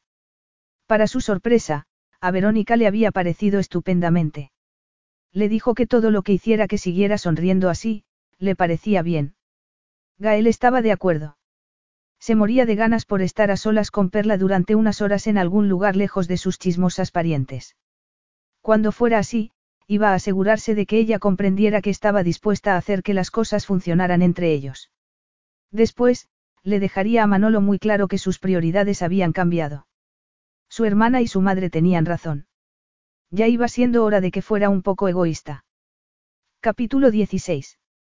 Perla miró el teléfono de Gael, que se había iluminado por una nueva llamada de su tío. Sin embargo, Gael mantuvo los ojos en la carretera mientras los dos se dirigían en su SUV a Manhattan. Parece que Manolo necesita hablar contigo, le dijo ella tan despreocupadamente como pudo. No quería husmear, pero, por lo que había oído antes, la relación entre ambos era tensa, aunque no por ello parecía que Gael estuviera teniendo dudas sobre su participación en el amor del libertador. Perla se giró ligeramente para mirarlo. ¿Recuerdas el monólogo de Gabriel García Márquez que hiciste cuando aún te estabas preparando? Claro que sí. Pero tú te acuerdas también de eso replicó él, muy sorprendido. Por supuesto. Estuviste excepcional. Al principio del curso, se pidió a todos los alumnos de su clase que hicieran un monólogo de cinco minutos. Gael escogió una escena de crónica de una muerte anunciada de García Márquez. Perla recordó que guardaba un montón de vídeos antiguos. Después de buscar durante unos minutos, los encontró. Conectó su teléfono al Bluetooth del coche y apretó el botón. Unos instantes después, la voz de Gael recitando aquel monólogo resonó en el coche. Él se quedó impactado. ¿Aún lo tienes? Perla asintió y le dio un beso en la mejilla. Los dos escucharon el vídeo hasta que este terminó. Me alegro de que estés haciendo eso, dijo ella mientras le tomaba la mano. Lo estamos haciendo los dos. Durante un segundo, Gael apartó los ojos de la carretera y la miró. La firmeza de aquella mirada pareció cauterizar todas las dudas que ella pudiera tener sobre sus intenciones. Juntos, lo conseguirían. ¿Estás seguro de que no tienes que regresar? Solo te quedan unos pocos días para estar con tu madre antes de irte a Asia, le preguntó Perla con gesto distraído mientras Gael le besaba entre los pechos. Después de parar rápidamente en la casa de Perla para que ella pudiera volver a hacer su maleta, habían ido al apartamento de Gael. Acababan de entrar por la puerta cuando él la tomó entre sus brazos y comenzó a besarla. Mi madre está encantada de que yo haya acompañado a mi novia a la ciudad y lo estará más aún cuando regrese mañana y le diga cuándo va a poder volver a verte. Perla ya no sabía qué era lo que les estaba pasando. Los sentimientos cambiaban de hora en hora y, aunque estaba segura de que las intenciones de Gael eran sinceras, no estaba tan ciega como para no darse cuenta de que tenían ante ellos un verdadero desafío. Ella vivía en Manhattan y, aunque Gael tenía un apartamento allí, pasaba gran parte de su tiempo en Los Ángeles, por no mencionar los viajes que tenía que hacer por trabajo. Espera. No hago más que dejar que me hipnotices con tus besos, pero tenemos que hablar, afirmó ella muy en serio. No voy a permitir que le prometas a tu madre nada en mi nombre hasta que hayamos hablado de cómo vamos a hacer esto exactamente. Los dos tenemos vidas muy complicadas y no va a ser fácil. Gael se apartó de ella y se apoyó contra la isla que separaba la cocina del salón y frunció el ceño. Quiero que esto funcione. Es que no solo depende de nosotros, afirmó ella. Tu tío no está contento con el proyecto y no es la clase de hombre que... De Manolo me ocupo yo, replicó Gael sin dejar que terminara. No te preocupes por él. Te lo prometo. ¿Qué te parece si bajo a comprar algo para cenar? Después de todo, es el día de Navidad. Tú podrías elegir algo para beber y, cuando te hayas puesto cómoda, yo ya habré regresado con los ingredientes para preparar asopao de camarones. Está bien, chantajéame con mi comida favorita, replicó ella, tratando de no parecer totalmente enamorada. Gael la tomó entre sus brazos. Los dos sabían que él no hacía más que posponer la conversación que debían tener. El mundo real no le daría tregua durante mucho tiempo más. Sin embargo, era el día de Navidad y si Gael quería que cenaran primero y que luego hicieran el amor antes de que ella se marchara, Perla iba a aceptar el regalo que aquel mágico día quisiera darle. Capítulo 17. ¿Ya estás aquí? Le preguntó Perla. Dejó el libro que había estado leyendo y se levantó del sofá para recibir a Gael. Su sorpresa fue mayúscula cuando se encontró cara a cara con Manolo. Hola, Manolo, dijo, tratando de fingir una despreocupación que no sentía. Hola, Perla, replicó él. Ni siquiera trató de fingir simpatía. Resultaba evidente que no le caía bien a Manolo. De hecho, parecía molestarse su simple presencia. Feliz Navidad. Gael ha salido. No he venido a ver a mi sobrino, afirmó él con una gélida sonrisa. Quiero hablar contigo y di por sentado que estarías aquí. Conozco a mi sobrino lo suficiente como para predecir qué es lo que va a hacer con sus amiguitas. Perla sintió náuseas al escuchar el modo en el que pronunciaba la palabra, amiguitas, pero decidió que no iba a permitir que Manolo le hiciera sentirse mal. Gael y ella llevaban juntos lo suficiente como para que ella conociera a su tío y sabía que siempre era desagradable cuando estaba triste. ¿En qué puedo ayudarte? Le preguntó ella. Se cruzó de brazos y levantó la barbilla, dispuesta a no permitir que Manolo la viera acobardada. Si quieres hablar de los detalles del contrato, tendrás que hacerlo con nuestros abogados. Yo solo consigo que el artista firme. Lo que firmen no está entre mis competencias. A él no le importarán las condiciones, replicó Manolo. Solo ha aceptado el papel para recuperarte. Ese muchacho nunca ha podido pensar cómo es debido cuando tú andabas por en medio. Sabías que estuvo a punto de renunciar a su carrera por ti. ¿Cómo has dicho? No hacía más que rechazar trabajos porque tenía que ocuparse constantemente de ti y de tus dramas. Estuvo a punto de declinar la oferta que le hizo Sapiro para su serie porque tú le llamaste llorando y le dijiste que tu madre te estaba haciendo vete tú a saber qué tontería en un yate o algo por el estilo, le espetó. La serie dirigida por Arnold Sapiro fue el primer éxito de Gael. Tuve que suplicarle que aceptara el papel. Cuando se dio cuenta de la oportunidad que había estado a punto de perder por ti, vio que tú podrías terminar una carrera profesional que prácticamente ni siquiera había comenzado. Yo jamás le pedí que. No entiendes los sacrificios que todos hemos tenido que hacer por Gael para que llegue a donde está ahora, le gritó Manolo, como si ella no hubiera abierto la boca. Los muchos trabajos que su madre y yo tuvimos que aceptar para que sacarle a él y a Gaby adelante. Eso ya lo sé, pero... ¿Qué vas a saber tú sobre lo que nos costaba llegar a fin de mes? Tú naciste con una cucharilla de plata en la boca y luego cazaste a tu trofeo. Eso era lo único que Gael habría sido para tu familia si él se hubiera quedado a tu lado. Un chico guapo que llevara las fiestas. ¿Acaso crees que no sé lo que tu madre decía de él? No sabes que me llamó para que controlara a Gael porque él no tenía el pedigrí necesario para salir con una Zambrano. ¿Que mi madre hizo qué? Preguntó Perla, sorprendida de lo que acababa de escuchar. Ya lo has oído. Y pensar que Gael estuvo a punto de renunciar a todo por ti, nuestra familia no es como la tuya, Perla. No tenemos nada. Gael tiene mucha gente dependiendo de él. No sabía que mi madre había hecho eso. Lo siento, murmuró. La cabeza le daba vueltas.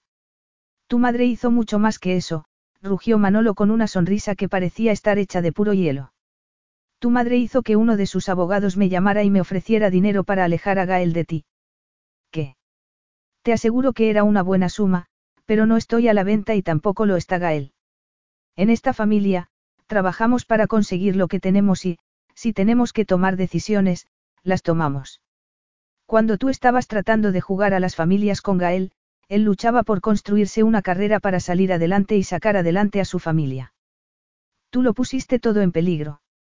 Y ahora, solo llevas unos días junto a él y vuelves a hacer lo mismo. Las facturas médicas de su madre le costaron cientos de miles de dólares y seguramente habrá más. Esa mansión que le compró necesita pagarse con el duro trabajo. Gael no se puede permitir rechazar papeles para ir detrás de ti. Ha aceptado ese papel y ha rechazado otro que es una magnífica oportunidad porque se siente culpable, no porque sea lo que su carrera necesita. Está renunciando a millones de dólares por ti. Eso tiene consecuencias. Mi reputación y la de Gael sufrirán por ello. Pero él me dijo que no se había comprometido a nada, susurró Perla, cada vez más hundida. Sin embargo, sabía cómo funcionaba el mundo del espectáculo y comprendía que Manolo tenía razón. Siempre ha sido su debilidad. Estuvo a punto de hundirse una vez para tenerte a su lado y ahora va a volver a hacerlo. ¿Estás dispuesta a vivir con eso, Perla? Las palabras de Manolo le habían dolido, y mucho, pero no podía negar la verdad en lo que él estaba diciendo. Debería haber seguido su plan. Debería haber dejado que todo terminara cuando se marcharon de los Hamptons. Una vez más, el deseo que sentía por él le había hecho mentirse a sí misma. Al menos aquella vez, se marcharía con dignidad. Sabía que él se sentiría herido, pero era lo mejor. Gael terminaría comprendiéndolo. Está bien. Perla se dirigió hacia la puerta, junto a la que aún estaba su maleta. Tomó su bolso y su abrigo y abrió la puerta. Me voy a mi casa. Llamaré a mi hermana y le diré que tenemos que buscar otro actor. Es lo mejor, Perla. Ella cerró la puerta para no tener que escuchar más a Manolo. Era la única culpable de lo que había ocurrido. Tan solo le quedaba enmendar lo que había estado a punto de suceder. Ya has abierto una botella. ¿Por qué he encontrado el albariño que tanto te gustó en la cena de Nochebuena? Gael entró en el apartamento y estuvo a punto de dejar caer las dos bolsas de comida al ver a su tío sentado en el sofá con una copa de whisky en la mano. ¿Dónde está Perla, tío? Le preguntó mientras dejó las dos bolsas en el suelo y se dirigió hacia el pasillo que conducía a los dormitorios. Cariño. Se ha ido, mijo. Gael giró la cabeza para mirar a su tío. Estaba completamente seguro de que había entendido mal. ¿A dónde se ha ido? Quiso saber. Todo le parecía sospechoso. Le parecía que todo tenía que ver con el hecho de que su tío estuviera allí sentado en su apartamento. ¿Qué es lo que ha pasado, Manolo? Además, pensaba que tú ibas a ir a los Hamptons. Tenía que venir aquí primero para arreglar las cosas. Sabía que tú no serías capaz de hacerlo una segunda vez. ¿Arreglar qué? ¿De qué estás hablando, Manolo? Su tío dejó escapar un profundo suspiro antes de explicarse. Le dije la verdad. Que el amor del libertador no era buena elección para tu carrera. Que la enfermedad de tu madre te ha costado y te va a seguir costando una fortuna y que toda tu familia depende de ti. Ya hemos pasado por aquí antes, Gael. Sé que te importa esa chica, pero no son como nosotros. Recuerda lo que intentó hacer su madre. Gael, en lo más profundo de tu ser, sabes que tengo razón, hijo. No me llames hijo. Le espetó Gael, acercándose a su tío hasta que colocó su rostro a pocos centímetros del de él. La única persona en este mundo que tiene el derecho para llamarme así es Verónica Montez. Manolo lo miró asombrado. Entonces, pareció darse cuenta de que no había jugado bien sus cartas. ¿Cómo no he podido darme cuenta de lo que estabas haciendo? añadió Gael temblando de la ira. Tu implicación en mi carrera nunca ha tenido que ver conmigo ni con mi felicidad. Es solo que quieres que la gallina de los huevos de oro ponga todos los que sea posible. ¿Cómo puedes decir eso? Después de todo lo que he hecho. Ya está bien. Rugió Gael, impidiendo que Manolo siguiera con sus mentiras. Gael estaba tratando de recuperar el control para no hacer algo de lo que se podría arrepentir cuando su teléfono empezó a sonar. Estuvo a punto de dejar que saltara el buzón de voz, pero decidió contestar por si era Perla. Al sacarse el teléfono del bolsillo, vio que era su hermana, pero respondió de todas maneras esperando que la distracción sirviera para evitar que le pegara a su tío un buen puñetazo en la cara. ¿Está Perla contigo? No, respondió él. Se ha ido gracias a Manolo. Escúchame atentamente, Gael. He estado investigando un poco y parece que ese proyecto que el tío quería que hicieras es con Buster Jones.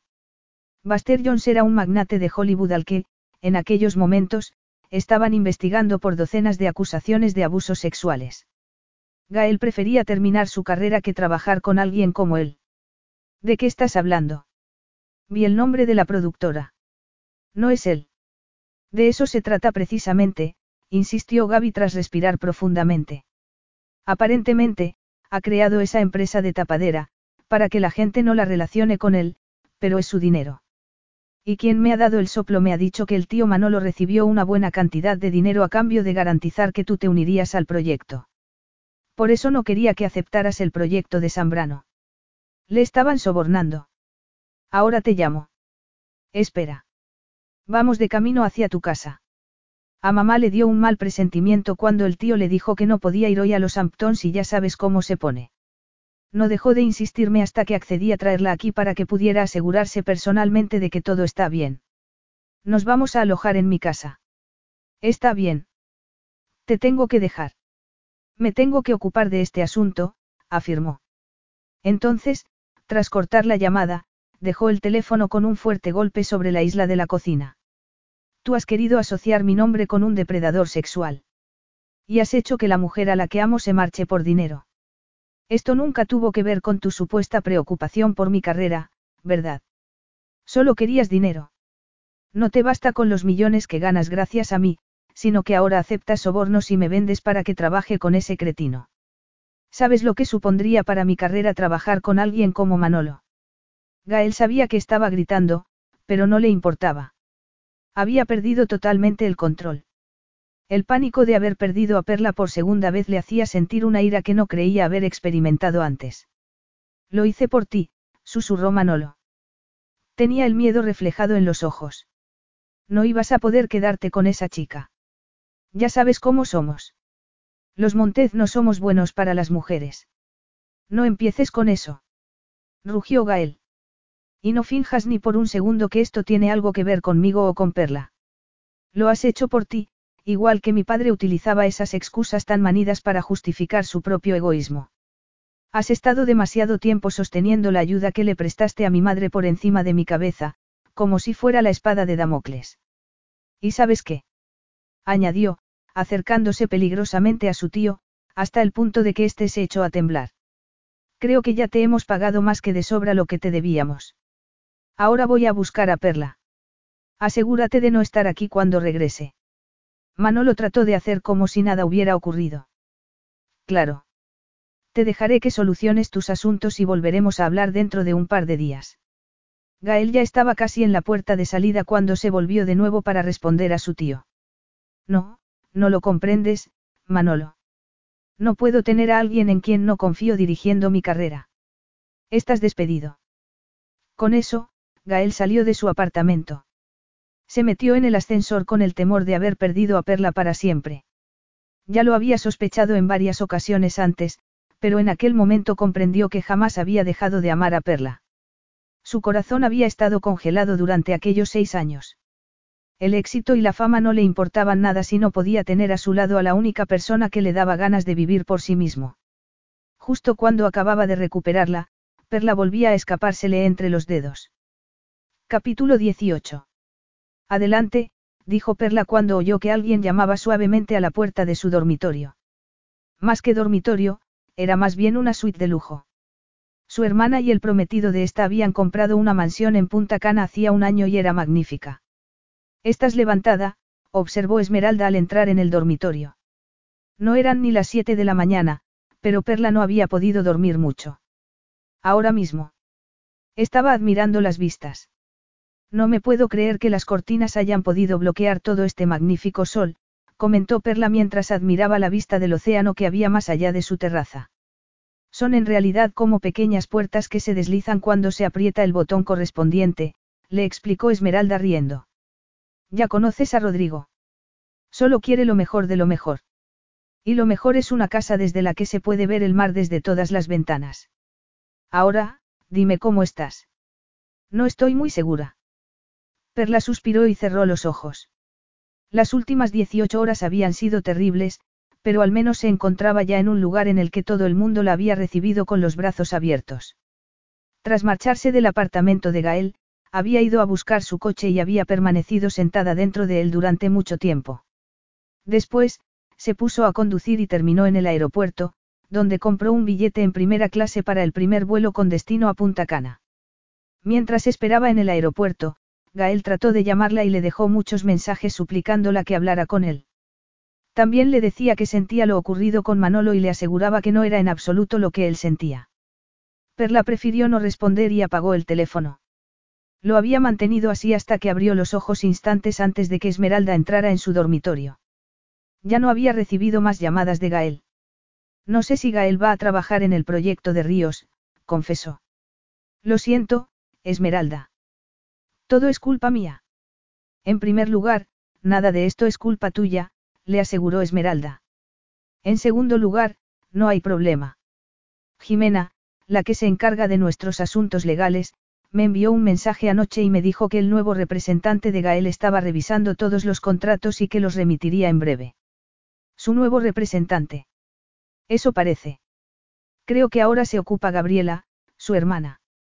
Por lo que Jimena me ha dicho, el señor Montez parecer totalmente comprometido con el proyecto y sobre todo lo que te prometió. Perla miró a su hermana. Había algo en el modo en el que Esmeralda había dicho aquella última parte que le aceleró los latidos del corazón. Y te han dicho por qué siguen interesados.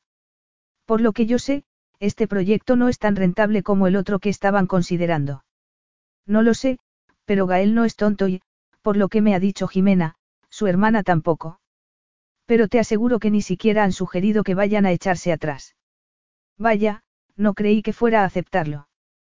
¿Te puedo hacer una pregunta? Perla se giró para mirar a su hermana y asintió. Le darías una segunda oportunidad. Gael es muy profesional para saber que no debe recular de un compromiso de trabajo, pero eso no significa que tenga intención de seguir conmigo. Esmeralda la miró y sacudió tristemente la cabeza. ¿Sabes cuál fue la lección más importante que aprendí el año pasado cuando Rodrigo y yo estábamos enfrentados por el puesto de director gerente? Que mi madre y mi hermano son personas horribles. No, aprendí que, cuando la vida te da un camino, tienes dos opciones. Seguir andando con el bagaje que llevas del pasado y que está hundiendo o dejar todo atrás y empezar de nuevo con una carga mucho más ligera.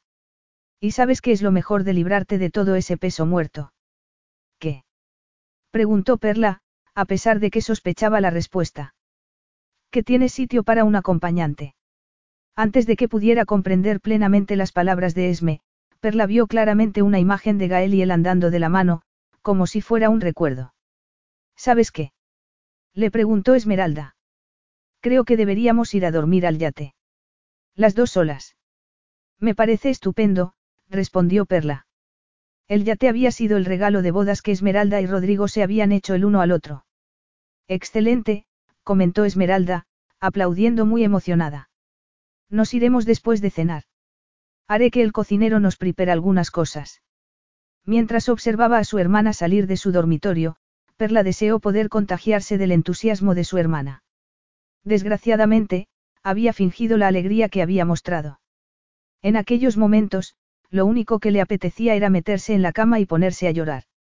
Perder a Gael por segunda vez le dolía tanto como se había imaginado. Entonces, ¿cuál es tu plan? Gaby estaba apoyada contra el marco de la puerta viendo cómo Gael hacía frenéticamente la maleta. Voy a suplicarle para que sepa que cometí el error más grave de toda mi vida cuando dejé que Manolo me convenciera hace seis años de que la abandonara. Entonces, haré lo que haga falta para convencerla de que sería capaz de dejarlo todo por ella, incluso mi carrera. Además, he estado en contacto con Esmeralda. La llamé cuando me fue imposible encontrar a Perla. Hemos estado hablando y ella me dijo que no me diría dónde están hasta que estuviera segura de que Perla quiere verme. Después, me envió un mensaje y me dijo que pensaba que Perla querría hablar conmigo. Por eso voy a tomar ese avión. En aquel momento, Verónica entró también en el dormitorio. ¿Y qué le vas a decir, hijo? Gael se volvió a mirar a su madre. Le voy a decir que la amo, mami, afirmó. Solo espero merecerla. Verónica se acercó a él y le colocó las manos a ambos lados del rostro. Quiero que me escuches atentamente. Tu padre era quien era. No importa lo que tú pienses que eso significa, pero quiero que recuerdes que eres la mitad mío. Yo te crié y eres un buen hombre. El mejor, añadió. Créeme, mijo.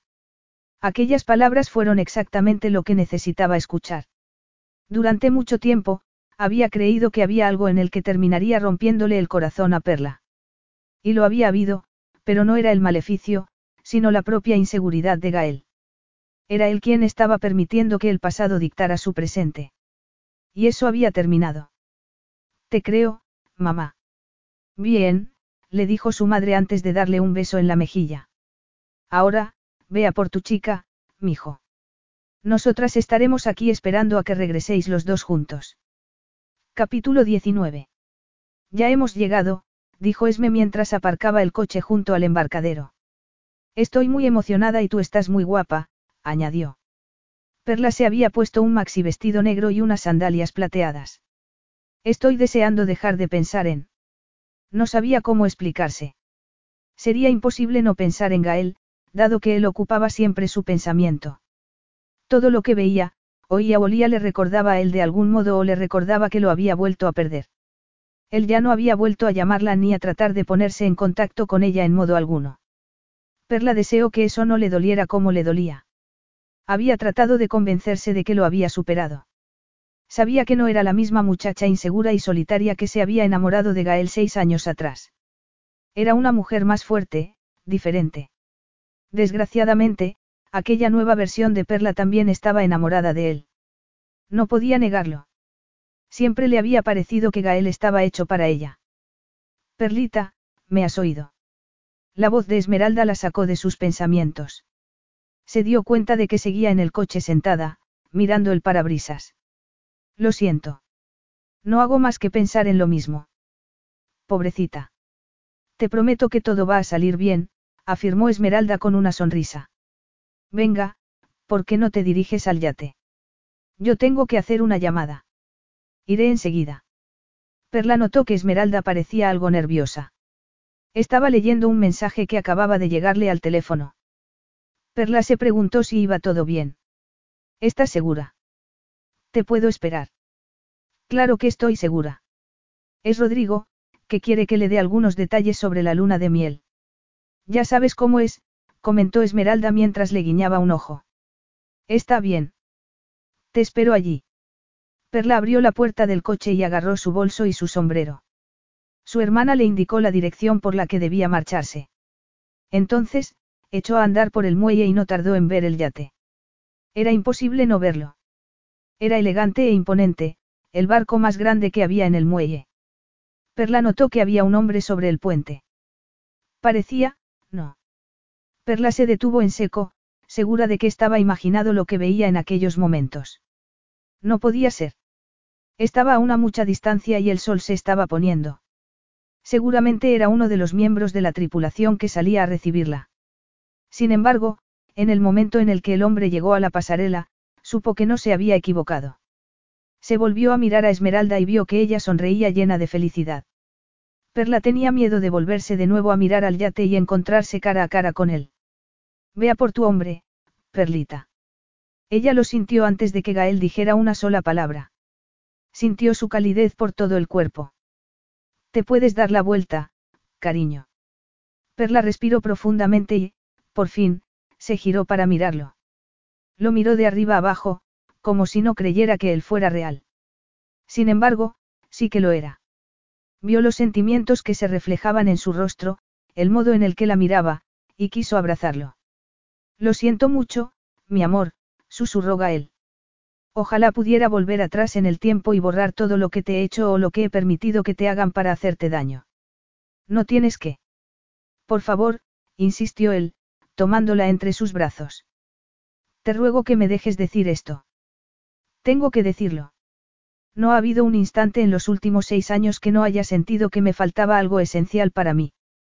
No tenía las herramientas para recuperarte entonces y probablemente tampoco las tengo ahora, pero te juro que, si me lo permites, me pasaré el resto de mi vida tratando de ser el hombre que mereces. Sin decir palabra, Perla dio un salto y le rodeó la cintura con las piernas. Entonces, apretó la frente contra la de él y aspiró su aroma. Yo jamás quise la perfección, Gael. Lo único que quería era a ti. Gael se emocionó al escuchar aquellas palabras. A sus espaldas, a Perla le pareció escuchar el suspiro de su hermana. Estamos montando una escena, musitó ella. ¿Y de qué me sirve ser actor si no puedo darle a la mujer que amo un final de película? Bromeó Gael. Yo no necesito un final de película, Gael. ¿Y si yo te lo quiero dar de todas maneras? Gael se dio la vuelta y se dirigió hacia el yate con ella en brazos. Perla pensó que tal vez tendría oportunidad de conseguir todo lo que había deseado dado que, por fin, estaba dispuesta a creer que lo merecía. Epílogo. ¿Estás lista, mi vida? Le preguntó Gael mientras miraba por la ventana de su limusina. Estaban esperando su turno tras una larga fila de coches, en los cuales iban seguramente algunas de las estrellas más famosas de Hollywood, para descender del vehículo y pisar la alfombra roja. Más que lista, afirmó Perla. Le dio un beso en la mejilla antes de mirar al exterior. Más adelante, se podía ver un enjambre de paparazzi esperado a que las parejas, vestidas con sus mejores galas, salieran de sus limusinas y posaran para ellos. Aquella noche, Gael estaba nominado por su interpretación de Francisco Ríos. Además, la serie El amor del libertador contaba con diez nominaciones. El proyecto había sido un éxito de crítica. Por ello, Perla iba a poder caminar por la alfombra roja de la mano del hombre de sus sueños, su futuro esposo. Perla sonrió al mirar su mano izquierda, en la que relucía un hermoso anillo de compromiso vintage de Van Cleef Arpels.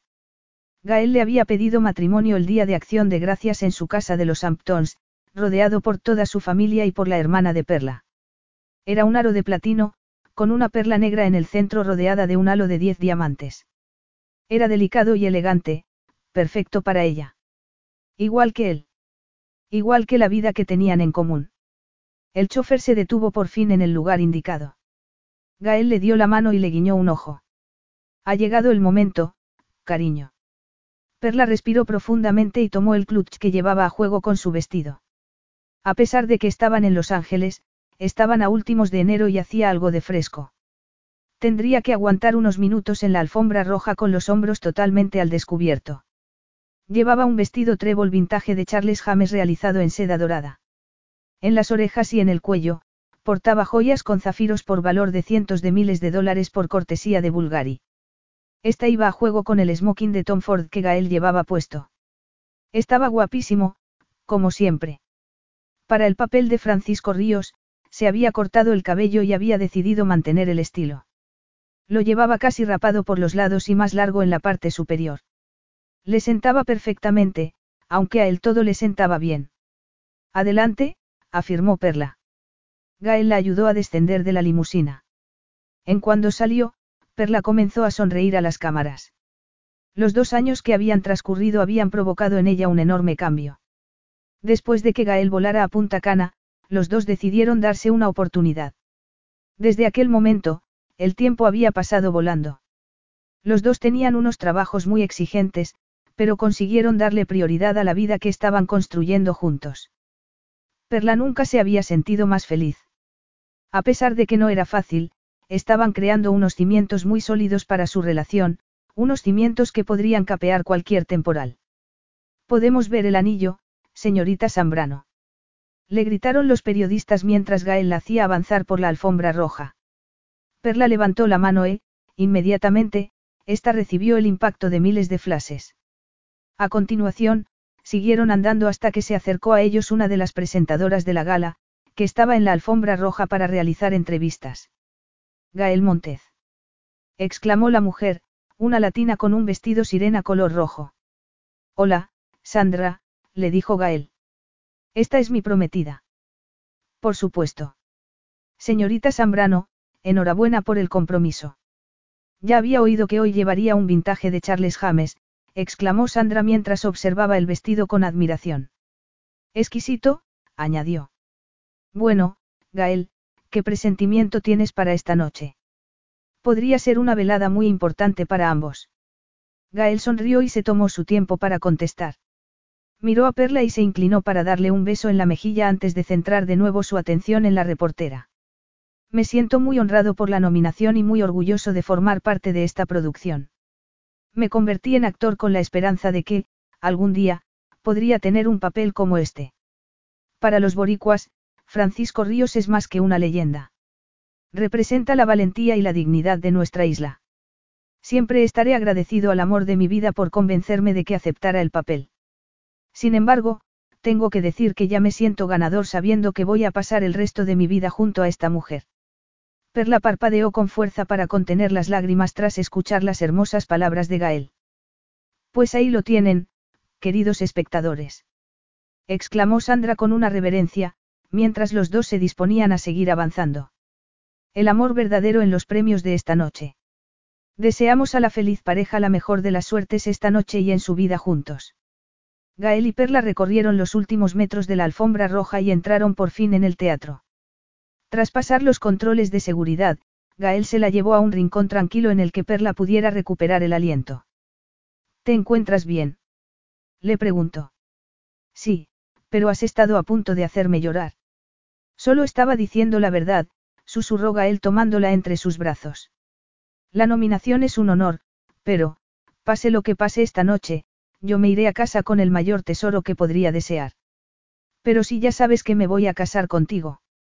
Gael le colocó una mano debajo de la barbilla y la obligó a levantar el rostro. Gracias. ¿Por qué dices eso?